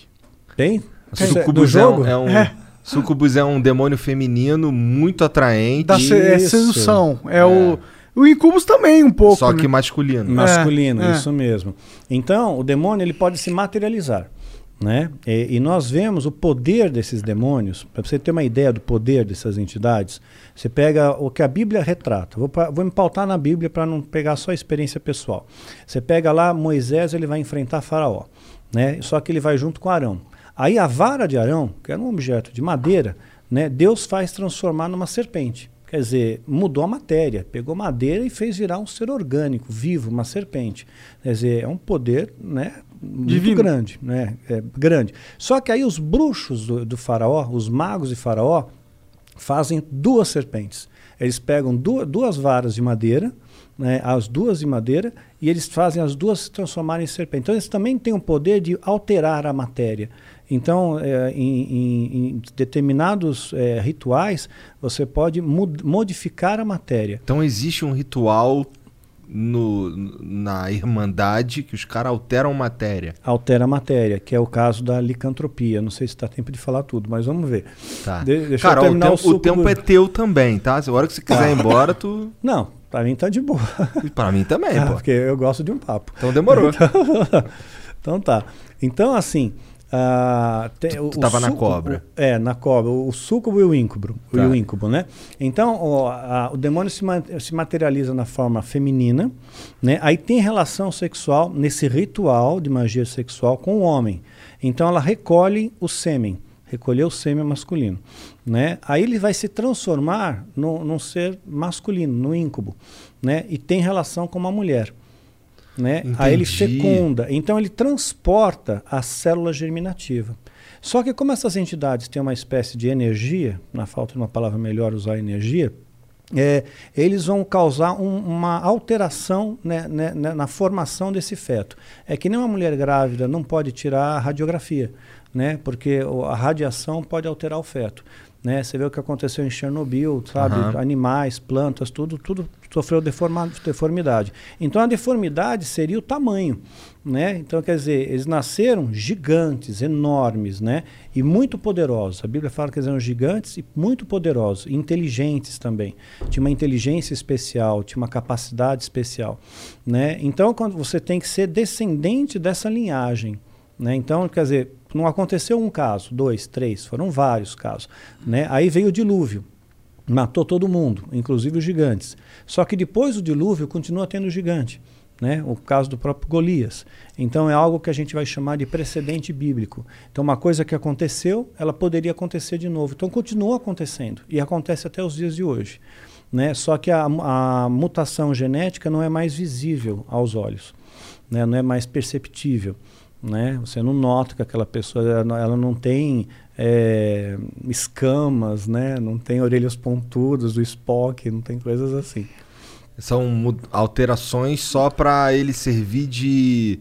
De, De um recipiente, Um recipiente. é, um recipiente para poder suportar a canalização. Entendi. Suportar a canalização. Entendi. Porque é uma parada curiosa que, que é que teve aqui um cara conversando num outro programa aqui, o Pedrinho Matador, que ele tava, ele conta umas histórias sinistras que ele fala assim, é, porra, Tinha sete caras. tinha hora que vinha sete cara pra me matar.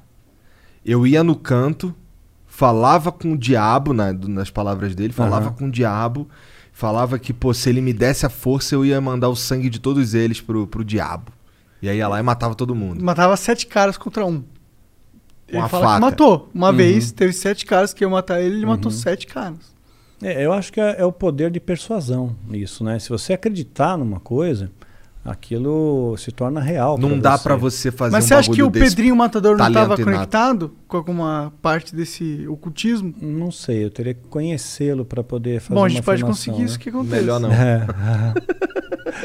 Quer conhecer um serial É, killer? É, um serial killer. É, o cara matou mais de 100, cara. Pô, e tá preso, né? Não, tá soltão. Ficou 42 Veio aí, cara, ele Pô, veio aí nessa pô, casa. Brasil, meu, é brincadeira. Ficou meu. 42 anos preso, a maioria dos caras que ele matou foi na cadeia. Caraca. O cara tem um lance de matar o próprio pai e ainda machucar o coração. Meu Deus. É. Esse é psicopata, Esse né? é sinistro. E não tem sinistro. um satanismo aí ligado?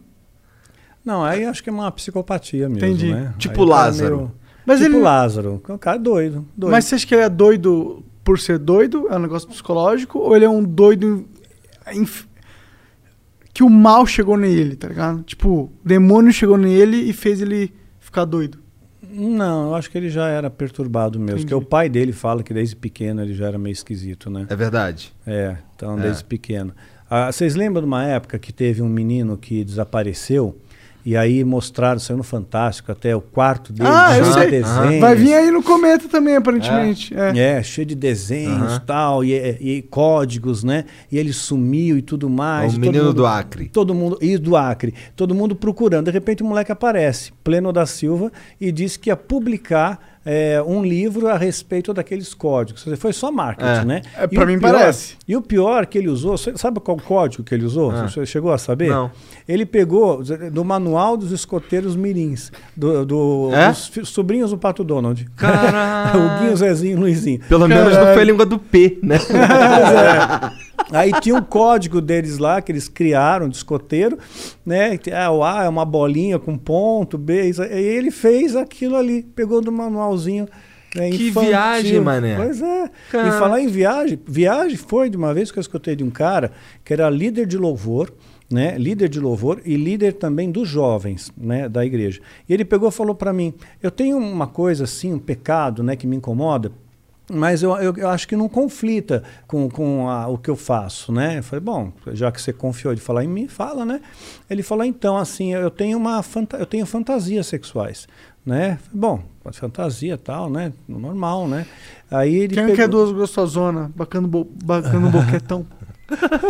Aí ele falou, aí ele pegou e falou o seguinte, falou, eu, eu, eu- fantasio com o Guinho, o Zezinho e o Luizinho, com os patos. Caralho. ele tinha tara por pato. Então tá bom, né? Então, quer dizer, não era. Então ele achava assim, tipo, eu não sou um pedófilo, entendeu? Não, não tô interessado na, nos jovens da igreja, né? Mas eu tô interessado em pato. Eu não posso ver um pato. Não posso ver um pato, um ganso, um marreco. Que viagem, mané. Ah, beleza, vai lá, come vários patos, mano. Não tenho nenhum problema com isso. Quem quiser comer Pois um é. pato, pode comer. Mas só para Entrou em criança, a gente tem um problema muito grave. Do Zit, Ah. Só- só para Ao fechar a ponto que eu história. quero te matar. É, perdi o contato com ele. Anos depois, é, alguém conseguiu contato com ele, me trouxe a- um telefone dele até, até mim. Liguei para ele, falei: "Pô, você lembra de mim? Pô, como eu vou esquecer de você? Tal, você destruiu a sala, tal", né? E falou Esse que- pastor aí, esse daquela pastor, época? Ah, daquela você época. encontrou, Ah, Anos caralho. depois encontrei, passou um tempão.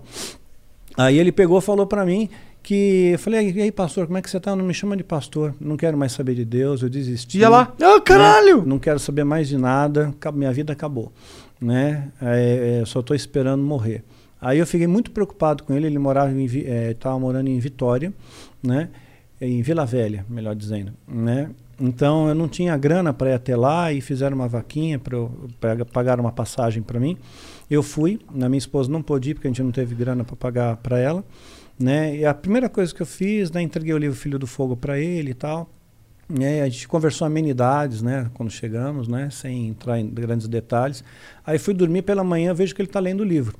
Eu falei, ah, pastor, você está lendo o livro, né, que bom. Eu falei, pô, você me chamou de lontra aqui, né, de leão marinho, né, porque eu, eu coloquei, né, no, eu- na, no livro, coloquei, ele, ele me lembrava o Leôncio. Tá. Né?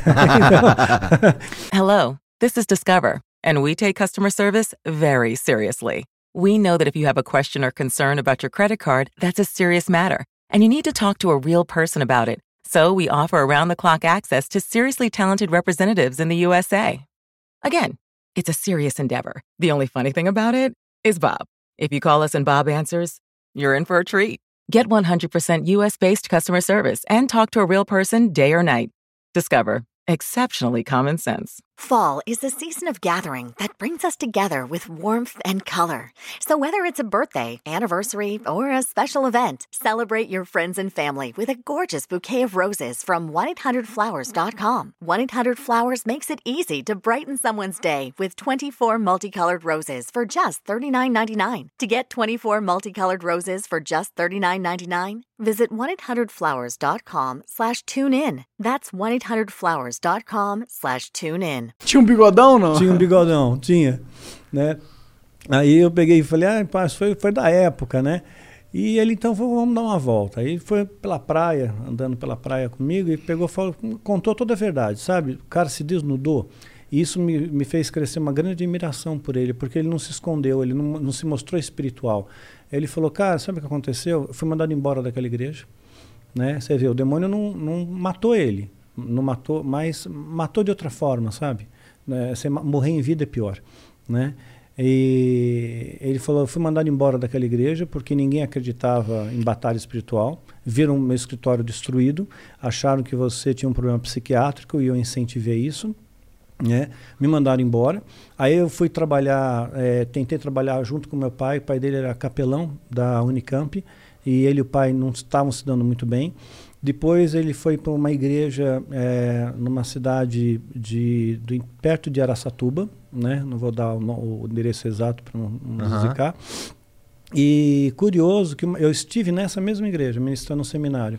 E quando eu postei a foto, eu mostrava a foto, ah, essa aqui é o Zit, mostrava a foto, vi as pessoas chorando. Falei, puxa, que unção que o cara tem, né, meu? Só a foto do cara, o povo já cai no, no choro aí, né? né? Já cai no poder, né? Mas não, é porque foi na, naquela igreja, né, que ele pastoreou, né, é, o filho dele foi, foi violentado, né? Sofreu uma violência ali. Por, por, por um diácono ainda, né? Caralho. Então, dentro da igreja, né? Então ele falou assim, poxa, meu filho sofre uma violência dentro da igreja, né? Eu passo, mas eu não quero mais ser pastor, não quero ser mais nada. Ele foi então ser é, representante comercial de calçados, né? E foi para Vila Velha e viajava muito de carro. Aí alguém falou para ele, pô, se você cheirar uma carreira de cocaína, meu, você vai viajar mais tempo, você não vai ter fome, olha, você dirige melhor, você ganha mais dinheiro. Ele começou a usar cocaína, viciou na cocaína. Aí ele começou a comprar cocaína, ele está numa região portuária, ele vai para o porto comprar. No porto está cheio de prostituição. Aí ele começou a sair com prostituta, ele falou que saiu com mais de 300, ele tinha medo de estar até com AIDS. Ele falou, e essa é a minha vida, né? E, e agora a minha esposa não deixa mais dinheiro comigo, porque se eu tiver dinheiro na minha mão, se eu tiver 10 reais na minha mão, eu vou comprar cocaína, eu vou fazer, e eu não consigo mais chorar, né? Eu sequei por dentro, não acredito mais em Deus, não acredito mais em nada. Eu fiquei chocado com aquilo, né? Falei, poxa, não sabia o que dizer, né? E eu falei, mas pastor, foi por causa do que aconteceu. Eu contei para ele do encantamento, do feitiço tal. Ele não acreditou muito. Né? Ele falou assim, não, não foi não. A igreja mesmo que mandou embora, foi coisa da vida, né? É, só que aí, quando nós fomos no. É isso, é isso que eu quero te mostrar depois. Quando nós estávamos no aeroporto para ir embora, nós batemos duas fotos de- em tempos diferentes. Passou assim uns 15 minutos entre uma foto e outra. Né? Então, numa eu estou presente, a outra não estou presente. Então, tem uma outra pessoa que bateu a foto, né?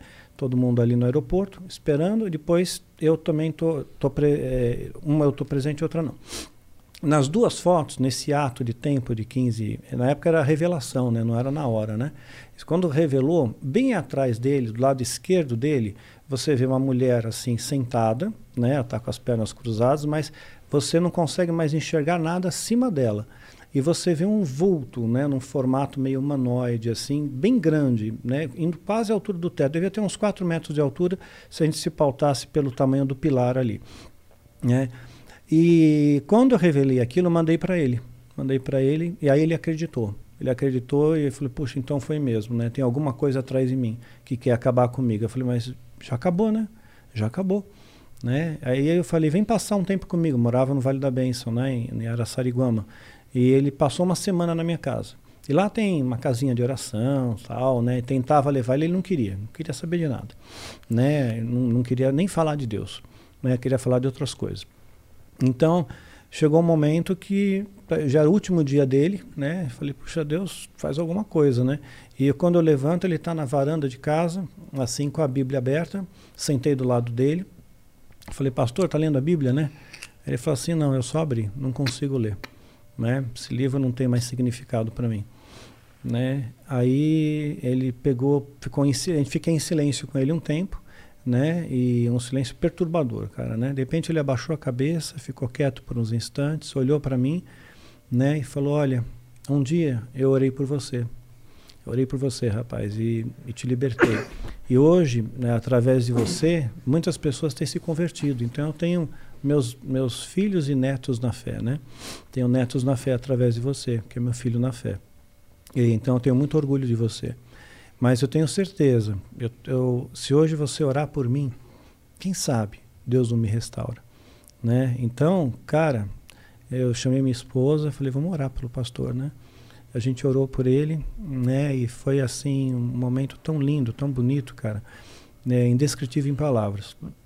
Né? Aquele homem chorou como um bebê, a gente chorou junto, se alegrou, né? Ele e aí ele quis voltar para a igreja, né? Ser pastor.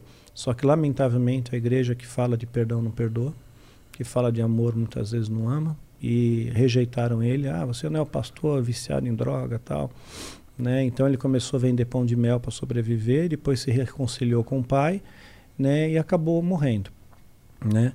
E teve uma sepse, né? Teve uma infecção generalizada, acabou morrendo. Caralho. E, então, pois é, eu fui tentar consolar o pai dele, né? Fui até Campinas, né? Tentar conversar com o pai dele. Inclusive o pai dele está na abertura. É, tem, um, tem um vídeo no meu canal, Seminário de Missões né? Ele aparece na, ele dá um testemunho breve, o pai dele, o pai do Zit. Ele foi ali, ele estava doente ainda, mas ele foi, não, eu quero falar, eu quero, e eu mantive o registro até hoje, né?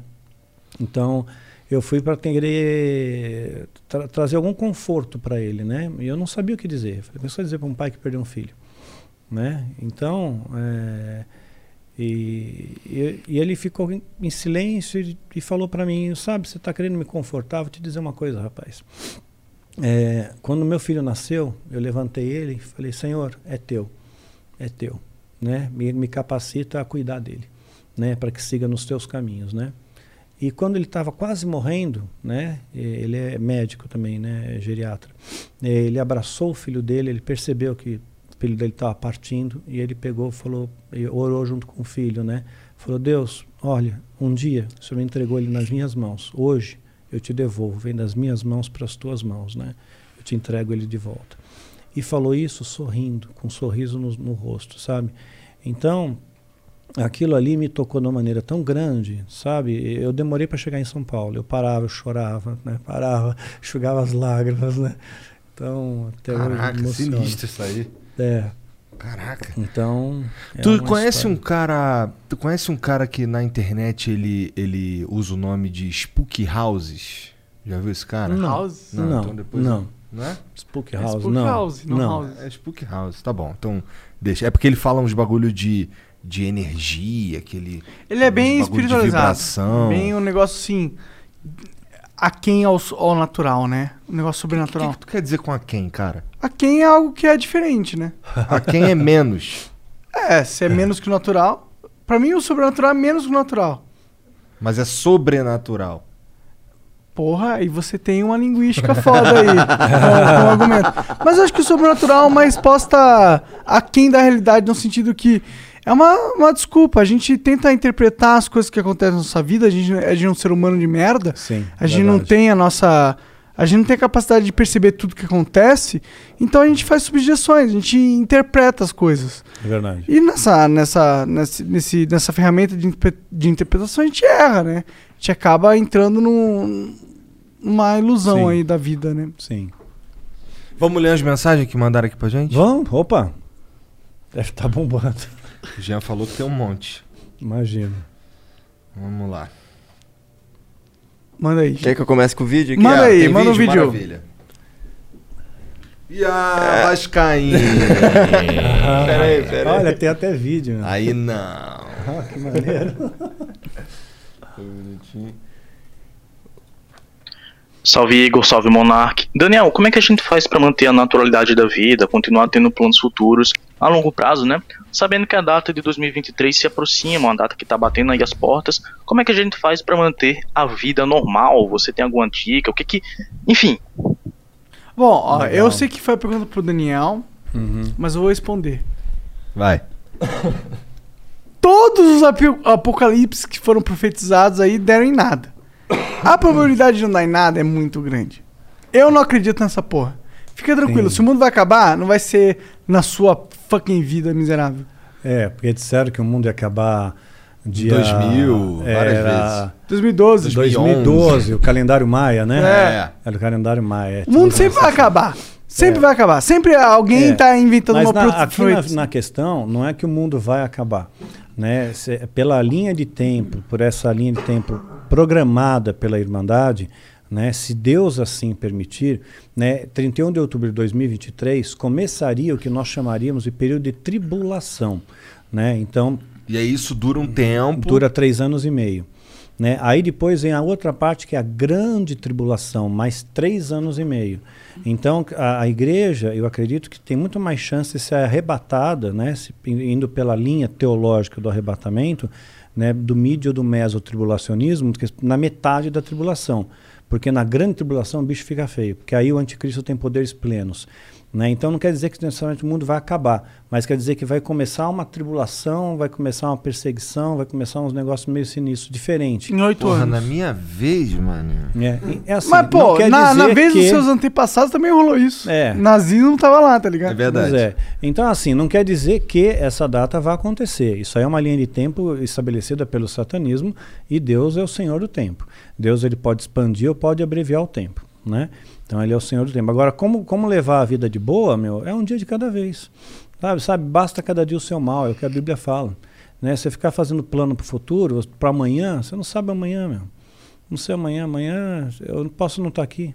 É. Né? Hoje você tá, amanhã você não tá. Verdade. Aproveito hoje. Jean, tá com o próximo vídeo aí pra nós? Fala pra ele ficar tranquilo que só vai ter vai acabar o mundo no próximo título do Vasco. então tá tranquilo. Nunca? Ufa. E ele de novo? Eita. E aí, pessoal, cara, fica a sugestão pra botar pra poder fazer upload de vídeo em vez de ter que gravar diretamente aqui, certo? Acho que fica mais fácil, sei lá. Enfim, Daniel, você acredita que a passagem que diz quando haverá paz e segurança, logo haverá repentina destruição, se refere ao fim do coronavírus, logo que ele acabar teremos uma coisa muito pior? Eu creio que sim. Eu creio que sim. Vai ter bastante pior, sim. Se a, a linha de tempo do satanismo continuar acontecendo, vai vir uma grande pandemia. Vai vir uma grande pandemia. O que seria uma pior do- grande pandemia? Pior do que essa. Muito pior Uma do que, que essa. mata pra caralho. Que mata. Alto poder de letalidade, alto poder de contágio e assim, eh, você não consegue preparar uma vacina rapidamente para conter aquilo. Porra, Deus me livre, faz isso não, mané. Ah, no, no próprio corona, já tem uma cepa nova aí vinda da Índia, que o negócio É. já é nervoso aí. Então tá, peraí, olha só. Mas eu, tá- sabe que eu sou muito cético na, no coronavírus ser a doença que acaba com a humanidade. Eu Não, não, nisso. coronavírus não. Coronavírus não. Para mim parece uma doença que é forte, que tem um problema de você lotar as UTIs, por você ter uma alta demanda de pessoas serem tratadas a curto prazo por causa de uma doença nova. Isso é muito, muito impactante no nosso sistema, mas. Mano, Não, é- é- é um a, ensaio. a taxa de mortalidade é, é, tipo menos de 99%, entendeu? Tipo, no sentido de. Não, é, é menos de 1%. No sentido que você tem pelo menos 1% de chance de sobreviver à parada, tá ligado? Isso não Sim. vai acabar com a humanidade. É, sim. Só não vai. Em Não 7 vai acabar. bilhões e meio de habitantes. Não vai acabar. É que essa conta aí que tu falou é meio doida. Não é doida. Se você olhar a, a, a taxa de pessoas que morrem, que contraem o coronavírus, não é mais que 1%. Entendeu? Então você tem 99% de chance de viver. É. Tá.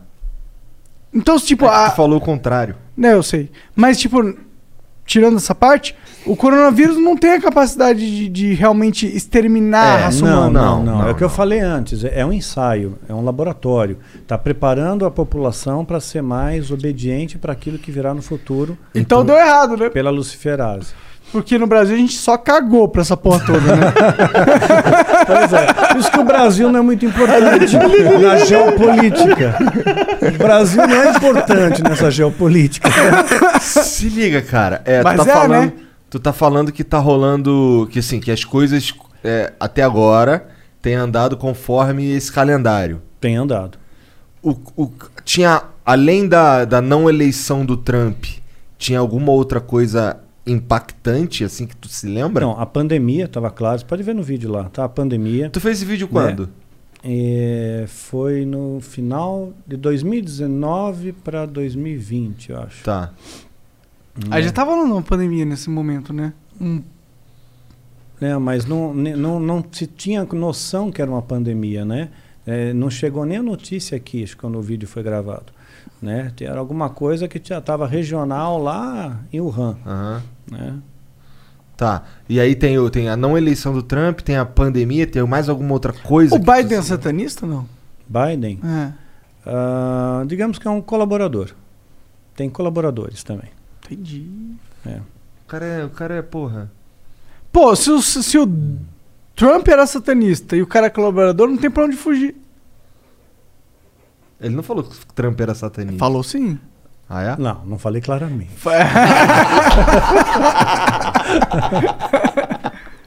Tá. Bom, tem aqui uma propaganda dos caras da Tribe. Manda aí, Tribe.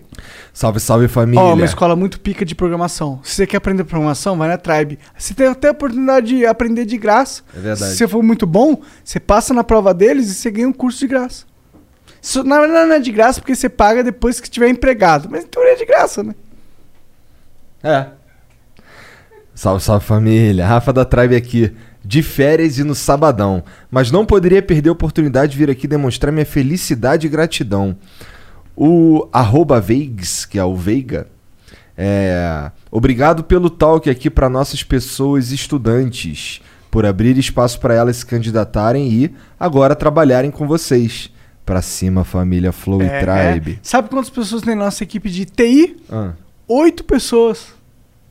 tem uma galera da Tribe? É possível. Tá.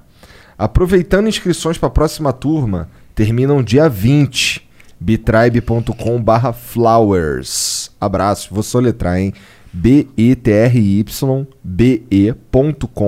barra F-L-O-W-E-R-S.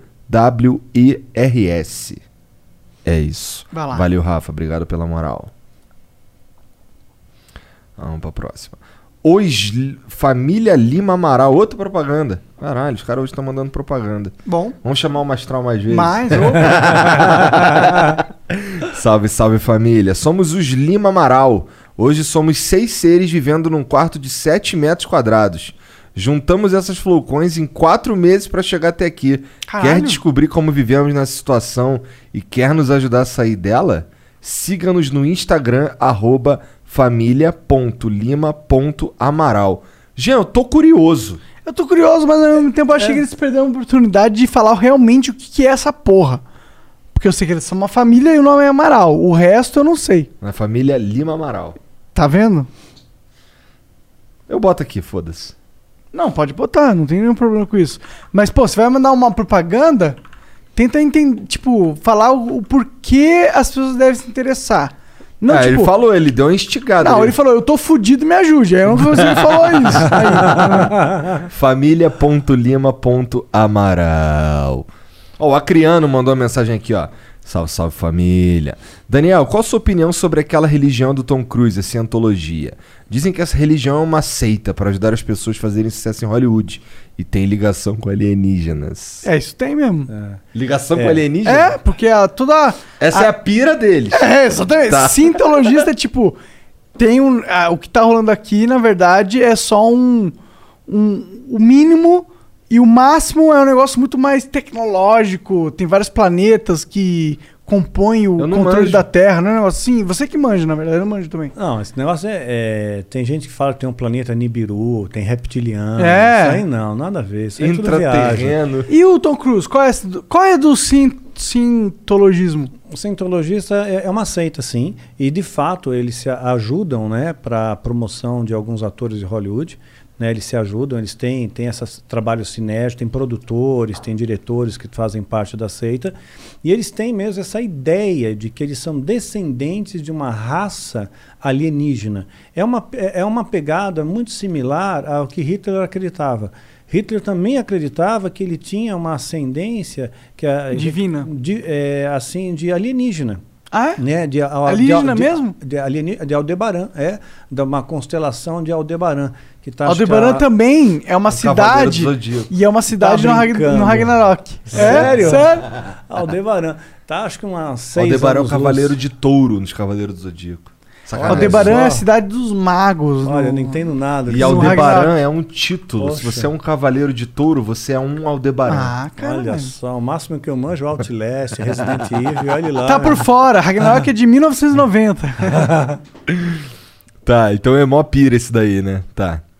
O Imperador BR mandou: fale sobre Jesus. Qual a importância de Jesus é, perante nós? Ô, porra. E perante Satanás, Lúcifer e Diabo? Aí é interessante. Qual a diferença de Satanás, Lúcifer e Diabo? E a Bíblia é totalmente real? Você Ah, o conhece caralho. o livro de Urântia? Urântia. E o que acha do Jean, Jean Val Elan. Meu, é um questionário. Nossa, quantas É, perguntas o chato cara tá fazendo numa é um per- Porra! Jean Val Elan e seus livros Qual é a sobre primeira pergunta? Javé. Fala aí, vai aí. Qual é a primeira pergunta? Tá, ó, Urântia é, é groselha, tá? É, é um livro que vai dizer a mesma pegada de alienígena que semearam vida na Terra tal, né? É viagem, não tem Tá. nada a ver não. É groselha. Né? Agora, qual a diferença de Lúcifer, Satanás e o Diabo? Na verdade, é Lúcifer é o nome, Lúcifer, né? Portador de luz. É o Lúcifer- nome original do o nome anjo. original dele, do anjo, Lúcifer. Aí ele se tornou Satanás. Né? Que é o Satanás inimigo da alma. É, é o opositor, o adversário. Vem do hebraico, opositor, adversário. E diabo vem do grego, diabolos. É aquele que traz divisão. Né? Então são. É tudo a mesma coisa, tudo um a monte de mesma nome. Coisa, é, é, são adjetivos que deram pra ele ali. Cão miúdo, mochila de criança. Você acha que o diabo é do mal? O diabo é do mal. Cê- ou ele é uma força natural? Não, eu creio que é uma força maligna porque foi um. Se eu, me, eu, eu tenho que eu me amparo na Bíblia, né? É minha bússola. Então, é, se o diabo ele fez uma escolha de se afastar de Deus por querer ser como Deus, né? Que subiria acima das mais altas nuvens e serei semelhante ao Altíssimo, né? Uhum. Como diz lá em Isaías. É, ele, ele, ele passa a ser do mal, porque ele foi expulso do paraíso. Né? Teve briga, teve peleja no céu. A Bíblia fala que teve peleja, teve uma guerra no céu. E se Deus tava assim, tipo, mano, eu sabia que isso ia acontecer. Era o meu plano no final das contas. E eu precisava de alguém pra cumprir esse papel. E eu pus Lúcifer Uhum. aí. Tipo, não é que. Pois é, isso é uma questão. eu esperava Deus é aquele- onisciente, né? A princípio ele sabe. No tipo, Isso é uma eu- eu- questão. alguém tem que ser o mal. E eu estipulei que o Lúcifer ia ser o mal, no sentido eu preciso de um represent... Gostei, um você tá dando um representante. spoiler legal do meu livro A História de Mitre. Ah, Mas é? o seguinte- Legal. Mas é o seguinte. Ah, é? Depois tu fala do teu livro. Tá, essa deu um spoiler legal aí. Mas é o seguinte: ah, Deus é onisciente, sim, é onisciente. Tanto é que quando Jesus escolheu Judas, ele já sabia, está escrito na Bíblia, que ele já sabia que Judas iria traí-lo. Quer dizer, então, quer dizer, por que, que então Judas merece ser taxado de mal, de traidor e tudo mais? Porque ele se arrependeu em seguida. Ele se arrependeu, ele devolve as moedas de prata E e, vai e se enforca, né? Então, é porque não conseguiu, falou, entreguei sangue inocente. É porque Judas era um zelote. Então, os zelotes eram, um grupo entre os judeus que acreditavam que Jesus, que, que Deus ia mandar um, o Messias, né? Ia ser um libertador político. Então, Jesus ia ser um libertador político. Ele ia organizar uma rebelião contra Roma e ia se libertar. Imagina, vencer o Império Romano, né? Na- na- na- Devia ser muito fácil, né, não, porra? não, não ia ser muito fácil, É. não. O maior exército da Terra. O Império Romano foi até o ano 476 depois de Cristo. Ou seja, os Sabe? caras Olha, viveram viveram muito tempo ainda. tempo no poder, né? Então, é, essa é a questão. Agora, realmente, Deus ele sabia sim, sabia sim. E aí teve peleja, né? Detalhe da peleja. Deus é mó filha da puta. Meu Deus. Não, é tipo no sentido de ele fica dando mó. Sabe aquele cara que fala assim, ó, é se preocupa aí. mesmo. Se preocupa aí. Mas na real tá tudo seguro, eu sei qual é que vai rolar. Mas se preocupa aí, seu filho da puta. Tá ligado? Ai, meu Deus do céu. A bebida falando, desculpa Deus. Foi mal de. de Salve de... Deus. Salve Deus. Caralho, tá até soluçando É, de eu tô mega bêbado.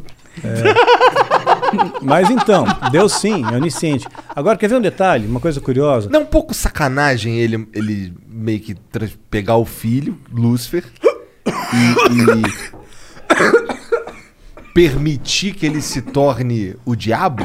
Ou não? Tô viajando. É Na tua sacanagem opinião. ou é o, Não. ou o propósito? É, tem Ele propósito. falou, tipo, eu vou pegar o cara que é mais, aqui, mais próximo a mim, eu vou transformar ele no. No diferente. Ou seja, tudo que é diferente também é próximo a mim. Ou seja, a fonte de tudo do mal é, na verdade, o meu filho. Ou seja, a realidade, ela precisa do mal. Será que vão fazer as pazes? Eu creio que sim. Que foda, isso seria, isso seria Eu irado. creio que sim. Eu creio que sim. Eu, sei, eu creio que existe uma redenção universal. Né? Eu creio nessa questão chamada universalismo né, na teologia, defendida muito, muito brilhantemente pelo Rob Bell também. Então, é, eu creio assim que desde Mas tem alguma coisa na Bíblia que sugira isso? Não, acho que não, né? Tem, Tem? tem. Quer ver um detalhe? Ah. É, vou, vou citar três, um, só para não esquecer, três detalhes. Primeiro, teve peleja no céu. Então, eles foram expulsos do céu. Se eles forem expulsos e houve peleja, houve guerra, para você expulsar alguém, teve dano. Teve dano. Alguém se machucou. Né? Porque se eles fossem seres imortais, eles iam ficar lutando por toda a eternidade. Então teve dano. Por É. isso que na árvore da vida, as folhas da árvore da vida trazem cura para as nações. São medicinais para curar essas feridas de combate. É. Aí a Bíblia fala que nós, vamos, Paulo diz que nós vamos julgar os anjos, né? nós vamos chegar a julgar os anjos. Né? E aí a- na epístola de Judas, né, que é muito parecido com o livro de Enoque, tem muita coisa ligada. Apócrifo. O apócrifo de Enoque, né? É, é bem interessante Enoque. Né? Por quê? É interessante como história, como envolvimento. Quando você fala dessa, quando a gente fala da peleja no céu, por exemplo. Enoque no capítulo 5 descreve isso em detalhes, descreve o pau rolando, sabe? Assim, em detalhes. Então é, você está imerso no meio do combate ali, né? Esses, são, esses apócrifos são de fácil acesso. São né? de fácil acesso, sim, Tá, sim. Fácil tá. acesso. Tem Bíblia até de apócrifo. Interessante. Né? Tem Bíblia de apócrifo, né? Porque quem, quem fez o cano foi Constantino, né? Foi, foi um cara. É, Constantino. Né? Em 313 ele lança o Edito de Milão, depois em 325 o Concílio de Nicéia na Turquia, ele monta o cânon e estabelece o cristianismo como religião oficial do Império Romano. E tu concorda com esse cânon? Pois é, são os 66 livros que tem a Bíblia protestante, né? Eu concordo porque ela passa uma mensagem, né? Pode, eu, eu- eu gravei um vídeo sobre isso, né? A Bíblia foi adulterada, né? eu gravei um vídeo para essa reflexão.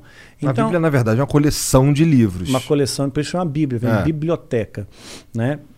Então, ah, ao longo desses 66 livros, eles passam a mensagem que é mais importante. Fala sobre o amor, fala sobre Jesus, ela tem começo, tem meio, tem fim. Então está de bom tamanho. Está de bom tamanho. Se teve outros livros que poderiam ser agregados, acho até que poderiam, né? Poderiam abrilhantar. Então vale como conhecimento, né? O, Apócrifo de Enoque, por exemplo, a versão etíope, eu acho que é a melhor que tem, né? Melhor que tem. Então, é, qual era o Teve a peleja e, portanto, alguém se machucou. Sim. E... Isso aí foram expulsos, Aham. né? Então, ou seja, eles não, não são seres que não podem ser feridos, eles podem ser machucados, né? Tanto é que quando Daniel faz, a- Daniel capítulo 10, ele está fazendo uma oração, ele está jejuando, orando e pedindo para Deus respostas, né? Aí vem um anjo no 21 primeiro dia, né? Lembra? Passa 21 dias que vem o anjo. Aí quando o anjo chega, ele fala assim: Olha, eu, eu escutei que você estava falando desde o primeiro dia, tô ligado na parada aí. Mas é o seguinte, né? Tinha o príncipe da Pérsia lá, quer dizer, um demônio, uma entidade que era territorial da Pérsia, que estava me segurando. Né? Aí veio Miguel para me ajudar. Aí veio lá o outro, mais um anjo para ajudar ele. Né? E aí que ele conseguiu se libertar. Então, quer dizer, se fossem seres. Então houve peleja, houve, contorno, houve alguma força de resistência ali. Então se machucam sim. Tá. E aí tem um. Tem, e, e- e é por isso que tu acredita na redenção? Não, não. Na redenção não tem nada a ver com machucado, Não. não. Na redenção eu Porra, acredito um não. anjo, um anjo, um anjo, ele é assim, um demônio desse aí, vai, sei lá, um Leviatã que tá ali bem abaixo do, do de Satanás, ele a princípio é tão forte quanto Miguel? Você vê que existe uma hierarquia, né? E essa hierarquia é respeitada. Então, assim como tem anjo, arcanjo, querubim, serafim, né? Tem principados, potestades, ossos, dominadores. Então, é, Na Irmandade eles também são chamados assim. Também. Tá. Também. Então, você vê que é, como é que é, olha só a hierarquia como é interessante. Ah, acho que na epístola de Judas, se me falha a memória, fala que ah, Satanás ele está disputando o corpo de Moisés, né? Os ossos para não virar idolatria, para não virar um campo de peregrinação, né? Então ele, aí ele está junto com Miguel, né? Miguel é um arcanjo, Satanás é um querubim. Né? Ele é um querubim, ele é o querubim ungido, né? Tá escrito em Ezequiel. Querubim é mais brabo. É, o mais brabo. Tá. Aí você vê que Miguel, né, que é um arcanjo, ele pega, ele não, ele, ele não ousa, a Bíblia diz, ele não ousa repreender Satanás. Ele pega e fala, olha, que o Senhor te repreenda. Né? Então ele não, não sequer repreendia. Tanto é que pra, quem toma conta do caminho para a árvore da vida, Deus mandou colocar querubins ali. Né, com espadas de fogo para tomar conta do caminho que dá acesso à árvore da vida. São querubins, é a mesma patente de Satanás. Agora, eu creio nessa redenção porque no meio de tudo isso, o diabo vai ver que vai se ele, o, poder dele é pequeno, porque vai haver grandes conversões. Muitas pessoas vão aceitar Jesus na grande tribulação. Né? E não, não vai ser tarde demais? Não, não vai ser tarde. Tem esse Deus- lance no. Pelo menos, né? Quando eu ia pra igreja, os caras falavam que, ó, aí chegou nesse bagulho aí, é tarde demais, mano. Já na era. grande tribulação. Lago de fogo, o bagulho é doido. Na grande tribulação? É. Tá vendo? Apocalipse capítulo 7 diz o seguinte. Né, diz que havia uma grande multidão que ninguém podia contar. Uma grande multidão, ninguém podia contar, enorme. Todo mundo com vestes brancas e palma nas mãos, né, com a, a palma à flor, né. E aí alguém pergunta para o outro: Escuta, de onde veio tanta gente? De onde, de onde veio essa multidão? E fala: "Ó, vieram da grande tribulação. Ou seja, quando o bicho pegar mesmo, as pessoas que ficarem aqui, né, que não forem arrebatadas, né, vão, vão olhar um para o outro, puxa vida, está rolando tudo aquilo mesmo, né, está acontecendo tudo aquilo que os profetas falaram, olha, tá, tá, eu não acreditei e agora está acontecendo, e vão se converter, né, vão se converter, vai ter grandes conversões, né? Entendi. E é, é. Então, cara, isso é mu- muito interessante, assim, pensar que. Bom, se Porque Deus. é filho, o filho pródigo não voltou? É. Filho pródigo foi, fez um monte de bobagem. O pai não impediu o filho de ir. Não falou, não, não vá. Ele, ah, ir, vai. Né? Aí- Mas também não encheu o saco. Quer dizer, não foi escroto quando ele voltou. Não, fez festa. Fez É. uma festa quando ele voltou. Deu um beijo nele fez uma festa. Então, quer dizer, não podemos ter um filho pródigo aí, porque é filho. É filho. Porra, cara, pra, seria incrível, porque isso aí significa que não tem inferno. Não tem. Não vai ter. Quer dizer, pelo na menos. verdade, o inferno é, é um tempo, existe o inferno, porque as pessoas vão colher o que plantam. O que você planta, você colhe. né? Mas, às É- vezes o inferno tá na terra, né? Não, tem coisa pior. tem coisa pior. Addiction is a disease that impacts all of us. Whether you, your neighbor, friend, or family member is struggling, everyone feels the pain of addiction. Recovery Centers of America wants you to know that addiction treatment works and recovery is possible. Call 1 888 Recovery Now for help for yourself or a loved one. Recovery Centers of America, Capital Region, and Bracebridge Hall have helped thousands of patients in the DC, Maryland area start a better, healthier way of life through their evidence based inpatient and outpatient treatment programs. The caring team of physicians and clinicians at RCA see their patients as so much more than their addiction and are deeply committed to providing expert care with heart. Recovery Centers of America knows that every day in active addiction is a day in isolation, which is why they admit new patients 24 7 year round. Don't wait. Make the call that can change everything. Call 1 888 Recovery now. That's 1 888 Recovery. Então tem, tem, tem assim. Mas existem infernos na Terra, né? Tem, tem. Existem situações onde a sua consciência pode chegar. Que tu tá no inferno. É. É. Não, mas eu entendi o que você quer dizer. É, que existe uma dimensão que a gente paga pelo que a gente fez. Paga pelo que fez, né? Que seria o inferno. Só que ele não é eterno. Né? Ele não pode ser eterno. Ele, é ele é, pode, ele é, Não é justo se for eterno. Não é justo, exatamente. Porque, quer dizer, você viveu 50 anos, agora você fez uma bobagem aqui, isso é a eternidade. Não é justo. Então isso é mentira. Na verdade, o eterno, você, você redefine essa palavra por eh, tempo indeterminado. Né? É que nem o arrepender-se de Deus. Fala que Deus não se arrepende, mas Deus se arrependeu de ter feito Saul, rei de Israel, se arrependeu de ter feito homem, se arrependeu de muita coisa. Então, quer dizer, ele muda de ideia, mudou de ideia. Né? Então, é, essa. Bom, eu teria me arrependido de ter feito homem também. Pois é. Eu não. Pois é. Eu Agora, uma coisa interessante, quando se fala, quer ver, para a gente fechar essa questão da redenção, eu li um livro chamado A Cabana. O, o livro, Ah, tô ligado. O livro é bom, o filme não tão bom, né? Mas o- tem uma cena que, que marcou muito para mim, né? É, conta a história mais ou menos da filha do cara que foi assassinada, né? E, e ele queria punição para aquele cara. E, e de repente chega um momento que Deus fala: Ok, agora você vai ficar no trono, você vai julgar, você é Deus, você julga. Você vai julgar. Então, agora está aqui teus dois filhos. Teu filho está fazendo um monte de coisa errada, né? Tá, tá roubando dinheiro da sua carteira, tá, tá andando com má companhia, tá fazendo tudo errado, né? Tá sendo uma decepção para você e o futuro dele é, é o pior possível. E a sua filha não, sua filha tá uma menina assim exemplar. Agora você tem que escolher um dos dois, né? Qual você vai para o inferno e qual vai para o céu.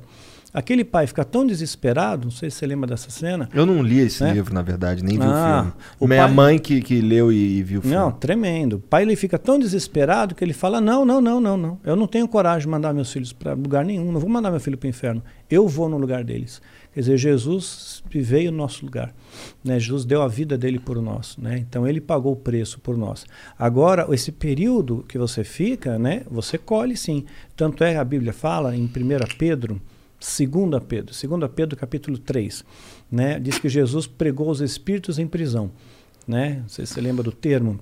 Então, esse, ele desceu no Hades, Uhum. foi no inferno, e pregou os espíritos em prisão. Então, estavam em prisão, estão aprisionados.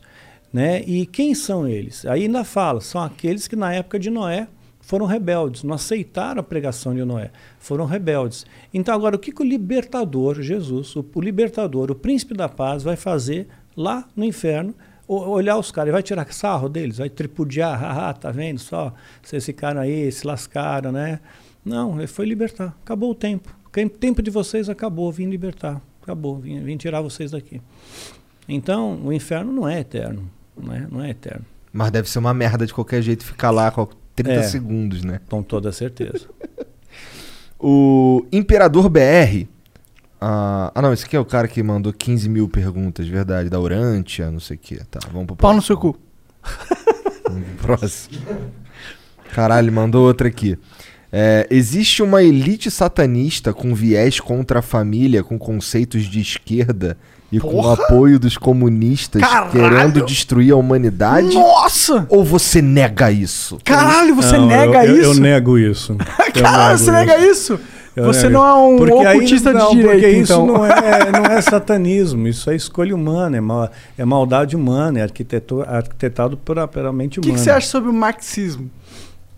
Ah, é uma linha de pensamento. Mas não tem nada a ver com questões religiosas? Não, não, Não? acho mais filosófico. Entendi. Caralho, então esse lance do. Esse lance de satanismo mesmo, esse bagulho aí de. Essa parada que tu tava aí, é algo muito controladinho, pelo que eu tô percebendo Bem aqui. controladinho, sim, sim. É algo Troço bem é específico. Pra mim parece uma seita de humanos que querem poder. E por- portanto, eh, portanto eles encontraram dentro da fé, dentro da insegurança das pessoas, uma ferramenta de exercer o poder que eles queriam. E meticuloso e cuidado pra caralho. Não tem. É, não é. Não dá pra pegar e colocar dentro de uma caixinha que não seja. Eles curtem o capeta. Não, tipo, ah, é, eles pode ter todo poder. tipo de gente ali. Mas ó, o cara que Exatamente. quer curtir o capeta é muito por um motivo egoísta de querer poder. Ah, sim, sim. Eles querem É. poder. Eu acho que é isso, na verdade, tá ligado? No sentido que as pessoas elas inventam um monte de desculpas pra conseguir poder.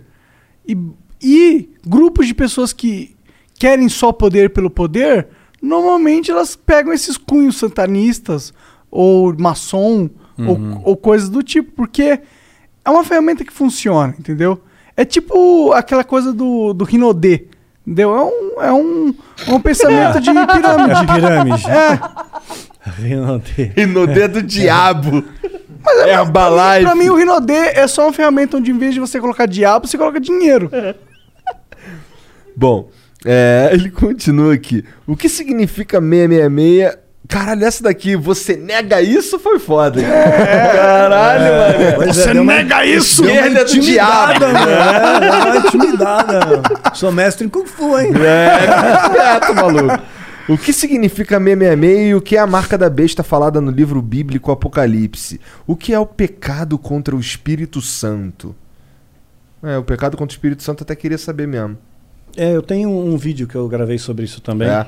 Blasfêmia e pecado contra o Espírito Santo, né?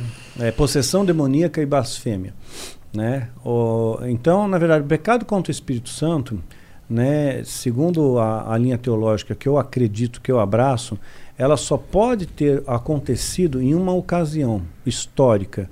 Seria você blasfemar contra o próprio Jesus na, diante dele, como, quando ele estava aqui como carne.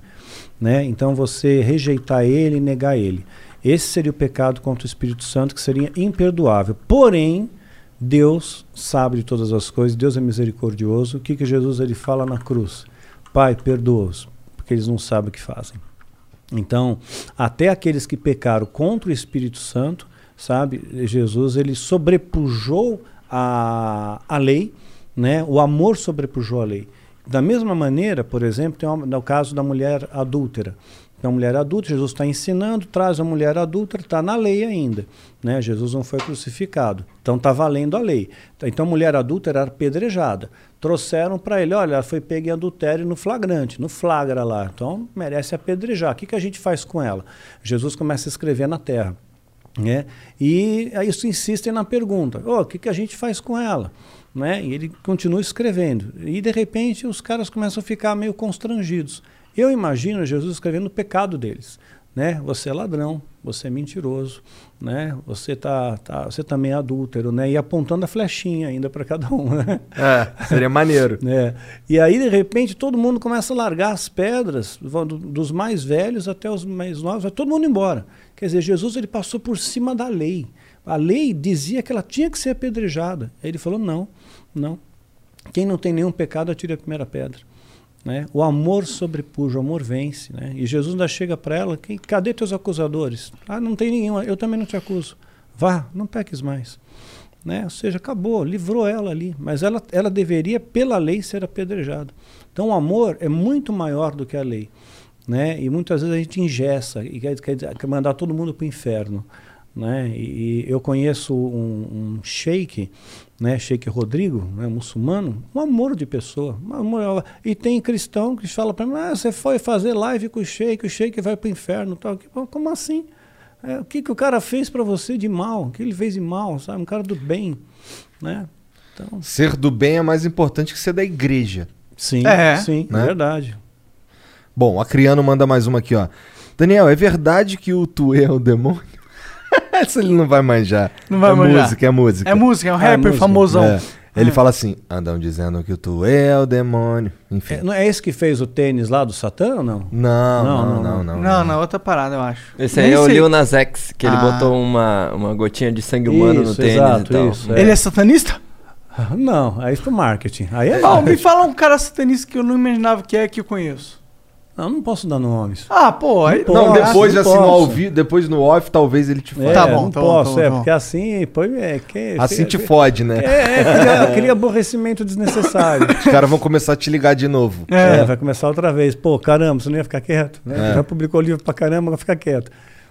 Bom, é, tira essa dúvida pra nós. O que você acha do casal Warren? Ah, é, do, dos Ah, filmes lá? sim, sim, dos Invocação do Mal. Dizem que algumas coisas dos filmes aconteceram e outras não.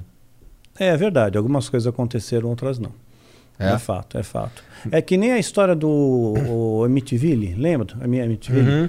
Então, é, o, o que o fato que aconteceu, né? Realmente teve lá o Ronald Delfel, que acho que em 74 ele mata a família inteira, os pais e quatro irmãos a tiros, né? Foi preso, tentaram argumentar que ele eh, era maluco porque ele ouvia vozes, que ele escutava uma voz maligna que mandou ele matar.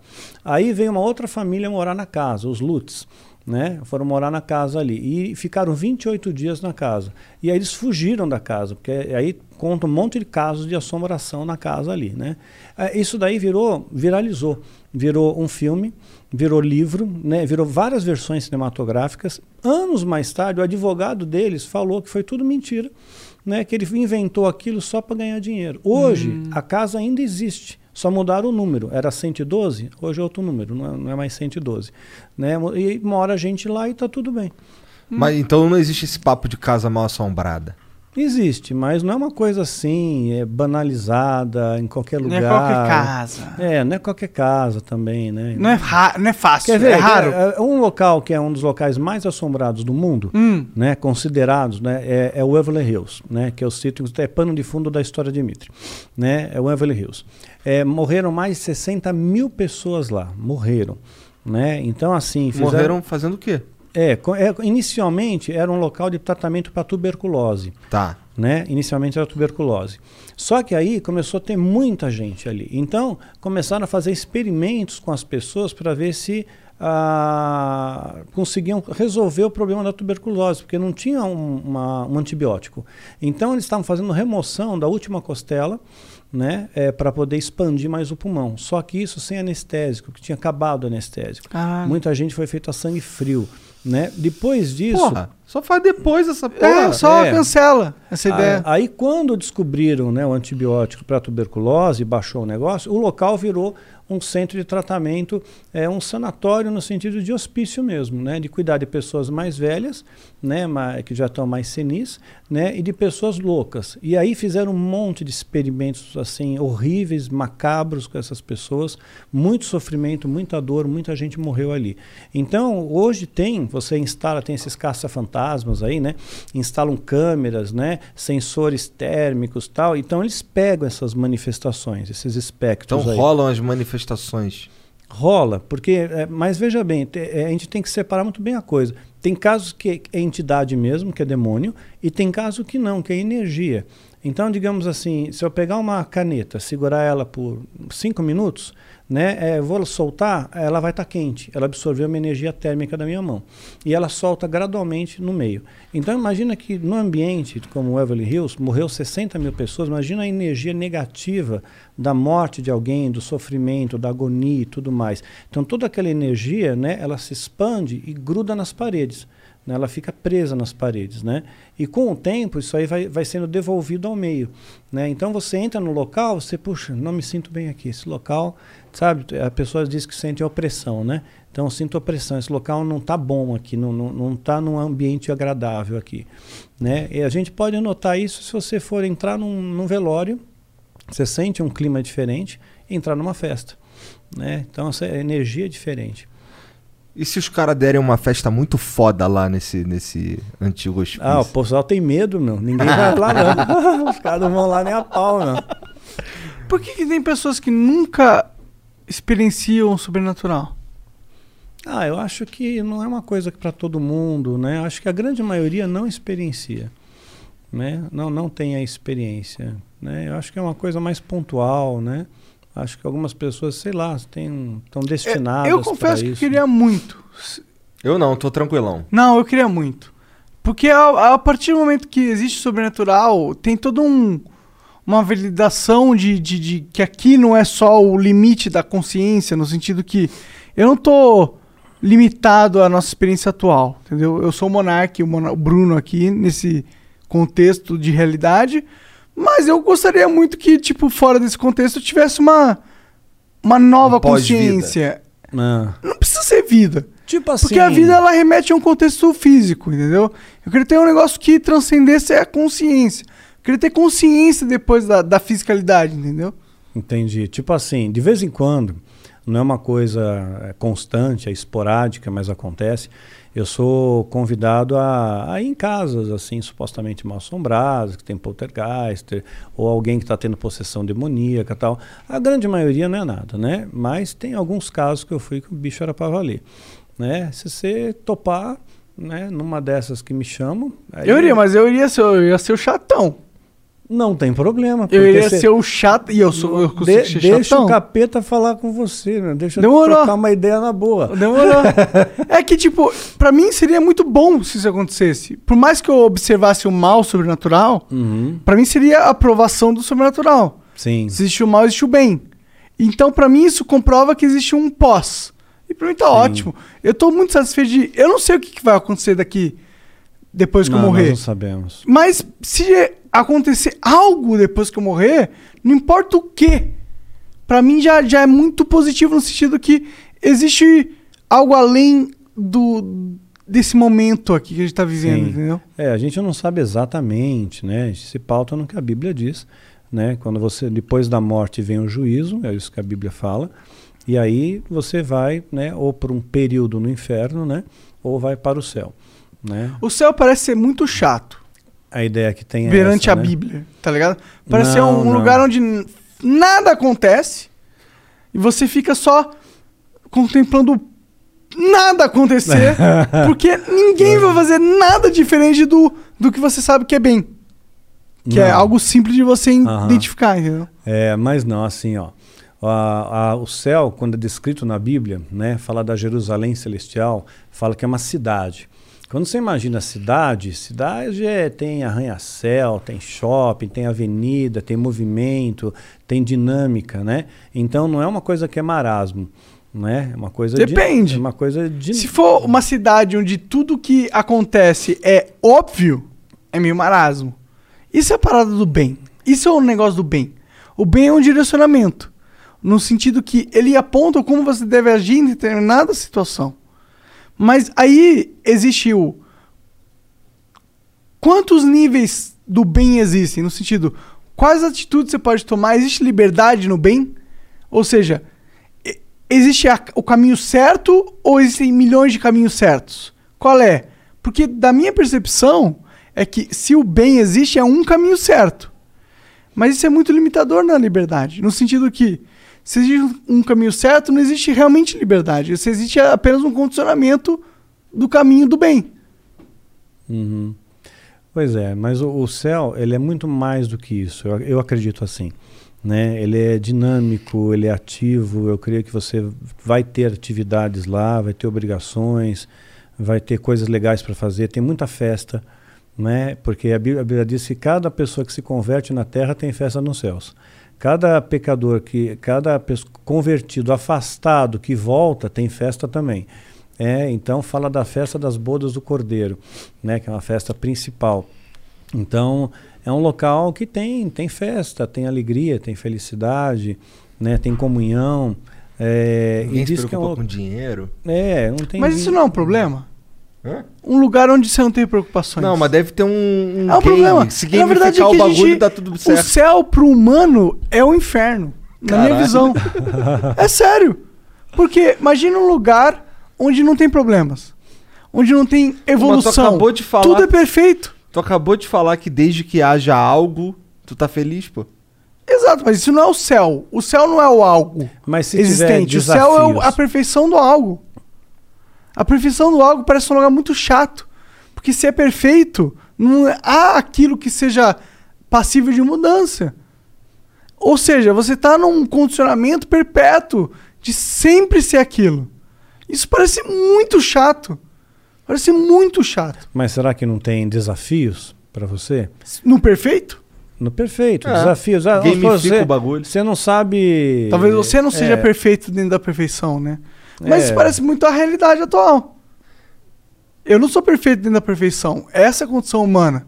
Porém, a gente também não é 100% Não, imperfeito. você pode ter um desafio hipoteticamente, vai, eu não sei tocar violão, então eu vou aprender a tocar violão. É um desafio. Eu né? sei. Você Mas dentro zerar o do, videogame. do, do, do, céu, aprender a, a tocar violão é você querer. No sentido Mas que não será? tem aquela fisicalidade da impossibilidade da sua consciência saber tocar violão. Você tá no céu, porra. não é? É, é que, tipo, a meu- o meu argumento aqui é que talvez essa, essa questão de céu e inferno, os dois, seja uma, uma impossibilidade cognitiva da nossa atual si- situação. Não consegue nem falar lá. Não é, mas não, é. Eu no entendi, sentido... entendi. Você tem uma pegada bem filosófica. Você já leu Arthur Schopenhauer? Eu já ouvi falar desse cara aí. Devia ler. Devia ler. Porque, Tu tem um meu, Kindle. Você tem. É. Schopenhauer. É, era o livro de cabeceira de Einstein. Então, é, é bom. que- Cabeça, é, inteligente, inteligente. Tá Você, bom. você Obrigado. pegada- você É, ele tá falando assim, tipo, eu não entendi porra nenhuma o que você tá falando. Mas tudo bem, tem um negócio de Schopenhauer aí. Não, eu entendi a tua pegada, né? É, é inteligente, é uma argumentação, né? É, você consegue sustentar bem a sua argumentação, né? Mas quando eu me amparo na, naquilo que eu acredito, na minha fé, ela vai contrário, né, a esse pensamento. que é um De pensamento racionalização de do racionalização, de filosofia, é mais filosófico, né? Então a fé ela, ela confronta realmente com a filosofia. Né? Ó, se eu fosse pensar pra mim o que seria os céus, ou que seria o que eu, que, que eu queria que fosse o pós-vida, seria um negócio assim de tipo, você tem a sua vida, mas ela na verdade é apenas uma ferramenta sua como alma, você nasce, tipo, você nasce na alma, você existe zero, e aí você vai passando por experiências do- das quais você vai crescendo. Existe uma hierarquia dentro do pós-vida. Mas o problema dessa, desse pensamento é que, mesmo se você for pensar numa hierarquia do pós-vida, o que, que é pós essa hierarquia? entendeu? Sempre a gente vai chegar no, no fundamento da coisa. Mesmo a gente buscando essa hierarquia do pós-vida, a gente já apenas está buscando uma nova etapa do fundamental que não explica o fundamental, é apenas uma nova etapa, entendeu? É, então vão haver etapas, eu creio que sim, haver- haverão etapas, porque a Bíblia fala sobre galardão, por exemplo, né? Ou se E- eu estiver falando muita merda bêbado, só não, manda eu não, tomar no não, cu. de boa, de Manda eu boa, tomar no cara, cu. Então, de boa aí. é isso, fica à vontade. É, então, é, fala de galardão. Né? Então, para quem tem um galardão. Imagina o ter mandando algum- tu tomar no cu. Porra, Não, eu prefiro ele mandando tomar no cu do que ele invocando demônio em cima de mim. Não, não, jamais. Porque, ó, uma, uma, uma experiência que você pode ter do bem, em vez de ter uma experiência do mal. Pensa, pensa o contrário, uma experiência do bem. Tem pessoas é, que eu acredito que são pessoas iluminadas, né? É, o próprio Buda, né, o Siddhartha Gautama, né, que depois virou o Buda, né, a Gandhi, são pessoas iluminadas. São, sabe, aquele- tem algumas pessoas que você chega perto, só de você estar perto, né, aquela pessoa parece que te emana paz, ela, ela te emana uma, uma energia boa, é, positiva, né, uma energia do bem. Né? Então, é como se ela estivesse sintonizada, como se ela estivesse ligada numa tomada do bem, né? E você sentisse aquela corrente do bem na sua vida. Então tem pessoas assim, e tem pessoas que é ao contrário, que, que é insuportável você ficar perto, né? Que são parece vampiros emocionais, né? né? Que você fica perto, parece que suga a sua energia, assim, você só começa a querer dormir já, né? Então eu acho que é uma maneira da gente experimentar o bem também, né? Acho que que está dentro de, de algumas pessoas. Concordo. né? Eu acho que parte do. É que eu sou muito cético, por isso a gente tem a, talvez uma diferença de visão de vida, de Uhum. Sim, universo sim. nesse sentido. Mas eu vejo assim que o nosso cérebro é uma máquina de reconhecimento de padrões. Então a gente reconhece comportamentos que identificam no nosso reconhecimento de padrões, esses comportamentos significam algo, esse comportamento significa algo. Então a gente faz esse padrão e a gente internaliza e talvez a gente não entenda o padrão que a gente está racionalizando, seja um negócio inconsciente. E a gente sente essa parada de energia. Você sente um, um ah, não, não gostei dessa pessoa.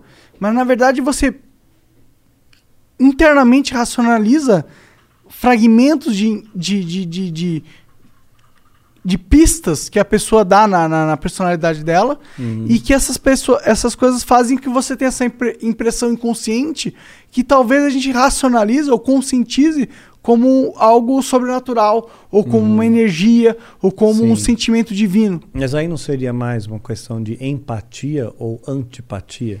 Seria uma questão de empatia. O meu argumento é a que a empatia ela sobressai a empatia consciente. No Entendi. sentido que existe uma em- empatia inconsciente, ou seja, você capta das pessoas mínimos detalhes inconscientemente e aquela e aqueles detalhes elas causam um mindset, eles causam uma alteração emocional sua para dar consciência ou dar uma inconsciência ou dar relevância a um input que não foi consciente, ou seja, você capta aquilo, você não sabe expressar nos seus pensamentos, mas o seu seu corpo ele te emana sentimentos que são eh, sentimentos que estão meio que tendo uma conclusão sobre aquele fato inconsciente.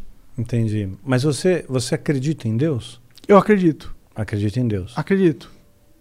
Eu acredito em Deus, mas eu acho que Mas você acredita em Deus de maneira diferente. Você falou como se fosse uma consciência. eu acredito em Deus filosoficamente, no sentido que Deus para mim é a não realidade da aleatoriedade, ou senti no, no caso, Deus para mim significa que eu não tô aqui ao acaso. Exato, não está ao caso. É, eu acredito nisso. Eu não acho que eu tô aqui ao acaso, de verdade. Uhum. E eu não tenho nenhuma nenhum argumento ra- racional pra dizer e provar 100% dessa minha crença, entendeu? Mas é o que eu realmente acredito. Sim, Eu não acho que eu estou é aqui ao acaso. Tá dentro de nós isso, né? Mas, ao mesmo tempo, eu acho que existem coisas que são é, explicáveis de uma forma científica, ou lógica, ou racional, que as pessoas atribuem essa parada da divindade, entendeu?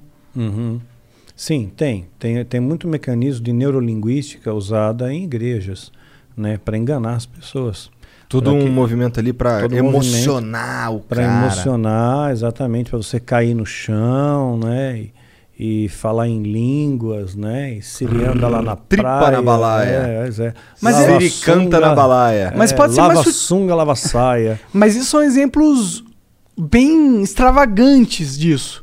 Eu acho que isso existe também num, num âmbito mais sutil. Conclui que já são uma Ah, hora da desculpa, manhã, o desculpa. cara tem que ir embora. Mas sério? É. 20 Sério? pra uma, Tá 20 pra zoando? uma. É mesmo? É. Tá bom, beleza. Então, Ó, tá acabando aqui. Daniel, e o Lázaro, hein?